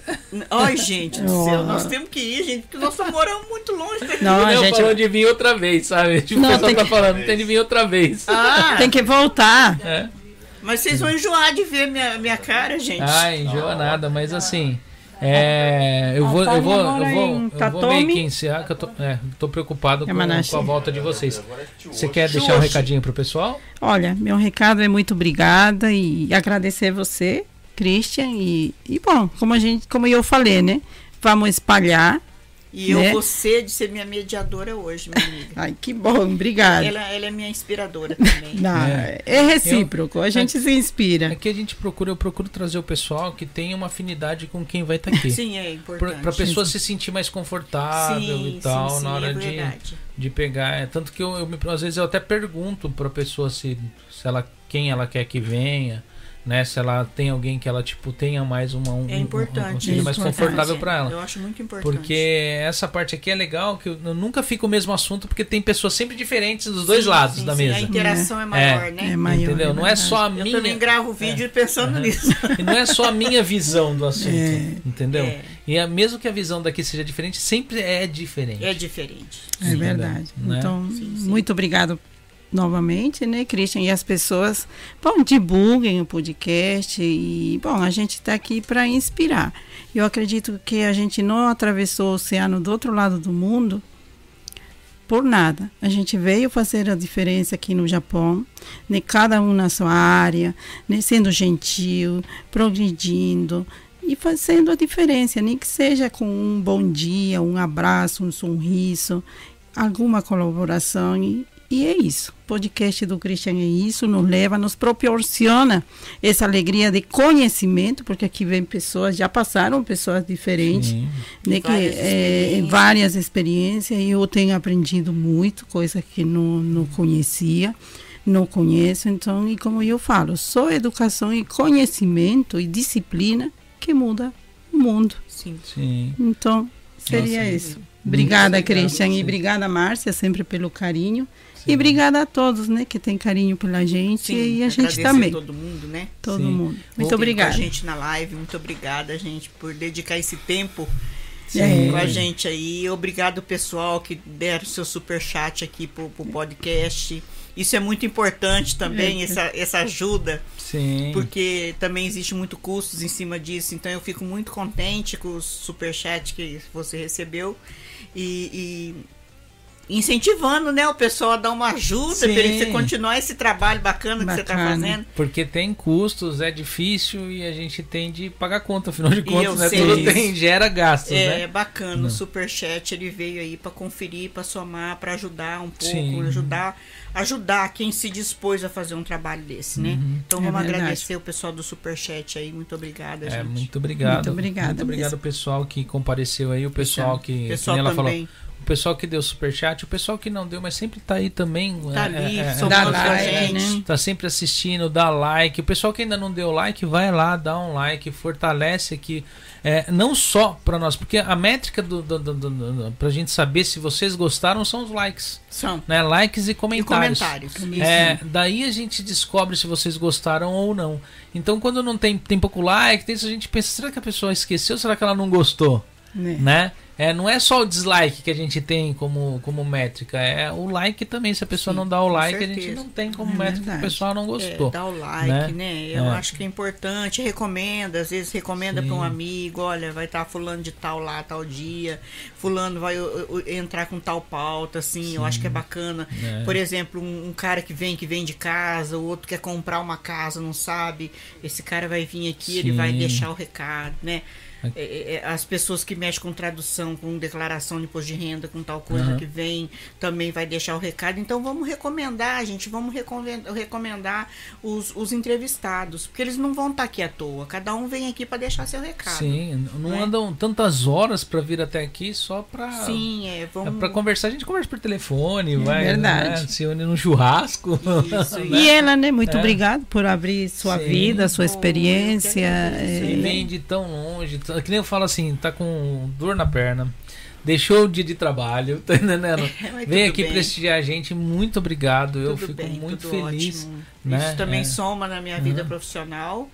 é, na minha imagem também é muito Sim. importante e, eu acho que duas pessoas né falam mais que uma né então nós Sim. somos duas pessoas com imagem pública Sim. que pode somar um com o Aham. outro futuramente vem a, a, Esther hoje é uma imagem pública com o Nelson Sim, com certeza. vai ser mais ainda Aham. vai ser mais ainda eu tenho certeza disso então eu acho importante não é- é importante a gente estar sempre junto porque é. sempre que a gente puder porque soma isso soma É isso que eu tenho tentado fazer com todo mundo aqui. Ter essa assim, união, né? Juntar todo mundo e fazer É aqui o pessoal, parcerias de todos os tipos. Uma pessoa que vem aqui, de repente, hoje veio o Diego, você aqui. De repente você enxerga uma parceria com ele de fazer alguma coisa pra essa região. E ele enxerga de lá e tal. Isso pode virar Sim, uma as parceria. coisas podem acontecer Entendeu? Né? né? Ou não, ou pode ser uma outra pessoa que veio aqui, você enxergou uma parceria, a pessoa te viu, falou, nossa, ela tem, tá lá em Amanás, eu tava querendo fazer tal coisa em Amanás. Será É. que, tipo, né? Ou o seu Nelson, ou, sabe? Então, ou, ou vice-versa. Eu acho bonita a, amizade do Zusa Hum. com o Nelson, que o, ele, o, o Zusa vê o Nelson como assim, como um professor na área dele da agricultura. ele chama de é, teacher, é, né? aham. Que ele é o teacher. Então eu falo assim, você vê o que, que a internet faz, né? Sim. A internet, Une, né? Ela, ela, ajusta as pessoas no local, né? Sim. Aí o que, que o, o Nelson, com a experiência dele, ele inspira os Zusa. Pois é. E o que, que é uma agricultura hoje? É colocar alimento na mesa de alguém, é dar felicidade de comer uma beterraba, como diz a Esther. E é o que tá acabando no Japão, né? O agricultor. O agricultor Não é? Japão Então, tá gente, olha, nós temos que inspirar mesmo essa área, é muito importante, Sim. gente. Né? Como que nós não vamos comer mais couve? Não vamos comer é. mais, né? Beterraba, chuchu, que ninguém planta. Nós dependemos deles para ter essa felicidade, meu Deus Isso do é céu. verdade. Não é verdade? A mandioca, meu Deus. Falando nisso, eu ganhei um monte de coisa de novo. Ah. Eu, como- eu, quando eu como uma mandioca, Cristian, eu como rezando aquela mandioca. Porque é muita alegria, muita felicidade. Você não É, tem né? mandioca pra comer. Falando nisso, o Zusa desse ano vai plantar direitinho, né? Aprendeu Vai. com o ano, vai plantar desse ano, vai colher mandioca de verdade Não, esse ele- ano. Ele já foi lá ver a plantação. Né? Ele já É. plantou quase tudo já. Já? Já. Ah, É, que Botei legal. Não, gente, mas eu- o papo Vai, tá, vamos, tá vamos, muito gente, bom, mas ó. já tá assim, eu, eu tô, Vamos, eu tô vai muito. Não, eu pra mim não tem problema que eu já tô em casa, eu tô preocupado com vocês. Já, É já, verdade, já, vai né? Obrigado, Luciano. Vou tomar um, vou tomar um banho. mandioca, já entrou costela com mandioca aqui já. Ixi, Olha, aí é bom, hein? Aí é bom, hein? Ah. Ô, barco. Ô, Nelson, mas você sabe que eu tô babando uma costela com mandioca, hein? Aqui tá falando aqui, Eu já guardei uma, uma, uma, uma- comprei uma manta de costela pra mim fazer com a mandioca que eu comprei, que não é da Esther, foi da Dona Areico. Ah. Pra mim, tá, tá separadinho lá. E o dia que reuniu os que você vai meninos. fazer isso daí? Pra eu, pra eu poder visitar. Qual dia Eu que vou vai ser reunir isso meus mesmo? meninos e vou falar: venha, venha que tem comida boa na casa da mamãe, entendeu? Né? Tipo, que dia? Que dia? Vamos mesmo, vamos passear, gente. Vamos Mas passear. tá bom. Obrigado ao Mas- Luciano, né? Sempre. É, mas é isso aí, gente. E eu você também, né, Christian? Você também precisa viajar um pouco, né, meu preciso. filho? Sair um pouco Aham. da zona de conforto, Aham. entendeu? Começar a ver outras coisas por fora, porque a viagem, como eu disse pra você, uma viagem que eu fiz hoje pra cá, que parecia que eu vinha só te ver, não, eu vi um monte de coisa Foi um junto. monte de coisa. Parte esse, daqui já, aqui, esse daqui já é o segundo podcast, Parte né? 2 aqui. Veio no meio do caminho, já fez um, já veio. Já. É o segundo podcast do dia. podcast do dia, já gravei dois vídeos, você entendeu? Às Tá requisitado. A viagem, né? É. É.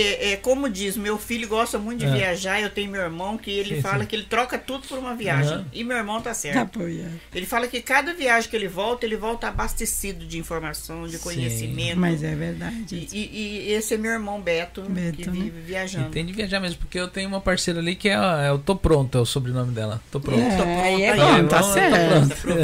É uma artista, Ela- vai estar pronta mesmo. Ela né? gosta de, de viajar, então ela não tem tempo ruim. Se falar que é viagem, ela já tá dentro do carro. É, é, ar- artista, né? Tem que aproveitar o Né? quintal também com o periquito. É, pois é, fazer um podcast Olha, com o Periquito lá. Um, Um podcast. um O, hein, o, o, o gringo, o gringo eu peguei, ele foi pro Quinal, eu peguei, arrumei direitinho pra ele fazer o podcast falou, com o ele- Periquito. E ele não tinha, não sabia organizar o negócio, fez o podcast no canal do Periquito. A gente vai fazer um podcast em espanhol com o gringo. Ah, é? Ah, vai ser muito legal. Vai ser muito legal, porque o gringo ele fala bem espanhol, né? Fala, Ele é, isso- ele, na verdade, ele é latino também. Latino. Não sabia. É, É, acho que o pai é argentino. né? aham. Ai, que bacana Entendeu? isso, eu não sabia. Bom. É, mas é isso aí, gente. Eu- Obrigada, Luciano Gente, e todo muito- mundo. é Muito Luciano, obrigada. né? Luciano tá É. aqui. Ah, que tá Eu- aí. Eu agradeço, eu agradeço Parte todo 2, mundo. nossa, nós estamos muito. Outro dia. Outro dia. dia. Outro dia, né, Cris? Se Deus isso. quiser. A gente Com vem aí com, com novas, novas ideias. Já com uma novas- youtuber, né? Ó, Ah. dois youtubers já. Ah, entrou youtubers Fábio pronto, Suki. né? O Fábio Suki Oi, entrou. Fábio! Caramba, entrou agora, demorou. Tava Oi, Fábio, trabalhando. o que, que foi, Fábio? Você deixou nós na mão, meu filho? Entrou agora, poxa. Oh, chama neném. Chama Ah. neném. Não é, al né? nene. Ele, o Fábio mandou um superchat aí. Beijo para a tia Tânia, Dona Esther, tio Nelson. Desculpa que não deu para encontrar vocês. É, Liana Neném. Liana Neném. É. Llama neném. Llama. Liama Neném. Né, é, que eu sempre é. falo pra ele em espanhol. Llama nene. Ah, Liama Neném. Aí, ó. A senhora agora pegou fogo, ó. É o Fábio Zuc, esses dias eu fui lá, encontrei ele na rua, ele tava fazendo, tava parado lá procurando alguém pra fazer um streetcast. Aí eu parei lá e fiquei conversando com ele. Aí, ó. Segunda Ó, vez já. Olha o brabo aí, ó. Olha pra... Né? É, tá Então. trabalhando. Gente, mas é, Gomen, você chegou agora, mas assim, o pessoal tem de ir embora, né? É, eu queria agradecer pro pessoal aí que participou, o pessoal que chegou aí mesmo no finzinho aí, né? Ó. Ah, Ó. a câmera. Não, você tem que vir aqui. Aqui, Ó. aqui, aqui. Aqui, Ah. ó, dá qual câmera? É, tá, põe na central aí, tá na central. Na central? É. Olha lá, ó. do- Aí, aí, fica aí Ah, mesmo. você tá Ô, Fábio, ô, Fábio. Look, né? Ô, seu É, ó. garoto propaganda. Ô, Propaganda! É, olha lá, o Pirapura lá. O Fábio que é é. outro exemplo de, de empreendedorismo aí, né? Sim, é. O, o Fábio ele já veio aqui como youtuber. Uma hora eu tenho que trazer ele aqui como, como empreendedor. Como empreendedor. Ele é um grande Sim. empreendedor. Grande trabalha. empreendedor, né? Grande. Então, nossa, Tira o chapéu para o Fábio. ele. Ele O trabalha Fábio muito é um- E bem. bacana, ele tá inspirando a família, inspirando os Sim, filhos, né? sim. Então isso, é- isso é fantástico, né? É isso aí. Gente, vou tentar encerrar mais uma vez, viu? Tá. Agora pegou fogo aí, ó. Ó, Ixi. Agora Agora começou. Então, gente, muito obrigado ao pessoal que participou aí, o pessoal que fez parte aí do podcast hoje, que faz parte da nossa história aqui. Não há podcast sem o público. Sim. Não existe o, o artista, o repórter, o entrevistador O sem o entrevistado e sem o, sem o público para Sim, assistir ele, né? sim, então, assim, vocês são tão importantes quanto qualquer um aqui. Pena que vocês não podem estar aqui na hora da pizza, comer pizza, pegar e conversar de perto com a gente aqui, mas eu fico muito feliz da presença de vocês sempre aí comentando com a gente. E o pessoal que ainda não se inscreveu lá no canal de cortes e às vezes não tem paciência para assistir tudo, né? Vai lá, se inscreve lá no canal de cortes, é Cortes Cast Brothers.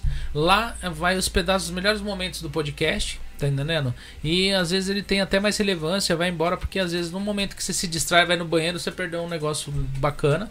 Tá entendendo? E lá os cortes estão ali. Tem a gente até bagunçando comigo que é corte tramontina, é corte direto. Porque às vezes eu corto, meu, faço só aquele trechinho. corte seco. Mas tá ficando legal. Entendeu? Entrou bastante E- gente é. agora.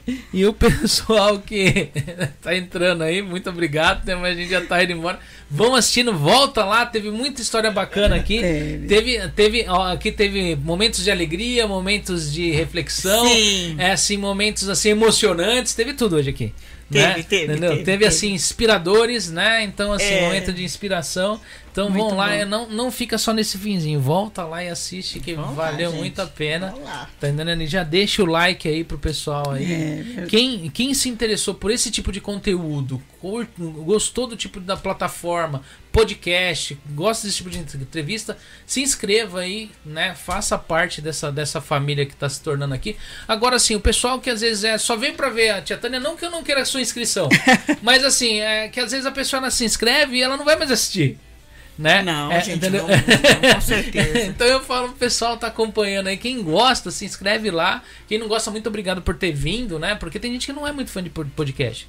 Tem gente que acha que é muito longo, tem gente que acha que é. Vem por causa, às vezes, do convidado. Sim, né? sim, sim. É. Então, não que eu não queira a sua inscrição. Se inscreve lá no canal de cortes. Lá é mais rápido, lá você não vai É, ficar tanto verdade. tempo. Isso aí. E vai ser legal pra você Bacana lá. o canal de Entendeu? cortes. É, É, É, eu, bacana eu gostei É. também, achei É. bacana. Bacana. E aí o pessoal tem assim aquele negócio mais né, resumido, É mas a- as coisas que foram legal do, do Isso, o Marcelo isso, né? Pacanaro do Brasil fala que ele e a mãe dele são fãs seus. Ai, muito obrigada, época do- Marcelo. Obrigada mesmo. A tia vem cair com, com uns vídeos bacanas aí do, do Lago Kawaguchiko, do Monte Fuji. Vem umas coisas bacanas aí pra vocês, tá? Tá bom. Essa semana. É isso aí. Então, semana que vem. Ô, Suza! Mas você- Susan, tava o dormindo? Valeu, Tetânia. Esther do seu Nelson. Valeu pelo superchat. Obrigada, 510 Suza, ienes. por hoje, tá? É, obrigada obrigada mesmo. É, ótimo. E semana que vem a gente tá aqui com o, é, o Wagner Matos, né? É como. Ele é cantor de. Ele é, um- ele é um cantor já assim, já passou até por vários programas no Brasil, tipo Raul Gil, alguns programas no SBT, bacana. cantor de música sertaneja. Vai estar aqui conosco. Ele tem assim. Eu acho que ele tá com 800 mil pessoas no Instagram Suza, boa noite. né? É, e vai estar quem vai estar aqui com a gente como anfitrião convidado é o Lucas Corsato.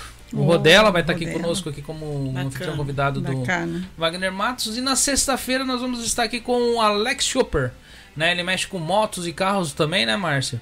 E quem vai estar como anfitrião convidado é o, o Marcelo Félix e também o Roberto do Bel, o Roberto Martins que ainda não foi conversado direito com ele ainda, mas eu acredito que ele vem. O Roberto ele é, ele, um de gente. entendeu? É, e tá entrando um monte de gente, mas ou o pessoal tá se- ou o pessoal tá se despedindo, às vezes eles já estavam aí. Não, já estavam aí, mas ah, agora. Mas é isso aí, gente. Então, Muito fiquem obrigada. todos com Deus, que eu preciso dispensar esse povo aqui que já tá Grande três beijo, horas gente. e meia. Eu tô Muito preocupado obrigada. que horas vocês vão chegar em casa. Gratidão, gratidão. Gratidão, Tchau, muito obrigada. Thank you.